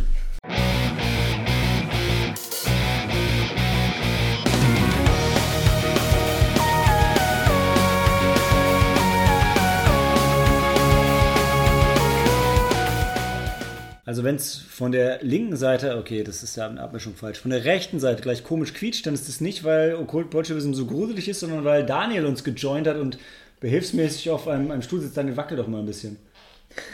ja, jetzt, mal sehen. Ich weiß nicht, ob ihr es gehört habt, wir haben es gehört, aber ich drehe mal das Mikro zum Daniel, bevor er uns jetzt einführt in Okkult Bolschewism. Kult Bolschewism ist ein Geisterfilm. Es äh, dreht sich um Japan und da ist eine Okkultisten- und Kommunistengruppe und die wollen einfach Geister beschwören und beweisen, dass es Geister gibt und Rituale durchführen. Und ähm, diese Gruppe wird angeführt von so einem Professor und seiner Assistentin. Und dann haben die eine Reihe von Leuten eingeladen, die alle mit menschlichem Tod und mit Geistererlebnissen halt ähm, zu tun haben und Kontakt hatten. Und das Ziel von diesem Ritual ist es, aus dieser Gruppe die eine Person zu finden, die am ehesten als Medium geeignet ist. Und da entspinnt sich halt der Film und jeder fängt an, seine Geschichte zu erzählen. Man muss vielleicht noch sagen, es steht in der Tradition von diesen japanischen Geistergeschichten, dass man sich so abends eine Geschichte erzählt. Ähm, und die muss halt gruselig sein und wenn jeder seine Geschichte erzählt hat, dann wird eine Kerze ausgeblasen. Man sitzt quasi im Kreis quasi in einem dunklen Raum oder ähnlichem, also im Dunkeln quasi äh, umgeben von Kerzen. Jeder, wenn einer seine Horrorgeschichte abgeschlossen hat, wird eine Kerze ähm, ausgemacht, bis alle ihre Geschichten erzählt haben. Dann sitzt man quasi im Dunkeln und dann wartet man darauf, dass man erschreckt wird oder einer aus der Gruppe erschreckt einen. Also mancher kennt es vielleicht auch aus, aus Manga-Anime, da kommt sowas manchmal auch vor. Und auch in der Tradition der, generell der, der Horrorfilme in Japan, wo ja, während ja im Westen Horror eher so im Oktober um Halloween rum anfängt, wenn die Tage kürzer werden, ist in Japan der Sommer die mhm. Zeit für den Horror, weil von Horror bekommt man Gänsehaut. Gänsehaut verschafft Abkühlung und Abkühlung ist genau das, was man im japanischen Sommer braucht. Japaner sind so klug. Manchmal ja, manchmal machen sie okkult Bullshit. Nein, also ähm, der, der Film ist von äh, Dem wer ist der Autoren. Regisseur? dem Autoren von The Ring. Ähm, Taka. Taka, Hiroshi Takahashi, genau. Und ähm, war so ein Herzensprojekt von ihm, was er schon seit einigen Jahren versucht hat auf die Beine zu stellen, ihm aber irgendwie nicht gelungen ist und deshalb jetzt in Form von ähm, ja, so einem mindestens halb Indie-Film. Also ich glaube, er lief bei der Nippon Connection jetzt nicht ähm, unter Indie, sondern unter Nippon Cinema. Aber er selber sagt schon auch noch, ja, das war eine, das war eine Indie-Produktion. Und das merkt man im, im Film schon. Also das ist jetzt, ähm, also ich, zu sagen, es ist nicht Hochglanz, stimmt nicht, aber es fühlt sich sehr an wie eine japanische Fernsehproduktion. Also ohne wirkliche Effekte und mit dem, dem, dem klassischen japanischen Overacting. Also es ist schon sehr, sehr präsent. Da wird auf eine andere Figur ge, ge, geschnitten und so, wie man das in Deutschland eigentlich nur von, ähm, von GZSZ oder so dann- Und ähm, ja, trotzdem gibt es durchaus einige Szenen, die echt gruselig sind. Da, Also, da, da möchte ich einhaken, ja. Ich finde auch gerade das, was du sagst, die haben keine Effekte, kein Budget und allein mit menschlicher Interaktion schaffen die es, Jumpscares zu kreieren. Das ist schon gut, fand ich. Ja.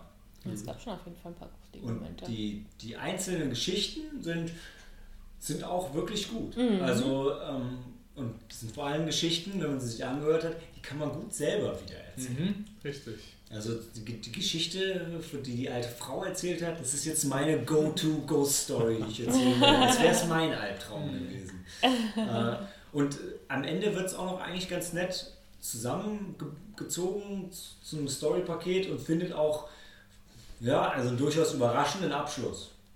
Ja. Der aber jetzt schon alles ganz nett. Also ich, ja, ich fand es gut. Also für mich, es war ein rundes Paket. Ich hätte es mir, ich hätte es mir gruseliger gewünscht. Ja. Also, und ich, bin auch immer jemand, ich wünsche mir, ich, ich brauche immer ein bisschen Effekte, ein bisschen Budget. Die, müssen, die Effekte müssen nicht perfekt sein, aber nur erzählen war mir ein bisschen zu wenig und die einzigen Effekte waren auch wieder After Effect, was ich auch immer ein bisschen schade finde. Lieber, lieber dann einen, lieber einen schlechten handgemachten Effekt als einen schlechten Computereffekt. Also ich bin in meinem Alter, ich finde auch, das war jetzt kein grandioser Film, aber für das, ähm, was du Das auch gesagt halt hast, sein fand ich, fand ich den wirklich gut. Also ich habe mich in dem Film halt wirklich erschrocken teilweise und das ist dann schon ordentlich. Wir saßen, also da nochmal kurz zur Erklärung, äh, ich saß zwischen Helena und Daniel und äh, es gab schon ein paar Szenen, wo wir uns gegenseitig die Hände gehalten haben, weil es schon echt gruselig war. Also ich meine, die sind da in so einem, was ist denn das, so ein altes Fabrikgelände oder sowas? Und, Ein relativ Ja. neues Fabrik. Ah, okay, dann eher neueres. Und äh, äh, übernachten da auch irgendwie und, Ja. und das ist schon Das echt. Übernachten war komisch. Ja. Und Das war so, Ja. so, für heute ist die Seance beendet und wir machen morgen weiter. Gute Nacht. Ja. Also euch unterhält sich heute Nacht miteinander nicht so. Gut, das war das, äh, schon gruselig, da auch mit den Ja. Timeskip so ein bisschen. Was plötzlich dunkel geworden Ja, ist. das fand ich Ja. richtig creepy. Was ein Horrorfilm schaffen muss, ist so eine Atmosphäre zu Ja. kreieren. Und ich fand gleich der Einstieg, wo dieser erste seine Story erzählt, da war, da war ich halt drin, auch mit dem Sound im Hintergrund, für diesen Vibrieren von der Fabrik, was da war, das haben sie schon. Ja, die Das- Soundtechnik generell oder die, äh, die, die Musik, die sie, äh, die sie da unterlegt haben. Bei Ja, Musik das- war es ja bei mehr. Aber das war tatsächlich, ich weiß nicht, das hatte ich auf dem Heimweg schon gesagt, ich so, hm, der Sound war der Hammer, aber das war, ich glaube, das, das muss so ein Standard Japanese Horror Movie Sound Set geben, Ja. weil das, das war so Standard, wenn man J-Horror kennt, aber die Dinger, das, das zieht, das ist einfach gut. Absolut.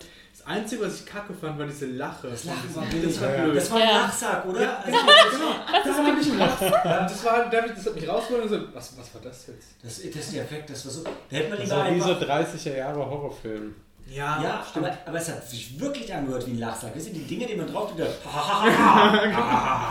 so wie, also, ja genau, wer den, wer den, ähm, den ersten Burton Batman gesehen hat, nachdem der Joker vom Glockenturm runterfällt, äh, hat er so einen Lachsack, der geht an, genau so klingt das. Ähm, Das Warum? war, wenn sie den Joker-Lachsack hatten. vielleicht hatten sie ihn. Lass uns doch nochmal den Burton-Film Back-to-Back schauen, über Kult Bolschewism. Und das war Lachen schade, der William Screams. Weil leider gerade dieses Lachen zentral ist und öfter wiederkommt. Ja, genau. Und bei den Darstellern für unglaublich viel Unbehagen sorgt. Und als Zuschauer denkst du nur so, Merkwürdig. was? Also, ja. Ansonsten, was ein bisschen schade war, war, ähm, so gut der Ton war, der war bei dem Film im Saal Oh, übersteuert. Das hat gedröhnt. Ja, Der- das stimmt. Also cool, dass sie es laut machen wollten, aber das war, also das war das einzige Mal vom ganz, von, den ganzen sechs Tagen, aber das war nicht gut. Mhm. Bin ich voll bei dir. Ich habe mich eher ähm, gewundert und, und, und war ein bisschen ähm, irritiert am Anfang des Filmes, dass es eben so laut war. Und gerade mit diesen Hinter- oder Untergrundgeräuschen äh, ist es halt auch nochmal stark aufgefallen. Wir hätten es ja nur laut sagen müssen. Der Typ, der das gemacht hat, der saß ja vier Meter hinter uns. ja, der war echt nicht, nicht. Der Regisseur und die, die zwei Hauptdarstellerinnen saßen auch direkt hinter uns. Echt? Das stimmt. Ja, Die Hauptdarstellerin war beim QA verdammt Die saßen gruselig. rechts hinter uns. Ja? Also Sam war noch eine Reihe hinter uns und hinter ihm direkt oder eine dazwischen saßen die drei. Aber es war nicht die Hauptdarstellung. Nee, nee, es war nicht die Hauptstadt, stimmt. Es war, ich weiß ehrlich gesagt auch nicht, ob das die Freundin von ihm war oder warum er die mitgebracht hat. Die eine konnte Englisch. ja, Ja. die- Aber was für ein Englisch. Eine war die Assistentin. ja, Ja. Und die andere war nur die Mutter, die irgendwie nur in einer Szene so. Genau. Ja. Ja, Und wobei- die konnte kein Englisch, die dachte, sie konnte Ja. Englisch. Stimmt. Ich Äh, GD, sie hat den Akzent versucht. Es Hammer. Ey, Akzent war Hammer. Hab was willst du mir sagen? Ich verstehe. Die hat vor allem sehr japanisch geredet. Also du im, im Japanischen hast ja manchmal diese, ähm, diese, wie sagt man, diese, mm, so, aber, mm, nee. Also so, wie sagt man, so, so Zeitschinder, Wort, Wort Also Ernst, äh, Genau, das aber halt ganz üblich ist im Japanischen, im Deutschen, aber oder beziehungsweise im Englischen wirkte das zusammenhanglos. Und es war Alles, auch, was sie gesagt ja, haben. Ja, es war, es war auch schwierig, weil der, der, das Englisch von dem Übersetzer war auch nicht so gut. Und dann hat aber keiner mit ihm Deutsch geredet, sondern alle haben Englisch geredet, was auch so gewollt war. Und er hat auch nur ins Englische übersetzt, nicht ins Deutsche. Auch nachdem das aufgeklärt worden ist. Nachdem, nachdem er gesagt hat, sie können es auch in Deutsch sagen. Ja. Ich weiß nicht, ob er, ob er jetzt nicht, äh, Deutsch praktisch nicht seine Muttersprache ist und er besser halt Englisch konnte oder ob er es einfach nur wegen dem äh, Publikum gemacht hat. Aber äh, gut, äh, Also es war er war stets bemüht. Ich finde ich find ja noch, also die letzten Jahre fand ich die QAs immer schwierig. Weil immer Ja. komische Fragen gestellt wurden und dann awkward Antworten kamen und es sich sehr gezogen hat wegen Übersetzern. Dieses Jahr fand ich eigentlich alle QAs richtig gut. Die hier nicht. Genau. Ja. Ja. Mir ging es genau, wie du gesagt ich habe so ein bisschen Fremdschämen und gesagt, was, was passiert denn jetzt hier und was, was ist denn jetzt Was los? Und Ich- ich versuchen sie zu sagen. es war halt besonders schade, weil du echt gemerkt hast, der Regisseur, der wollte eigentlich, der wollte so ein bisschen Gruselatmosphäre schaffen, der wollte so ein paar coole Sachen machen.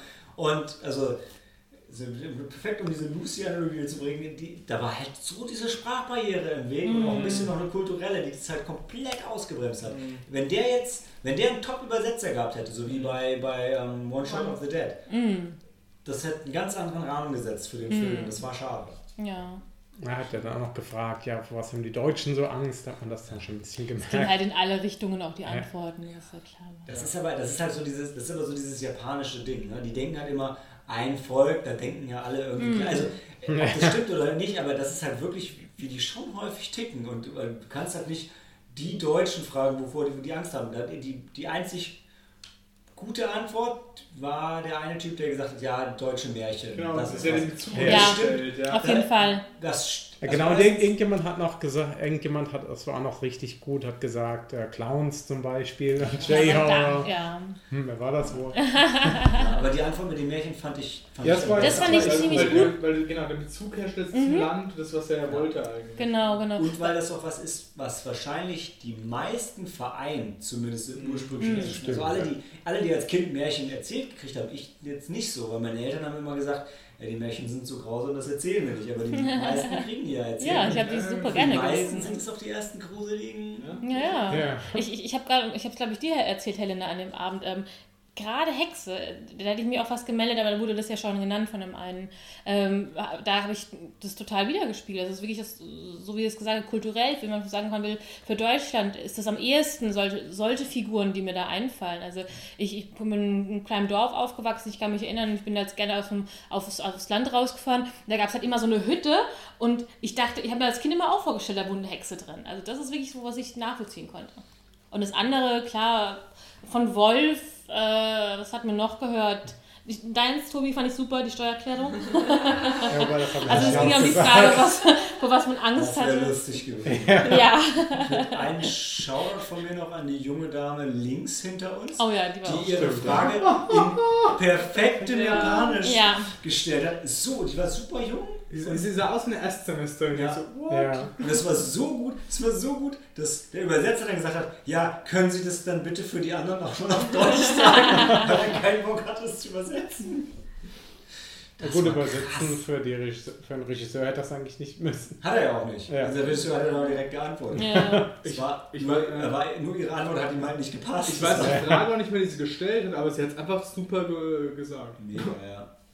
Ich glaube, hatte sie nicht was wirklich in die Richtung gesagt, dass es so richtig gemeinschaftliches Konzept nicht, Der nicht Regisseur hat gefragt, ob es irgendwelche Theaterstücke oder Filme Ah, gibt, die ja, man hier in ja, die nicht aufführt. aufführen, So ja. wie Macbeth in, Ja. In England. Ich immer noch äh, denke, Jeanne als d'Arc ob in die- Frankreich. Als ob die in Frankreich nicht Jeanne d'Arc aufführen und in England nicht Macbeth. Jetzt führen die die ganze Zeit überall auf, oder? Ja. Vielleicht einfach, weil es so oft gekommen ist, hat man gesagt, ey, ich mag das nicht mehr und deswegen ist ein Fluch drauf. Oder es ist so, Für Wenn diese du- Saison, nächste wenn Saison du, machen wir weiter. also wenn du, wenn du richtig gut statistisch rangehst und sagst, die meisten Unfälle im Theater passieren bei Macbeth-Aufführungen. Ja, das ist richtig. Ja. Und was im Film, was schade ist, also diese ganze, ähm, ist dann aber bei dem Budget aber wieder nicht drin, die ganze Bolschewism-Story, die hätten sie noch mehr ausführen können. Also, Oder halt Das hast du ja in dem Q&A, das Das war hast ja- so random alles. Ja. Im QA hast du es ja eben gemerkt, weil irgendjemand auch mal nachgefragt hat, was hat das überhaupt damit auf sich? Ey. Wo ist die Verbindung gewesen? Die saßen auch da. Warum fangen die auf einmal an, irgendein. Ich war einfach nur glücklich, das Bild von Stalin und Lenin nebeneinander zu sehen und dann singen die die Nationalhymne der Sowjetunion. Fünf Japaner Und wir sitzen da. laut. Ja. Was ist das? Vor allem, war schon so, geil. wie kommt es, dass die fünf Japaner ausgerechnet auch alle diese Hymne singen können? Ich wusste doch nicht mal, dass es das ja, ist. du hast ja gemerkt in dem Konzept von dem Film, der regiert der Kommunismus noch und die sind da voll drin. Deshalb, also das hat schon gepasst. Ich hätte- die in der Gegenwart geschätzt. Ja, Und ich hatte nicht Das das, Gefühl, ja- dass alle, ich hatte auch nicht das Gefühl, dass alle zum Beispiel, es, es wurde ja so erklärt, dass es halt eben eine Gruppe gibt, die sich halt diesen aber der Punkt ist, die sind, halt, die, sind, die sind halt ein Kult, die sich Genau. genau, damit beschäftigen. So habe ich es auch und dementsprechend sind die da drin und dann können die natürlich Okay. auch die Hymne. Dieser, dieser Ich hätte nicht das war, Gefühl gehabt, dass alle sich der damit Professor beschäftigen. Und war- davor, was da ja, aber der nicht. Professor war das verbindende Element und die Mm. kannten ja alle von der Uni oder was. Das war halt seine Kommunistengruppe. Also der, der Punkt ist, ähm, so, wie, so wie er das dargestellt hat und ähm, also der Regisseur jetzt in diesen, diesen zwei, drei Sätzen, was er an dem Abend auch erzählt hat, steht, so wie ich mir das vorstelle, genauso wie es ja viele Mythen darum gibt, jetzt mal nur wenn du Indiana Jones nimmst, dass auch Hitler nach okkulten Sachen gesucht hat und da geforscht hat, wird es das genau so auch bei den Russen gegeben haben. Und dem Mythos nach gibt es von Indiana Jones einen vierten Teil. Was total passend ist, wie ihr wieder merkt. Ja. Da hat sich jemand richtig Gedanken gemacht. Ey, wo es dann auch um Russen geht. Da schließt sich der Äh, nee, aber und, und gen, genau so wird es das auch da gegeben haben. Und ich meine, keine Ahnung, wie viel an den Stories um Hitler rum dran ist, aber bei Hitler zumindest ist das Witzige, dass es in der Popkultur so verankert ist. Wenn das eine Nazi-Geisterbeschwörung gewesen wäre, hätte das keiner von uns hinterfragt. Wenn er sagt, ja klar. Nazi-Geisterbeschwörung. Die finden Hitler geil und Geister und ja, macht Sinn. Das hinterfragt keiner mehr. Und, ähm, und hier glaube ich, also der historische Kontext wird ähnlich vage sein und es wird wahrscheinlich genauso viel Wahres dran sein wie bei der Nazi-Sache. Nur, dass das halt bei uns nicht so ein, nicht so ein, oder generell nicht so ein Thema ist. Aber ja, ich finde es jetzt als Backdrop, ich fand es gut, aber ähm, man muss dann auch sagen, genau wie, wie du, Cory, dass wenn das offensichtlich in der Popkultur noch nicht so verankert ist, dann muss man vielleicht ein bisschen was noch dazu erzählen. Und wenn es ein Textcrawl am Anfang gewesen wäre, nee, nee, bla bla bla und die und die Ausgrabung und keine Ahnung und so weiter. Hätten sie gesagt, dass wir Stalin wiederbeleben wollen oder sowas. Einfach nur mal einen Satz. Was wollten Ja. die überhaupt eigentlich nochmal? Also irgendwelche Geister beschwören? Ja, wollten Am Ende hatten sie ja wollten einen irgendwie. bestimmten Geist. Ja. Sie hat- war, sie war ja der, der, der, der Changeling, das, das Wessel-Ding Spoiler. und ja, sorry. Ähm, und da wollten sie halt den Geist, also die echte, wiederholen. Also ich glaube, die, Aber das war ja nicht ihre, ihre klar, Story oder? ist ja.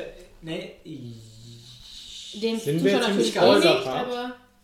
Jetzt sind wir im Spoiler. Jetzt sind wir Ja. definitiv. Ja, nein, Überraschung. nachdem Ich habe mich es wurde. ausgesprochen. Vielleicht sollten wir das Okay, Spoiler. Mathe schneidet das super zusammen. Das Ja. macht Ja. er immer. Ich finde das, das finde ich übrigens ganz geil. Das ist egal, wie professionell, das habe ich glaube ich letztes Mal auch schon gesagt, wie professionell der Podcast ist, dieses, ja, ja, das schneiden wir nachher alles. Ist ein Running Gag, der sich durch gefühlt alle Podcasts. Weil irgendwas da gegangen ist, ja, ja, ich kann das nachher schneiden. Und naja, Ich glaube, du schneidest ja wirklich Sachen. ja, aber nicht das.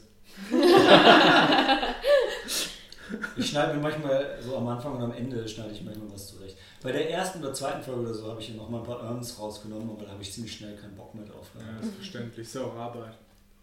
Ja, genau, und Arbeit drücke ich mich vor, da bin ich einfach nicht so der Typ für, weißt du, ich, Das sind, eher, so- eher so faul. sind, das sind authentisch. Ja, wie Bayern. Weil jetzt sind wir im Spoilerbad. Willst noch irgendjemand irgendwas spoilern oder haben wir es einfach nur gesagt, um dann Quatsch zu Äh, die suchen doch jemanden, den sie opfern können, damit sie den, den Dämon beschwören können, oder? Genau, aber die nennen es jetzt Nein, erst nein, nur den die Auserwählten. Und ähm, also weil quasi nach den erzählten Geschichten so die, die, die krassere Reaktion hervorruft. Die Teilnehmer wissen es nicht, nur die Assistentin und der Professor. die Genau. suchen Das halt. Also das hat eben dieser Auserwählte. Im ersten Moment mag es vielleicht cool klingen, aber im anderen Moment ist es einfach so, der wird geopfert. Bam. Aber was ihr Plan ist, Ja. weiß man nicht so wirklich. Ne? Mhm. Also, das wird nicht so genau gesagt. Ja, ich meine, das ist so ein bisschen wie wenn ein Hund seinen Schwanz jagt. Der weiß ja auch nicht, was er mag, weil er den kriegt, aber er will ihn erstmal haben. Also, ey, wenn du, wenn du hier Okkultist bist, willst du halt erst, ich meine, klar, du willst schon irgendwas auch vom Geist, beschwörst. Ja, genau, und deshalb wurde halt null irgendwie uns äh, nahegebracht oder so. Ja, aber ich meine, was wenn sie gewollt haben? Ich meine, was gibt es denn für Optionen? Du suchst euch eine aus. Also entweder Ich ewiges denke da Leben, an eine Hellboy Teil Waffe. 1. Da ist, glaube ich, auch Rasputin dabei. Ja? Ja. Ja. Und da, er opfert ja auch dann, da muss er auch jemanden opfern, um Mhm. dann irgendwie den Dämon dann äh, oder das Böse auf die äh, Erde zu bringen. Ja, Okay. Also das war es nur ein Testlauf. Und das recht, Hellboy bringt es auch Stunde. Da sind Nazis und, Und? Russen. Tadam. Und Hellboy ist rot. Nice. Aber ja, das meine ich, also was wir so wollen, entweder, entweder ewiges Leben oder eine starke Waffe. Ja, aber warum, aber warum ausgehen dieses Kind, weißt du? Da hast du null Hintergrundinfo. Ich weiß ja gar nicht, ob sie wirklich dieses Kind haben wollten. Ich, also, ich, hatte, ich, hatte auch, ging um ich hatte auch die Ja, um ganze, ich hatte schon die ganze Zeit das Gefühl, die wollen, die wollen erstmal, die wollen es erstmal schaffen, irgendeinen Geist zu beschwören. Das dachte ich auch. Das war die Ja. erste Anfang der Story. Aber später wurde ja klar, dass die so einen Hauptplan haben, der Professor. Ja? ja, ja, das aber, wurde aber dann nicht. aber trotzdem glaube ich, also die sind halt, dass sie halt wirklich dieser Geschichte auf der Spur sind und Mhm. wollen jetzt halt erstmal wollen den Geist holen und wenn das klappt, cool, dann wissen sie, wie das geht Mhm. und dann, dann können sie vielleicht cooleren Geist noch holen oder Dämon. Okay. Ja, dann die Zombie-Armee. Ja, immer. Aber es stimmt schon, wenn das jetzt, es wäre jetzt cool gewesen, wenn das irgendwie die Tochter vom Professor gewesen wäre. Ja, oder, die, oder die Ja. Tochter von Stalin oder so. Um vielleicht nochmal den Zuschauern zu, zu erklären, was es mit diesem mal- Kind hat, auf sich hat, weil wir haben jetzt einfach mal kurz äh, darauf losgeredet.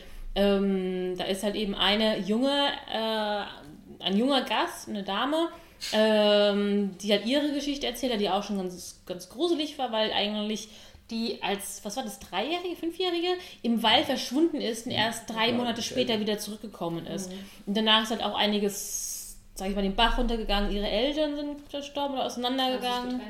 Und, und später ist die verstorben. Und, und die hat halt auch wirklich eine ganz gruselige andere Geschichte erzählt. Und du lernst halt, halt eben gegen Ende heraus, dass Wesen, was zurückgekommen ist aus dem Wald, das war nicht sie als Mädchen selber, sondern eben ein Changeling. Also, Also die, die da sitzt, ist nicht das Mädchen, was Genau. ist. sondern eben aus dieser anderen Welt, die sie beschworen, Ja, beschworen wollten, halt eben gekommen. Und die wollten Genau. sie dann irgendwie auch wieder zurückschicken und dafür jemand anderen. Oder so hatte ich es kurzzeitig verstanden. Ja, so auch. Aber es Also hat sie müsste auf jeden Fall verschwinden und dann würde das echte Mädchen wiederkommen. Und da gab es zum Beispiel eine Situation, wo die das irgendwie dann versuchen zu beschwören, also mit dieser einen. Gänsehaut, toll. Ey, das muss ich auch im, im Kino, also im, im Film muss ich sagen, hatte ich auch in der Szene, wo äh, das beschworen wurde und dann das, der nächste, das nächste passiert, habe ich eine richtige Gänsehaut gehabt. Das habe ich lange nicht mehr im Kino gehabt, weil normalerweise Horrorfilme, was hatten wir zuletzt gesehen? Äh, Conjuring, glaube ich, hatten wir den zweiten, dritten. Annabelle- Annabelle 2 Annabelle hatten wir, glaube ich, Creation. gesehen. Und die sind ja auch Oh, gruselig. naja. Ähm, Ja, und solche Art von Horrorfilme sind ja eher mehr effektiv durch Jump, Jumpscare. Jump, Jumpscare. Jumpscare. Jumpscare. Irgendwas so. Jumping Jack.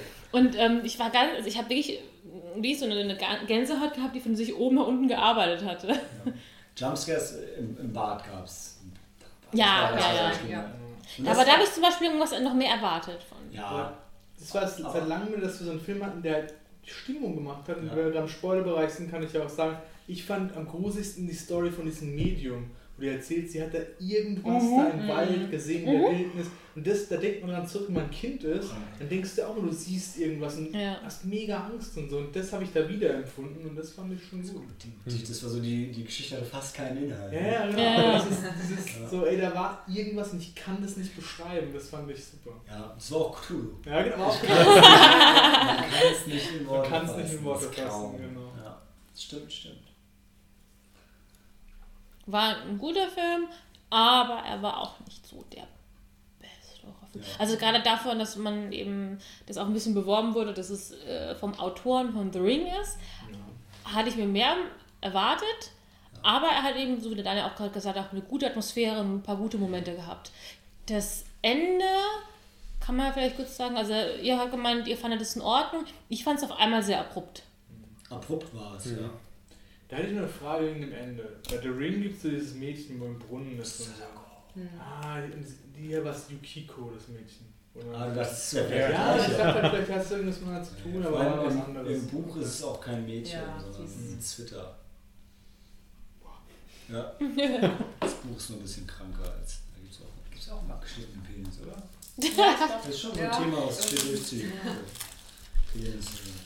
Ich will den nächsten Film nicht eingehen. War doch vielleicht. Daniel hat keine Ahnung. Das ist das, Ker das ist ein Kernthema heute. Hätte, Ja. wär, wär das, würde die Folge nicht Nippon Connection Special heißen, hat er vielleicht noch so. Lasst euch auch gerne alleine, um zu messen und so. Äh, Ja, nein, danke. Äh, ernsthaft. Wenn wir jetzt mit der Folge neue Hörer gewinnen wollen, ja? Äh, Dann leiten wir doch zum nächsten. Ja, Dann leiten wir Das zum nächsten. Genau. Dann leiten wir doch zum nächsten Film über. vorhin ja. auch. ich ich sehe schon, ich mache das explicit Warning dieses Mal rein. äh, nee, also aber abschließend, Okkult Bolschewism ist halt wieder so ein, so ein Ding.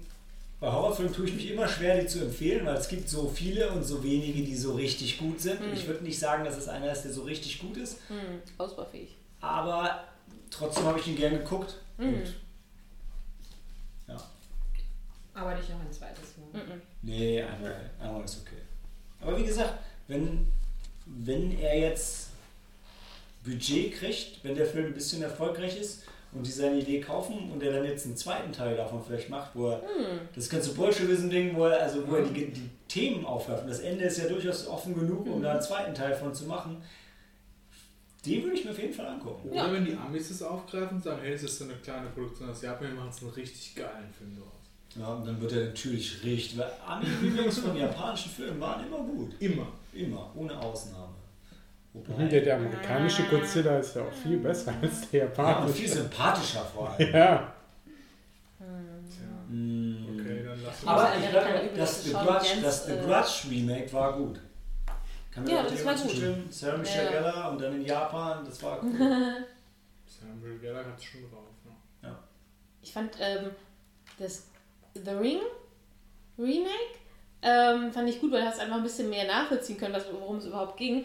Und ich glaube, ich, oh Gott, jetzt kommen wir durcheinander, war es The Ring oder doch The Grudge?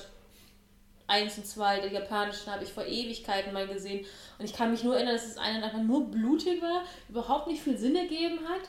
Und ich dann erst mal beim amerikanischen Film dachte, ah, okay, da ist ja tatsächlich nur eine einigermaßen nachvollziehbare Story dabei. Also, wer bei mir, ich, beide sind ein bisschen konfus, aber ich fand The Grudge wesentlich konfuser. Also Ja, da dann hat mir wahrscheinlich die The Grudge. Version mehr Viel gegeben. Blut und viele Haare. Ja. Ja. Ja. Und erst als Helle mir, Helen mir das mit den Zwischenräumen erzählt hat, habe ich das Oh verstanden. Mann, das war echt. Das ist mir vorhin. Jetzt musst du es mal kurz erklären. Wollen wir nicht jetzt vielleicht doch. Also, ich Oder halt der eben vorletzte Film. Ja, komm, erzähl doch mal mit den Zwischenräumen. Helena. In The Grudge gibt es halt auch einen bösen Geist und der taucht aber immer nur in, halt in Zwischenräumen auf. Das ein Zwischenraum ist zum Beispiel ein Spiegel ist ein Zwischenraum. Oder aber, was ganz gefährlich ist, ganz gruselig, wenn du einen Horrorfilm guckst als Ich, Cori und ich kann, Cori kann das nachvollziehen, wenn du halt quasi die Hand vor, vors Gesicht machst, vor die Augen. Das, das, dann wird quasi auch ein Zwischenraum geschaffen. geschaffen. Oder deine Bettdecke, wenn du die Bettdecke ja, hochziehst, ist halt aber auch ein Zwischenraum. Und das, äh, sowas passiert halt, so eine Szene gibt es im Film, wo die eine dann sich schlafen legt und zieht halt die Bettdecke hoch und dann kommt da was angekocht. Ja, okay. Unter der Bettdecke. Unter der Bettdecke. Ja, Von dem Zwischenraum. Ja, Zwischenraum sind ja keine Klamotten. Oh, stimmt. Das heißt, Aber das ist halt das mit so das. Ja. Du musst nackt rumlaufen, ohne deine Hände vor dich zu halten. Ja, das dann, dann liebst du. Das ist eine gute Aussage von mir. und dann guckst du aus Versehen in den Spiegel und sagst, ja, schwierig. Schwierig. Gut, Pause. Ende. Also, Flower and Sword.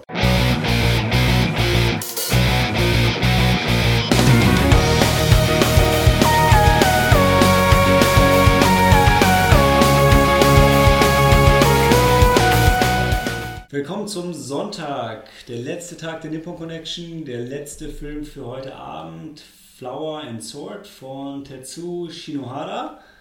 War noch mein Highlight, oder Tobi? Genau, ja, das war mein persönliches Nippon Connection Highlight.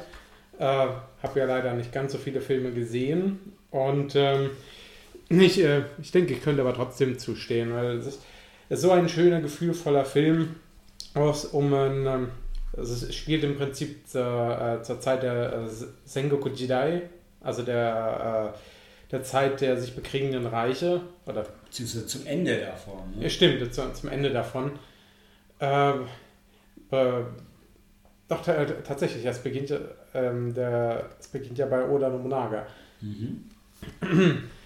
Und äh, um den geht es diesmal nicht, wie in, wie in vielen Anime oder sonst was, sondern mhm es geht um den, einen Mönch namens äh, Senko, der, äh, man merkt, er ist schon so ein bisschen träumerisch, äh, ein bisschen abgehoben und äh, er ist Mönch innerhalb eines äh, Ikebana-Kloster oder sowas. Also mhm. die kümmern sich halt oder ähm, drücken sich daran aus, dass, dass sie der Welt praktisch schöne Blumengestecke machen. Sie, ähm, also sie eher in die Arme mit Blumengestecken und sowas.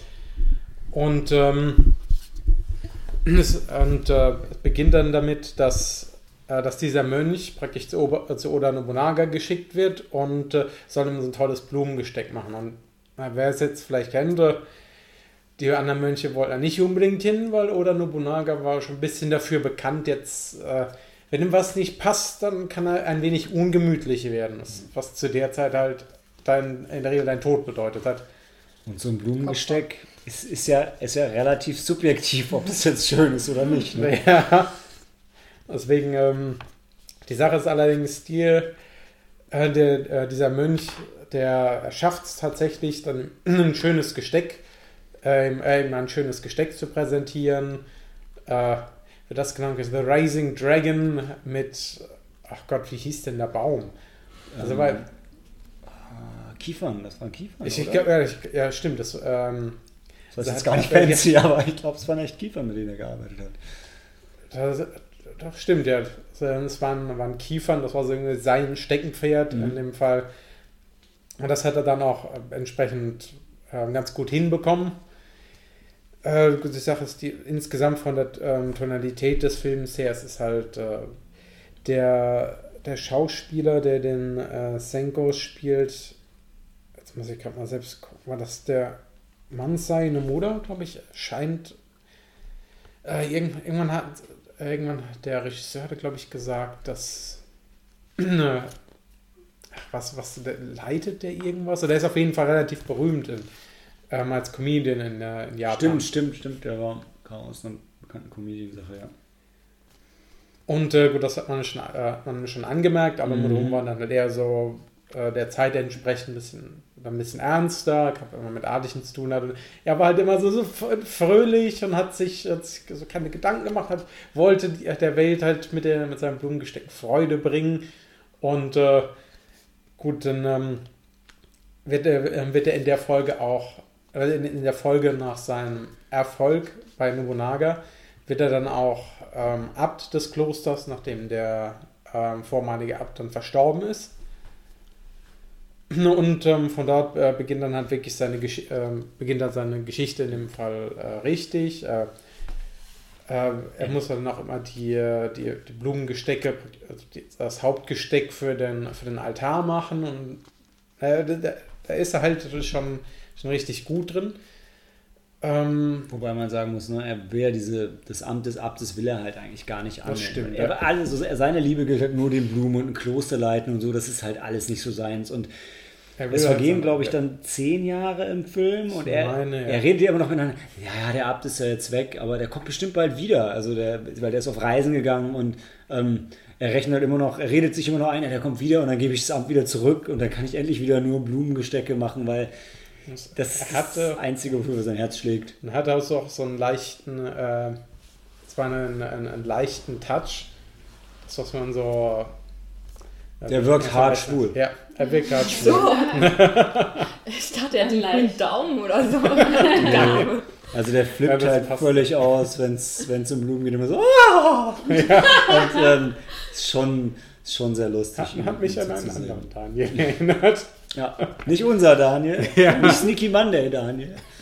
Aber ja. Okay, aber das ist. Ähm, es, äh, es, geht in der Folge auch weiter, dass er.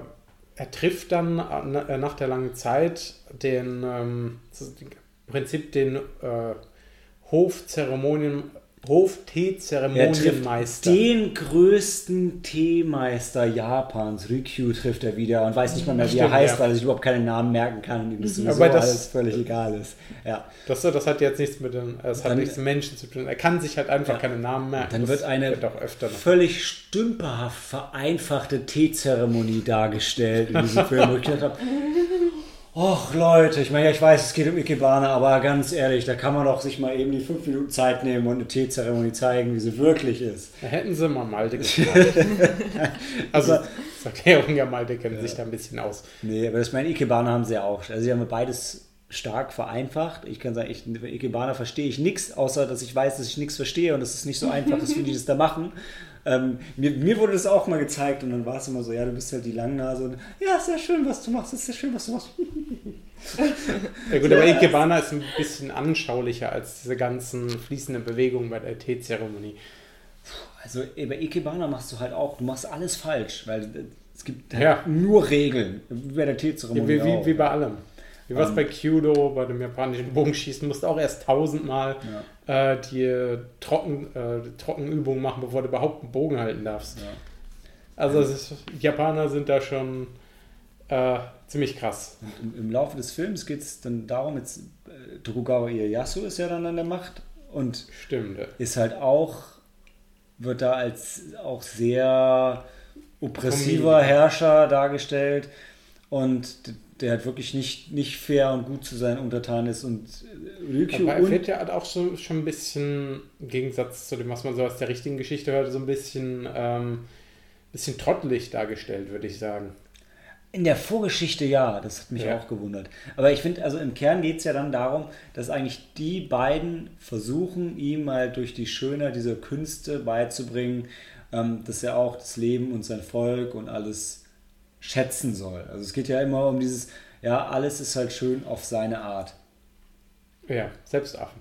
Genau. Also jetzt mal ohne das Ding zu spoilern, aber es geht ja dann total, also es, das klingt jetzt, wenn man das so erzählt, irgendwie total lächerlich, aber es geht dann darum, so, so Sachen wie so, ja, welche Farbe findest du denn schöner, schwarz oder gold? Und dann, dann ist ja die einzige Richtung, ja, schwarz ist schön und gold ist schön. Und beides ist halt schön auf seine eigene Art und Weise. Und man braucht beides. Und ähm, das wird halt also es wird, ich will jetzt nicht sagen, dass es bis ins Absurde fortgeführt wird, aber es wird einem im Film wirklich so herrlich vorgeführt. Also wir waren, wir waren zu Tränen gerührt am Ende. Ja. Also, also es war schon wirklich. Ja. Dann wurde es wieder leider, erst gleich haut sich dann wieder so ein bisschen Slapstick von links rein. aber der hatte schon auch so nachdenkliche Sachen und hat wirklich so ein paar echt schöne Messages, die er dir die, die mitgegeben hat. Und das alle, alles eingerahmt in einen Film, der jetzt wieder da Production Value und so hat alles gestimmt. Es war jetzt keine übertrieben große Produktion, aber, aber es war super rund in sich und total, also war auch schön erzählt und sah gut aus. Das stimmt. Ich fand, du hast hier mit, ähm, mit, mit dem Mönch, mit, äh, mit Senko, du hast gelacht und geweint. Ja. So wie er. Ja. Auch gerne. Also direkt. nicht so extrem wie er, aber Ja, stimmt. das, Nicht- ich glaube, das so. können wir, das können wir gar nicht. Nicht so, nicht so extrem wie er, nee. Was noch ganz toll war, war ähm, die, die, die, die Anmoderation war halt auch so dieser Versuch, wirklich in fünf Minuten mal eben so die Geschichte um Oda Nobunaga, äh, Oda Nobunaga Toyotomi Hideyoshi und, und so, also wirklich so mal eben zu erzählen, worum es geht und Zeit der streitenden Reiche, denkst du, boah, also wenn die das vorher nicht wussten, dann sind die jetzt nicht unbedingt schlauer. Also ein hehres Ziel, aber... Sie können sagen, habe ich mal gehört. ja, genau. Sie wissen Aber dann- nicht. Dann hat aber der Film auch nochmal ein Intro, wo das auch nochmal erzählt wird und dann, Ja. ich denke, dann, dann waren wir wahrscheinlich schon abgeholt. Wenn, wenn die zwei Dinge so ineinander gegriffen haben, war es ein, war es ein netter Rahmen und trotzdem, wenn du es gar nicht kennst, dann, mein Gott, dann, dann sind es halt einfach, ist halt irgendwie ein Herrscher und dann ein anderer und der Rest, den verstehst du halt nicht ganz. Ja, für die Geschichte nicht so wichtig. Nee. Aber es ist echt ein schöner Film, der irgendwie die Zeit nochmal aus einer anderen, aus einer ganz anderen Perspektive darstellt. Oh, nicht Wie gesagt, auch eine schöne. Hm? Äh, Joe Hisaishi hat die Musik gemacht. Oh, Ja. Ja. sag mir was. Ja, äh, Ghibli. Also er macht die Musik, hat die. Äh, Mononoke Hime hat er, glaube ich, auch Soundtrack für Mononoke Hime hat er gemacht. Ich glaube auch für, also für Sehr viele, für sehr viele Es war auch ein toller Soundtrack. ich wollte es gerade sagen, der Soundtrack war auch nicht, ob phänomenal, phänom- phänomenal, aber der war schon, der war schon echt schön. Also ist ja auch immer was, es lässt sich ja immer schwer so in, in, in Worte fassen oder mitbeschreiben, aber gerade bei so einem Film, wenn man sagt, ja, da waren große Emotionen dabei, dann ist es meistens auch mit die Leistung vom, vom Soundtrack. Musik, ne? Und ähm, das hat bei dem Film auf jeden Fall gestimmt. Also es war, war ein sehr schöner, sehr schöner Abschied von der Nippon Connection da. Mhm. Ja. Wenn wir noch so ein ähm, paar andere oder abschließende Worte zur Nippon Connection generell noch finden, gab es noch andere. Was waren eure Highlights soweit, also von den Filmen zum Beispiel? Gut. Was so, Hier wäre es jetzt Flower and Sword. genau. Oder. Also entweder One Cut Over Dead. oder Beast or Mhm. Boy. mir war es auch auf definitiv One Cut of the Dead. Danach für Destiny, aber weil es eben, weil ich auf solche Filme stehe, die märchenhaft sind. Ich sag mal leicht verdaulich für zwischendurch perfekt. Das mag ich ganz gerne. One, One Cut of the Dead auch ganz Mhm. vorne. Flower and Sword fand ich auch großartig. Ähm, Ramen Heads, Das ich weiß, wo ich, wo ich gerne essen möchte. Ähm, Oh Lucy hat mich aber auch schon sehr bewegt. Ähm, Dazu habe ich übrigens gesehen, ähm, ich habe jetzt gerade ein bisschen suchen müssen, wie ich es gefunden habe. Die vergeben ja eben am Sonntag immer diesen äh, äh, Die Nippon Cinema Award. Und Lucy hat ihn tatsächlich erhalten. Die Genau. Schauspielerin. Mhm. die- Mhm. Also nee, Oh Lucy Ja, hat Film. ihn. Äh, Ach, der Film genau, auch. Genau. Dann äh, Ramenheads äh, hat dann äh, Die Nippon Doku. Visions Audience Award bekommen. Glaube ich, ja. Nippon Vision Jury Award ging an Trace of Breath. Äh, lobende Erwähnung der Nippon Vision Jury war auf Love and Law. Keine Ahnung. Und halt eben die, die, der Nippon Honor Award, aber das stand ja von vornherein fest, ging an die Schauspielerin Shinobu Terajima, die eben bei Lucy die Hauptrolle hatte. die, die auch einen schönen Auftritt vor der, äh, vor der Naxos-Halle hatte. Vermuten wir. Ja, wir, ver wir vermuten sicher. ja. Äh, in meinem Kopf hat sie bei der Radiogymnastik mitgemacht. Habt ihr sonst Ganz sicher war ich ja auch nicht. Noch was zu sagen generell nochmal von, von den weiteren Angeboten äh, der Nippon Connection, außer von den Filmen? Ja, weitere Highlights, Kirin Frozen und Takoyaki. Ja. Matcha Milkshake. Manchmal auch. Die hatten so einen tollen. Der ähm, Krebsstand. Der Ja, Krebsstand. Ey, die Jungs, die waren ungefähr so wie, wie Flower and Sword. Ohne Scheiß. Tokyo Princess! Aber sehr cool. Sehr nett. Auch äh, S Supreme Japan Crepe. Crepe. Supreme Japan Crab. Und die waren mega lecker. Ja. Und wie die Hände schon gesagt haben, mega leckerer Matcha-Shake. Und den Ja. gibt es bisher in Bielefeld, kommt aber im August zum Matsuri nach Frankfurt wieder vorbei. Wenn wir jetzt Ne, ich, man kann es ja eigentlich alle erwähnen, ja. Ja, ja. Sake-Verkostung von, von Ueno Stimmt. Die, die Snacks von Akebono Mangetsu. Dann Mariasu. Matcha Charity. Wie sympathisch. Die Mud Charity. Ja, ja. Die Mud Charity. Mud Charity, ja. ganz tollen Dann, ich habe leider den Namen vergessen von seinem Stand, aber der, der Typ gegenüber von der Spielhalle, der seine, Socken sein, und seine. Socken und sein cooles Zeug verkauft hat. Ich habe zwei Paar Socken und ein Stück Seife gekauft. Wer hätte das gedacht, ja? Dass meine Andenken von der Nippon Connection sind. Ähm, Ich muss ein Foto machen. großen Dank von, von uns, von mir an das Nippon Connection Team, an Karim, dass wir dabei sein durften, quasi als, als Presse. Die ganzen anderen lieben Podcaster, mit denen ich hauptsächlich gequatscht habe, also äh, die Abspanngucker, Tanuki Republic, Schöner Denken. Rest kriege ich leider Abspann- nicht mehr zusammen. Achso, meinst du Abstand gucken oder Abstand Abstand sitzen bleiben? Abspanngucker. ja, doch. War, war rundum coole sechs Tage. Und ich jetzt im Nachhinein muss ich sagen, vorher war meine Aussage ja, mehr Filme, mehr Seele und so weiter kriegen sie wahrscheinlich nicht rein, dann sollen sie es doch einfach, sollen sie einfach mehr Tage machen. Im Nachhinein muss ich aber sagen, wenn man es auf mehr Tage ausstreckt, ist es, dann ist es nicht mehr das Gleiche. Also so kann man sechs Tage voll intensiv. Ansonsten, wenn es über zwei Wochen geht, dann guckst du wirklich höchstens hier einen Film und da einen Ja. Film. Und so waren wir halt wirklich teilweise zusammen den ganzen Tag da, waren hinterher noch trinken. Und wenn Ja. das trinken, haben wir ein bisschen viel getrunken, vielleicht die ganze Zeit. Aber äh, es war einfach. Äh, ist, ja, genau. Es, glaube ich, war jetzt keine, keine, äh, keine Gesundheitswoche. Ja. ähm, aber es war eine fantastische schön, es kleine macht Woche Spaß. Japan. Also Mhm, Auf jeden Fall. Ich glaube, das Fantastisch. ging uns allen so. Hat sehr viel Spaß gemacht, mit euch äh, sich wieder immer dazu treffen, tolle Filme anzuschauen äh, und generell einfach so die Atmosphäre dazu genießen. ja. Echt toll. Wirklich so ein bisschen, nicht direkt wie in Japan, aber schön dieses ganze Flair wieder zu erleben und äh, bin immer so ein bisschen, ich denke immer so spät erst an der Nippon Connection, dann ist auf einmal da, dann hast du uns schon längst aufgerufen, wer holt Karten, ich kann mich nicht entscheiden, weil ich vorher noch nicht reingelesen habe und dann habe ich das Gefühl, dann ist das Ganze schon wieder so rum, aber diesmal war ich irgendwie, war das öfter dabei und habe da wirklich das sehr genossen. Hier apropos, ähm, wer holt die Karten? Auch ein ganz großen Mega Dank großen an, Dank. äh, an hier Malte. Ich muss ja wirklich sagen, ich habe ähm, ich habe es dann auch ein bisschen ähm, verschlafen gehabt und äh, habe mich dann auf Maltes Filmempfehlungen alles äh, ein bisschen verlassen und ich bin nicht enttäuscht worden. Das Danke. haben wir, glaube ich, alle. Oh, oh, Ja. Doitashimasu. ja gut, dann gehen wir nach Hause. Ja. Ja. Keitai off, Egao Mimashou. Handy aus, Film ab. Macht's gut.